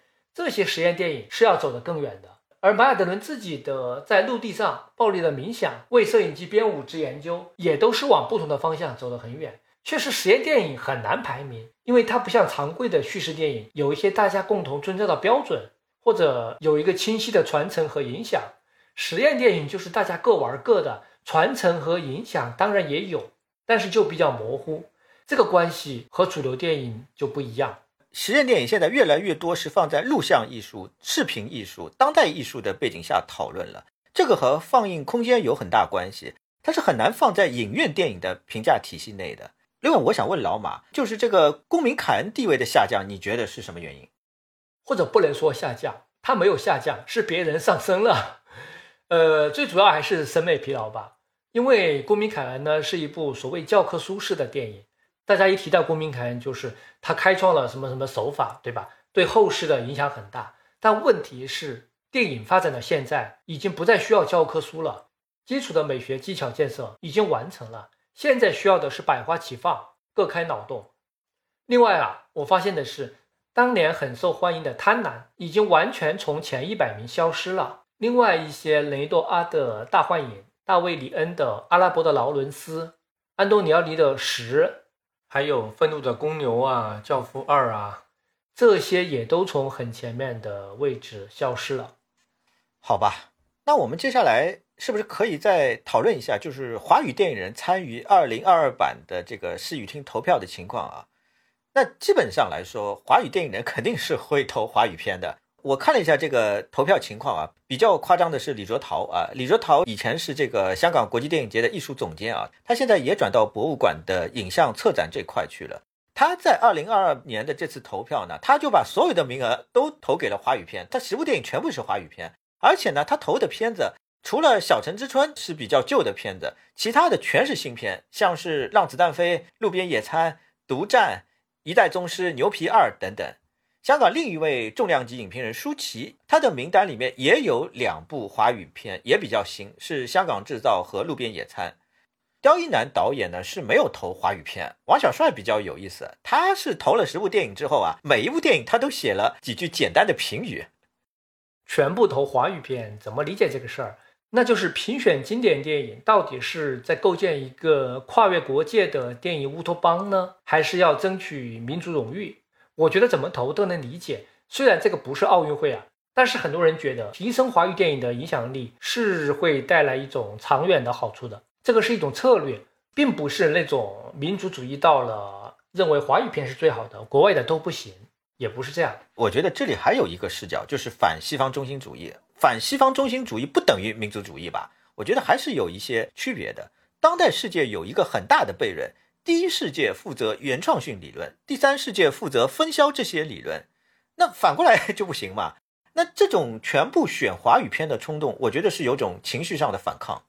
施雨婷有一个观点啊，我是很同意的，就是任何评选都会挂一漏万。这个就是安伯托·艾科的一句名言嘛：所有的清单。都在暗示清单之外有一个无限广阔的世界。我认为这个就是对所有经典评选的一个正确态度。有件事很有趣啊，斯科塞斯参加这个视听的评选，他十个名额只选出来五个，他就说要再选五个的话，就至少有并列的五十个可以选进来。哎，这件事情我觉得对斯科塞斯来说实在是太为难了，因为他实在是太爱电影了，你让他选十个真的是太难选，太难选了。那么我再说一点啊，就是电影经典和文学经典又有点不太一样。保罗·施拉德就说过，他是呢本来想干一件大事情，他是想模仿布鲁姆写一本电影版的西方正典，因为他觉得很奇怪呀，为什么一直没有电影版出来？为了干这件事情啊，施拉德还特地跑到了哥伦比亚大学啊，他去旁听了詹姆斯·夏姆斯的电影史课程。这个夏姆斯就是李安的那个编剧啊，他是在哥伦比亚大学教课的，他教的不是制片课，真的是电影风格的历史啊。呃，上了大概一年的课程之后，施拉德就开始写了。但是后来真的开始写的时候啊，施拉德发现他写不了，很难写。这个事情比他想象的要难很多啊。他写了一个导论就放弃了。我觉得这里面啊，最简单的一个理由就是电影史的时间呢还是不够长。对，任何榜单都是在提醒我们，还有更多榜单之外的作品同样重要。施雨婷很明显就是意识到了这个问题。他们在去年出的一本刊物，就相当于是对前年的这个大评选的一个补遗，从这个投票里面找了一些仅仅得到一票的电影，组成了一个遗珠榜，这个还挺有意思的。这个就说明他们对待影史经典的这个思路是比较完整的，有共识，但是也强调遗珠的发掘，也强调每个人的视野都不完整，这样起到一种平衡的效果。他们是真的把这件事当系统工程来做了，而不是简单的搞一个像虎扑那样的那种竞技比赛一样啊！因为经典评比本身就是建构电影史的一个重要的方法。也是提醒我们，就是每当在形成所谓的对经典的共识的时候，最好还是要反省一下，这里面还有什么遗珠，或者说永远有遗珠吧。这种反省和流动，也代表着电影史的一种有机的循环和互动。如果没有发掘遗珠和这种探忆考古的思路，就很容易形成一种经典的霸权，或者说马太效应吧。毕竟呢，有些电影是很难被人看到的。所以它未必在特定的时间得到了公正的评价。即便是现在这个互联网时代，我们也不要以为自己可以随便看到所有的电影。很多电影现在还是看不到的，或者它的名声有可能被这同一个导演的其他作品给遮蔽了，或者被同一个流派的其他的作品挡住了，这都是有可能的。那关于这个电影的传播范围，对它的评价和历史地位有非常重要的影响。在前互联网时期，这个是一个最最核心的条件。为什么欧洲人拥有话语权？不仅仅因为他们传统上就强势，也因为他们能够看到世界各国的电影。美国在这方面是存在短板的，因为美国的艺术电影发行远远不如欧洲。在两千年之前，很多经典的艺术电影或者亚洲电影在美国是看不到的。那个时候，韦恩斯坦这种文化商人是在滥用自己手里面的权利。他们买了很多电影，但是就锁起来雪藏了，不发行，就导致很多经典电影在美国看不到。这是一方面的原因啊。这个也是罗森鲍姆的观点，就是美学认知很大程度上是受到商业行为把控的。他觉得大众美国人对电影的认知非常非常差，因为他们平时看的电影都是商业巨头推的那些垃圾电影。而且呢，文化上，美国这个国家有它的孤立主义传统，他们是连带字幕的电影都不喜欢看的。欧洲和美国电影文化差异这件事情啊，要说起来真的是没完没了了。罗森鲍姆是特地写了一本书叫《电影战争》来吐槽的。罗森鲍姆曾经讲过一件事情来形容这个美国观众的孤陋寡闻。罗森鲍姆他是阿拉巴马州的佛罗伦斯市，他是这个地方出生长大的。他说，《美丽人生》是他的老家四十年来第一部上映的外语电影。我感觉中国再偏僻的省份也不至于到这个程度啊。这个现象往远了说，是从二战开始的。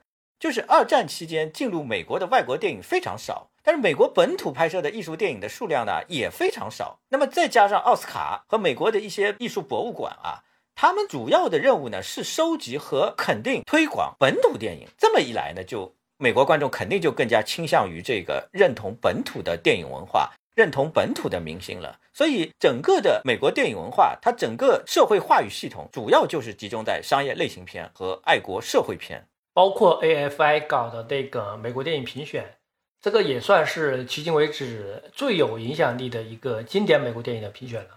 但是罗森鲍姆就很鄙视这个评选结果。其实 AFI 自己他还觉得挺有功劳的，他想他们这个排行榜推出来了之后，公民凯恩的录像带 DVD 的出租就大幅上升，排到了第一。他们觉得这个也是一个好事啊。但是呢，仔细来看 AFI 搞的这个评选，真的问题很大。不在于什么片进了，什么片没进，也不在于他们找了当时是总统的克林顿夫妇来投票，而是一开始的筛选标准就很成问题。罗森鲍姆是认为 AFI 的这次评选呢有两个大毛病，一个呢评的是美国电影，因为其他国家的类似机构都不是这么评的，比利时的。英国的、法国的都不是这么评的。第二个呢，是评比的初衷呢，它不是为了去建构一个经典的电影史，也不是为了挖掘遗珠，根本的一个目的就是老马你刚才讲的，它是为了推销 DVD，那就是充满铜臭气嘛。不过啊，这里面还有一个问题，体制差异。英国电影学院每年收到的资助是六千万美元，美国电影学院只有十万美元，这个真的很能说明问题。因为英美两国的文化机制不一样，英国政府对于文化事业的扶持力度比较大，美国就完全是私营机构在做这些事情。那这里面其实还涉及到一个美国文化很重要的特质，就是我刚才讲保林卡尔的时候讲到的反制。那么具体到一九八零年代以后呢，是怎么回事呢？就是美国学院里面的电影研究，它是和大众媒体脱钩的。实际上啊，美国学院里面电影研究的水平是相当高的，但就是对社会没有什么影响力。欧洲就不是这样子了。埃科、卡尔维诺这些大牌的作家、知识分子，他们是经常给日报写文章的。还有罗兰巴特，罗兰巴特的《神话学》这样的学术著作，他最早是发在法国《新观察家》这样的文化月刊上的，不是发在什么学术刊物上的。最典型的就是电影手册了。电影手册不是什么学术期刊，大街上随便哪里都买到的。它不是靠什么政府社科基金圈养的，但就是这么精英，德勒兹、罗兰巴特、朗西埃、福科这些大牌知识分子，他都会这个接受手册的专访。这种事情在美国是绝对不可能发生的。纽约林肯中心旗下的那个电影评论啊，这个纸质版已经倒闭了，他们那个杂志是倒闭了，现在还维持着一个邮件通讯和一个播客。而在美国，机构做播客很普遍，比中国普遍很多。有点意思啊。罗森鲍姆还说过一件事情，也是很具代表性的。他说是一九九二年吧，他去罗马参加奥森维尔斯的研讨会，这实际上是一个非常非常专业的电影研讨会了。这样的研讨会如果是在纽约、洛杉矶或者芝加哥举办，当地媒体绝对是提都不会提上一句的。但是在意大利却被当成了一条大新闻，在国家级的杂志和报纸来报道这件事情。德国的情况也是一样的。布鲁姆说，一八零零年以来，也就是美国大革命以来，美国就没有正式的高雅文化。那法国、德国都不是这样子的。所以，布鲁姆认为西方经典是一个幸存者的名单。对啊，经典电影也是幸存者。我们今天在网上看一部经典电影，好像很简单，但是每一部电影流传到今天，它也是经历了千辛万苦的。每一部电影后面都有故事。首先是经过了主创的工作，还有片场和资料馆这些机构的工作人员的保护。影评人的呐喊，策展人的布局，还有经过一轮又一轮的修复，然后才在电影节、才在艺术电影院重映，出录像带、DVD、蓝光流媒体，最后才被影迷看到。呃，那聊到这里，就是西方电影世界的榜单，我们聊的差不多了。最后，我们可以集中聊一下我们华语电影世界的榜单啊。这个呢，和华语电影的奖项又有点像，它是缺乏一个权威性的发布平台。这个我们这里是没有像视语厅啊、电影手册这样历史悠久又有公信力的媒体，基本上就是两岸三地各自为政。当然，这个也和社会政治环境的巨大差异有关了。台湾地区呢是二零一零年金马奖，当时是搞过一次影史百大经典华语电影的榜单。香港呢是二零零五年金像奖的组委会搞过一个百年百大华语电影的榜单。还有像是电影双周刊吧，电影双周刊在二零零零年搞过二十世纪一百部最佳港片。还有一个比较有意思的啊，就是香港电影资料馆港资馆在二零一一年。搞过一个，就是他们推荐的百部不可不看的香港电影。这个榜单的时间跨度是从一九一六年到一九九九年。它非常有意思的一个特色是，这个榜单邵氏电影比较少，替代的呢是粤语长片。这个思路有点像台湾的这个电影人推荐台语片，比较强调主体性的视角啊。那比较下来，内地就没有一个特别代表性的榜单，像是中国电影评论学会、中国电影资料馆、看电影杂志。还有华语电影传媒大奖都搞过类似的这种百年百大华语电影榜单，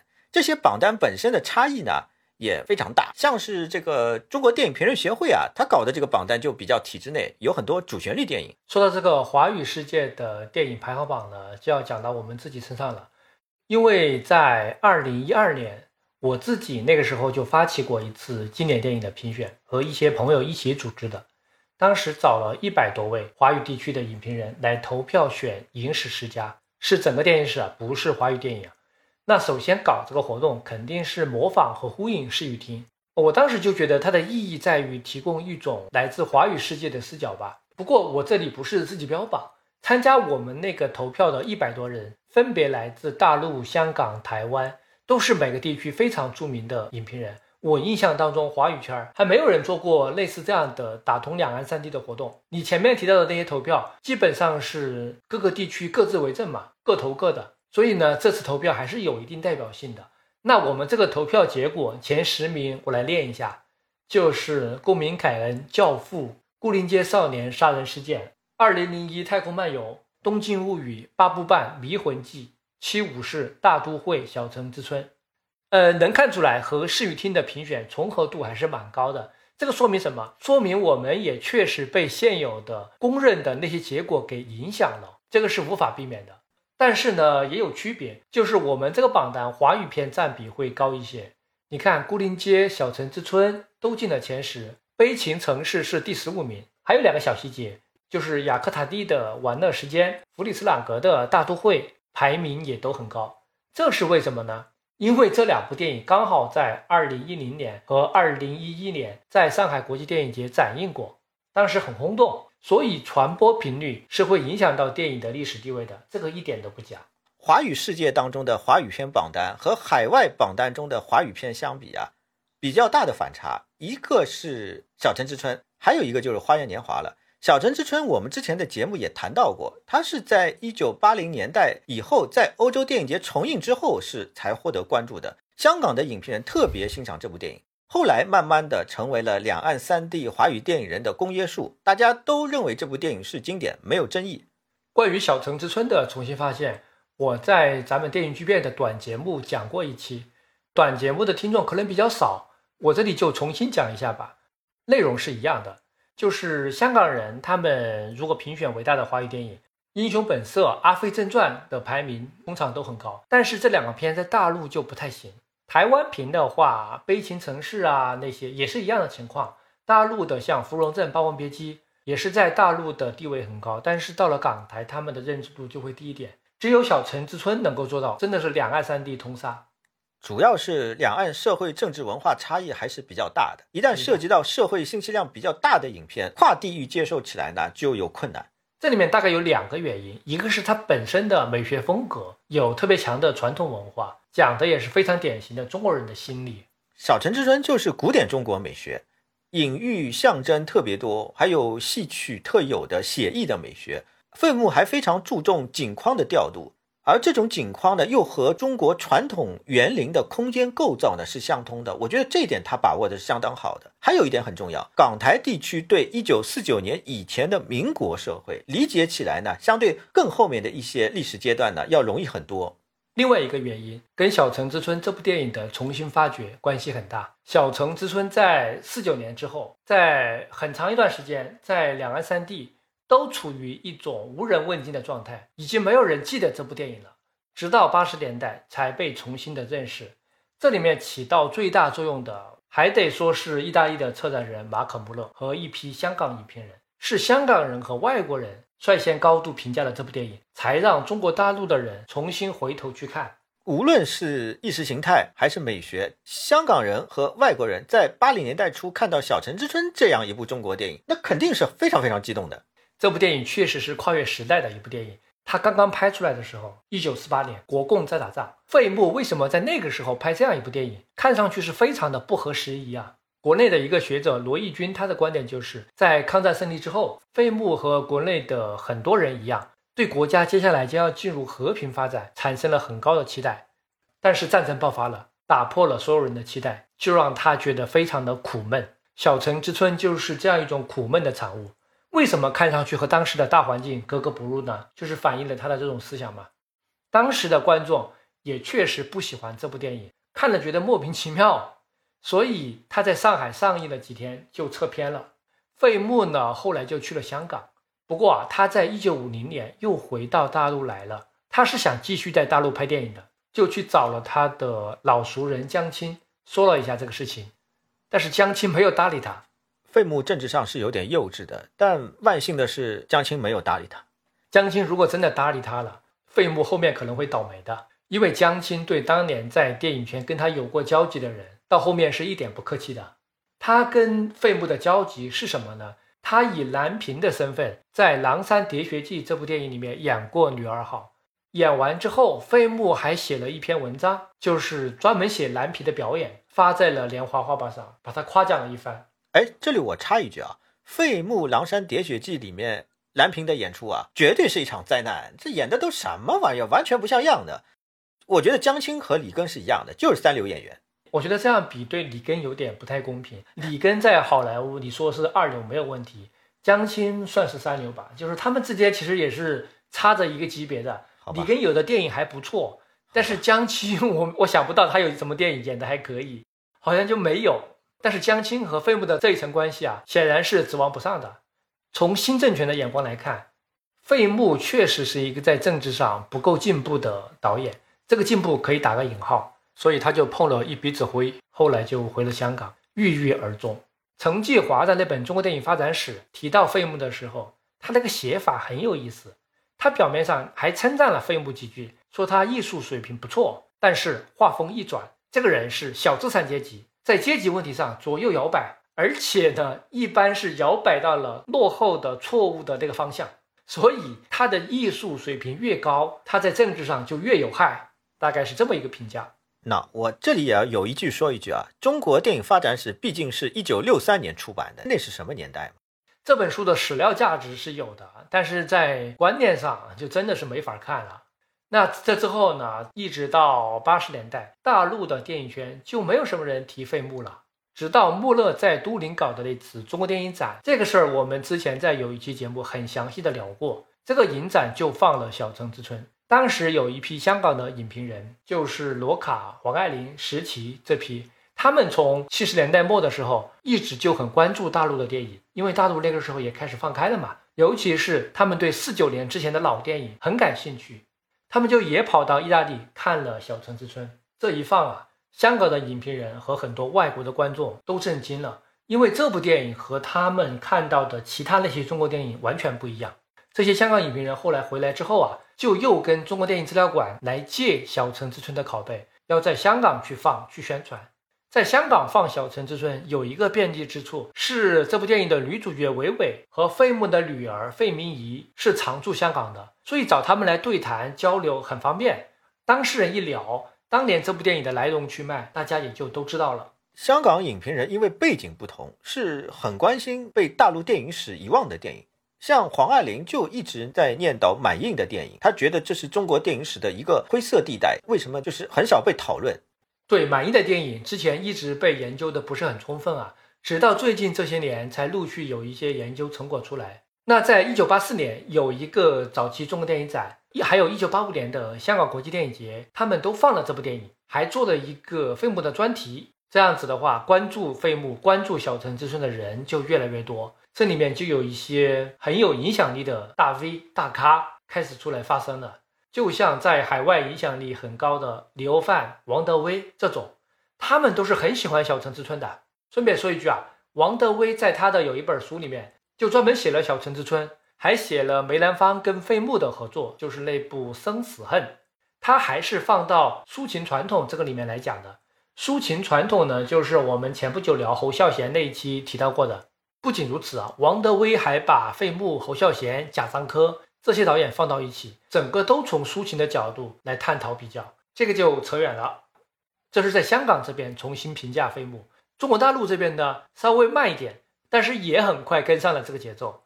把这部电影送到了很多国家的中国电影展，无一例外，国外的观众和评论界都是认可这部电影的。八十年代这个时代气氛毕竟变了，解放思想吧是时代主轴嘛。还有啊，那个时候沈从文、张爱玲、钱钟书也重新出土了。对，这几个作家也是被重新的评价。八十年代呢，大陆有一批的学者，像钟建斐、罗毅军、李少白、陈山、钟大峰。他们也都开始关注和重新评价《小城之春》，尤其是啊，到了最近的这些年，发生了一个新的情况，就是因为国内的电影学界现在最重视的一件事是什么呢？就是要建构民族美学，这是文化自信嘛，所以就把《小城之春》捧得越来越高。这里面还有一个我觉得很有趣的地方是，罗毅军就说过，他在五十年代的时候其实看过一次《小城之春》，当时根本没有觉得它好。甚至可能是把它当成毒草的，但是到了八十年代重看就完全不一样了。这个说明人的欣赏口味、欣赏水平是会变化的，不仅跟个人的成长有关，可能跟大环境的关系更大。田壮壮更夸张，他不是翻拍了《小城之春》吗？他说他在翻拍之前看过至少一百遍。第六代也是啊，张元、贾樟柯都喜欢这部电影，尤其是贾樟柯，他做过很多向费穆致敬的事情。纪录片《海上传奇》，还有平遥电影节、江湖儿女，这些都是广为人知的。二零二二版的视语厅评选，毕赣、李瑞军、李迅都选了《小城之春》，主要还是国内的人在选这部电影。现在呢，回看八十年代对《小城之春》的重新发现，我觉得有一个原因或者说心理因素是起到了非常大的作用的，就是当时打开国门之后，中国电影人开始广泛接触到了西方电影。应该是立刻就发现了中国电影和西方电影的艺术水平存在巨大的差距，甚至是方向就完全不一样。他们在内心是否会产生一点自卑呢？因为你在进行国际交流的时候，如果拿出去的都是一些革命题材电影或者左翼电影，是不是有点拿不出手啊？因为在中国电影史的主流叙述当中的那些经典，像《十字街头》《一江春水向东流》《乌鸦与麻雀》等等吧，当然他们也不错，但是这种电影看多了，还是人家还是很容易一下子就知道中国电影是怎么回事的。那么大家的内心迫切的需要发现另外的一类电影，能够和国际上去对话。小城之春这个时候就出现了，它是如此的传统，又是如此的现代，它具有世界性，也有民族性，可以说是打破了之前中国电影的所有套路、所有刻板印象，是一个几乎完美的范本。就这样找到了。我觉得这里面最有意思的就是当年这样一个游离在主流的左翼论述之外，被贬低为灰色的、消极的小资产阶级的艺术家的费穆，现在呢，居然成了一面被高扬的民族美学的旗帜。这个怎么说呢？这个就是时代的变化吧。呃，老马，你说的这些左翼这块，我有点不同意见。我认为左翼本身是没有问题的。爱森斯坦、维尔托夫当年这帮俄国导演拍的全部都是左翼电影。我刚才说的维尔托夫的电影眼概念是直接根据共产主义唯物主义思想来的。那六八年以后的戈达尔拍的《东风》那种电影更是左的没边了。关键是当时中国的这些左翼电影，电影语言、场面调度的表达上，那就实在是乏善可陈，只有一个左翼的政治立场而已，那个就很容易变成一个宣传品了。那实际上，《小城之春》地位的逆袭，有点像我刚才提到的张爱玲、沈从文、钱钟书这三位作家，在一九四九年之后，基本是被文学史遗忘了。后来纯粹是因为夏之星《现代中国小说史》的出版，才重新走红。而且他们的走红也是从港台先开始的，因为中译本是七十年代首先在香港翻译出版的。钱钟书的那个《围城》在香港出的时候还是盗版。不过，电影界不存在类似现代中国小说史这样意义的电影史著作。这个呢，一方面的原因当然和电影本身能不能看到关系是很大的。禁片和禁书，还是禁书更容易看到吧？那你看不到，再牛逼的学者也白搭呀，对不对？另外就是和电影学科的学术体系关系很大。两岸学院里面电影学科的建立其实是九零年代以后的事情，差不多比西方晚了三十年。像是台湾到今天都没有一所大学开设电影系，电影研究大多是依附在比较文学专业、新闻传播专业，缺乏独立性。香港差不多也是一样的情况，这点呢尤其遗憾，因为香港电影曾经如此辉煌，可研究的对象材料远远超过台湾电影。那台湾的林文琪老师就曾经感叹说，台湾电影研究对象非常的少、稀薄，差不多就是台语片、胡金铨、新电影、黑电影。呃，还有那四个人，侯阳、李蔡，最多再来个琼瑶电影。那香港是东方好莱坞，他研究的材料可以几十倍于台湾电影，学院机构却没有跟进啊。那么，那么说到大陆呢，大陆的情况又不太一样。大陆的硬件是可以的，但研究方法呢存在很大的问题。但是这一块啊，我们这种局外人呢也不太好特别的展开去评价了。大陆的大学里面的电影学科，它的这个水平。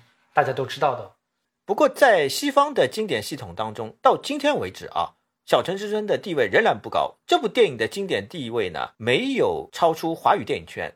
表现在视语厅二零二二年的评选当中呢，投这部电影呢，大多数都是华人。西方知名的影评人里面，我注意到的是罗森鲍姆是投了，其他肯定还有啊，但是真的很少。《花样年华》就反过来了，华语电影圈对这部电影的热情呢，和海外是没法比的。基本上，王家卫在华语电影圈最被认同的电影，还就是老马你刚才讲的这个《阿飞正传》啊。再举一个例子的话，就是《霸王别姬》了，《霸王别姬》也是一个反差。这部金棕榈电影在华语圈的实力是相当可以的，但是在西方世界的经典体系当中呢，很难进入到核心圈层。视语厅二零二二版的排名，《霸王别姬》前二百五十位都没有进去。还可以提一下的，就是内地经典系统建立的特殊性。互联网起来之后，民间网络舆论的作用是非常大的。比方说，杨德昌在大陆影迷心目当中是有至高地位的，这个是因为网络的作用。哎，说到杨德昌，上个月纽约举办的杨德昌的回顾展，我看到有人说也是一票难求。我不确定观众是华人为主还是外国人，我是明显的感受到杨德昌的国际认知度。在过去的十多年是有在悄悄的稳步上升的，可能和他的重要作品开始被修复，然后更加广泛的传播有关系。台湾的官方机构主动向外推台湾电影的力度是很大的。而且我觉得纽约的这个林肯中心里面的策展人应该是有杨德昌的粉丝的，他们办杨德昌回顾展不是第一次了。肯定的，我就记得八十年代、九十年代，本世纪这肯定不是第一次了。就是说，还有更经典的案例是《大话西游》这部电影口碑的反转，真的是就是大学生 BBS 文化的产物。这种文化发展到今天，就是豆瓣评分，一部电影经典与否，就除了豆瓣，就在大陆是找不到什么其他参考平台了。后来在二零一九年的时候，迷影精神赏又发起了一次投票，我也参与了这个里面的组织工作。这个投票，它是从本世纪的前二十年，也就是从二零零零年到二零一九年，在所有的华语电影当中选二十部最佳的。参与这次投票的人比二零一二年那次范围更广，数量上是有二百多位电影工作者，这里面包括影评人、学者、策展人，还包括很多的导演、演员、编剧、制片人、摄影、美术、剪辑。几乎所有和电影相关的重要岗位都涵盖到了，而且投票人的来源不限于两岸三地。我们也请了日本的像盛田晃司、马来西亚的杨义恒、缅甸的赵德胤、新加坡的陈泽义、法国的傅东，还有韩国的、加拿大的、美国的很多国家的研究华语电影的人，或者是导演从业人员来参与这个投票。我觉得最后的结果是非常有代表性的。我估计华语电影圈真的还没有人搞过这么大范围的影史经典投票吧？那这个结果当然还是有挺高的权威性的。第一名就完全不出预料啊，就是杨德昌的《一一》。第二名《花样年华》，第三名《鬼子来了》，第四名《卧虎藏龙》。对，前四名都是同一年，二零零零年。对，所以二零零零年真的是巅峰一年嘛。然后从第五名到第十名是《刺客聂隐娘》《无间道》《色戒》《站台》《一代宗师》《铁西区》。这里有一点啊，前十名没有大陆导演拍的院线片。对，加上这个限定，确实是的。你看《鬼子来了》《站台》《铁西区》都是地下电影、独立电影，确实没有大陆导演拍的院线片。但是第十一名就是了，《白日焰火》。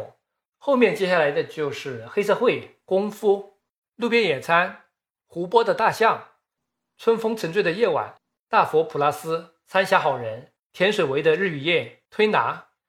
一个很明显的结论是，第五代一个都没有。这个当然也很自然了。二零零零年以后，第五代真的是没有什么作品可以选的了。对我搞了几次这种投票之后呢，还有一个发现，就是投票人的心态真的有好几种。他不单单是在选自己喜欢的电影，一种是。他的思维受到了既定的历史经典的影响，有一点被同化了。我真的不觉得有那么多人喜欢公民凯恩，但是公认的经典吧，你不选它，好像就显得自己不懂。这种心态是很常见的。还有一种是纯个人化的、极度个性化的，完全从个人喜好出发，这个也是一种。另外就是一种方案的心态，他想影响最后的结果，甚至就发展出一种合纵连横的心态。因为之前有国内的影评人啊，他们参加视语厅的投票，就呼吁中国的投票人要联合起来投某几部华语片，把它抬上去。当然后面好像还是没有成功，因为每个人都有自己的想法，这种联合是很难成功的。总结来说的话，在前互联网时期，对于电影经典系统的建构作用最大的，我们会说是权威媒体，是学术共同体，以及特别重要的是电影界内部的传承和影响。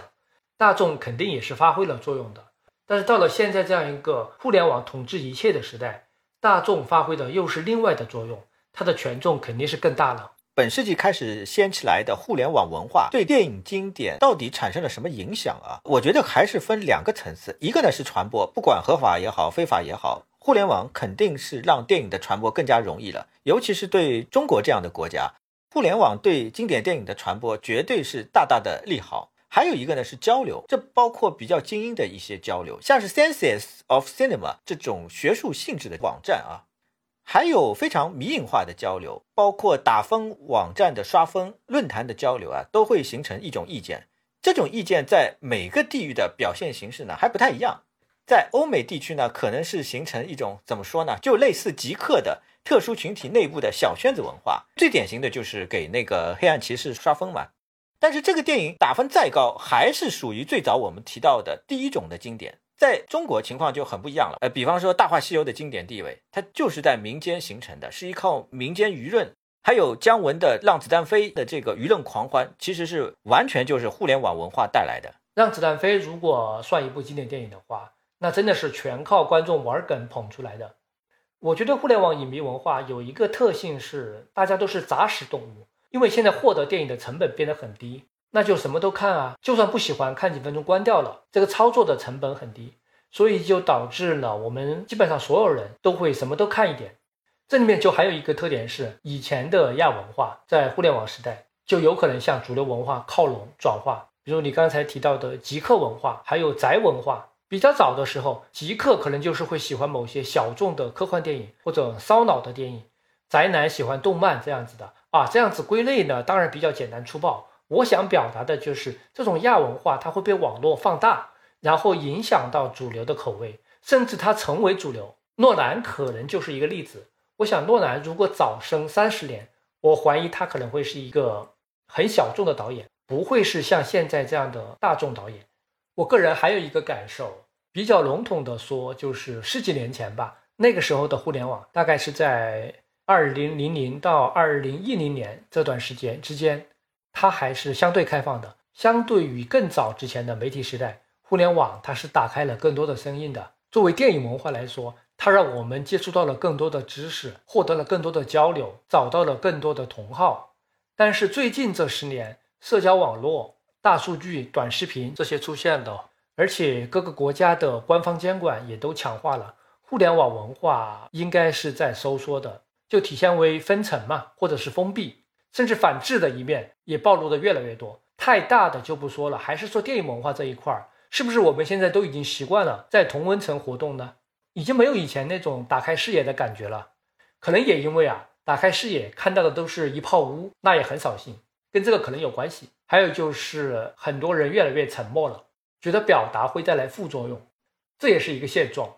我觉得电影文化衰落这一点也挺重要、挺关键的。在中国，以前最大的阵营肯定是豆瓣了，但现在豆瓣最资深精英的那些电影文艺党很多都撤退了，高质量的发言越来越少。说到这里啊，我们最后来总结一下吧。就是我细想下来，我还是认为电影它终究是最全球化的一门艺术，不仅是因为它全球化的门槛比较低，而且各种复杂的原因吧。艺术电影一直也是一门全球化的生意，商业电影就更不用说了。总之，它全球化的程度很高，这个程度我觉得可能比严肃文学的全球化程度要高，因为文学翻译的难度很大，你翻译一部文学需要好几年的时间，所以很多当代大师的作品都没有翻译成别的主要语言。但是翻译一部电影的字幕是比较快的，比较方便的。那如果要比的话，可能也比流行音乐的全球化程度高。因为流行音乐虽然说没有什么翻译门槛吧，但是这是一个非常本地化、本土化的文化产业。除了欧美一小部分国家的流行音乐可以输出到全世界，其他国家没有这个能力反向输出，所以它影响的也只是本土市场这一块。所以吧，在这个全球化倒退的年代。可能迷影人是真正最后仍然会坚信和坚守全球化理想的一小撮人。那和流行音乐对应的应该就是绘画吧？绘画是全球化的，还有当代艺术也是全球化的。而且当代艺术呢，相对绘画来说呢，更加能够激发思想和视觉的力量，还能够创造一种事件啊。但毕竟电影的产业属性是特别强的，绘画和当代艺术的影响力还是没有办法和这个电影来比较。大家现在说电影衰落，这个没有问题啊。不过，电影电视剧激活社会话题的能力还是最强的。《繁花》这个小说出版了这么多年，十多年了吧，影响力还是在文学圈子内部，就是文学迷比较喜欢。但是电视剧一播出，带动的文旅行业的能量真是太惊人了。最近这段时间，小红书上面围绕《繁花》的打卡简直多到爆炸。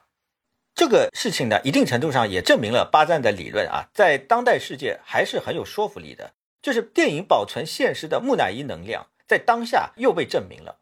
观众在电影影像当中看到现实世界后产生的多重的复杂的震惊体验，是其他媒介完全无法相比的。我这里还有一个想法，可能有点天真，不一定对啊，是我的个人的感受。就是广泛接触世界各国艺术电影的人，他比较难成为一个狭隘的民族主义者。因为在这个过程当中，会接触到不同国家的文化，而且不仅仅是接触，需要有一种同理心和换位思考的能力，才能理解，才能喜欢。对啊，所以我相信一个人如果大量的吸收世界性的电影养分，也包括其他文艺作品，他大概率不会无缘无故仇恨别的国家的人，而且有机会从更多角度来审视世界和民主这两者之间的关系。另外，我还想到的是，就是我们看待电影的视角，所谓的西方中心主义或者别的逆向的某种主义是客观存在的。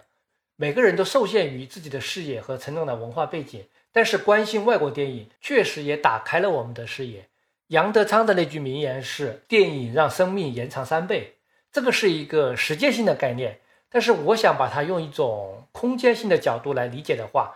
电影也确实帮我们打开了三倍的视角去认知外部的世界，更重要的是用一种反省的视角重新认识自己的身边。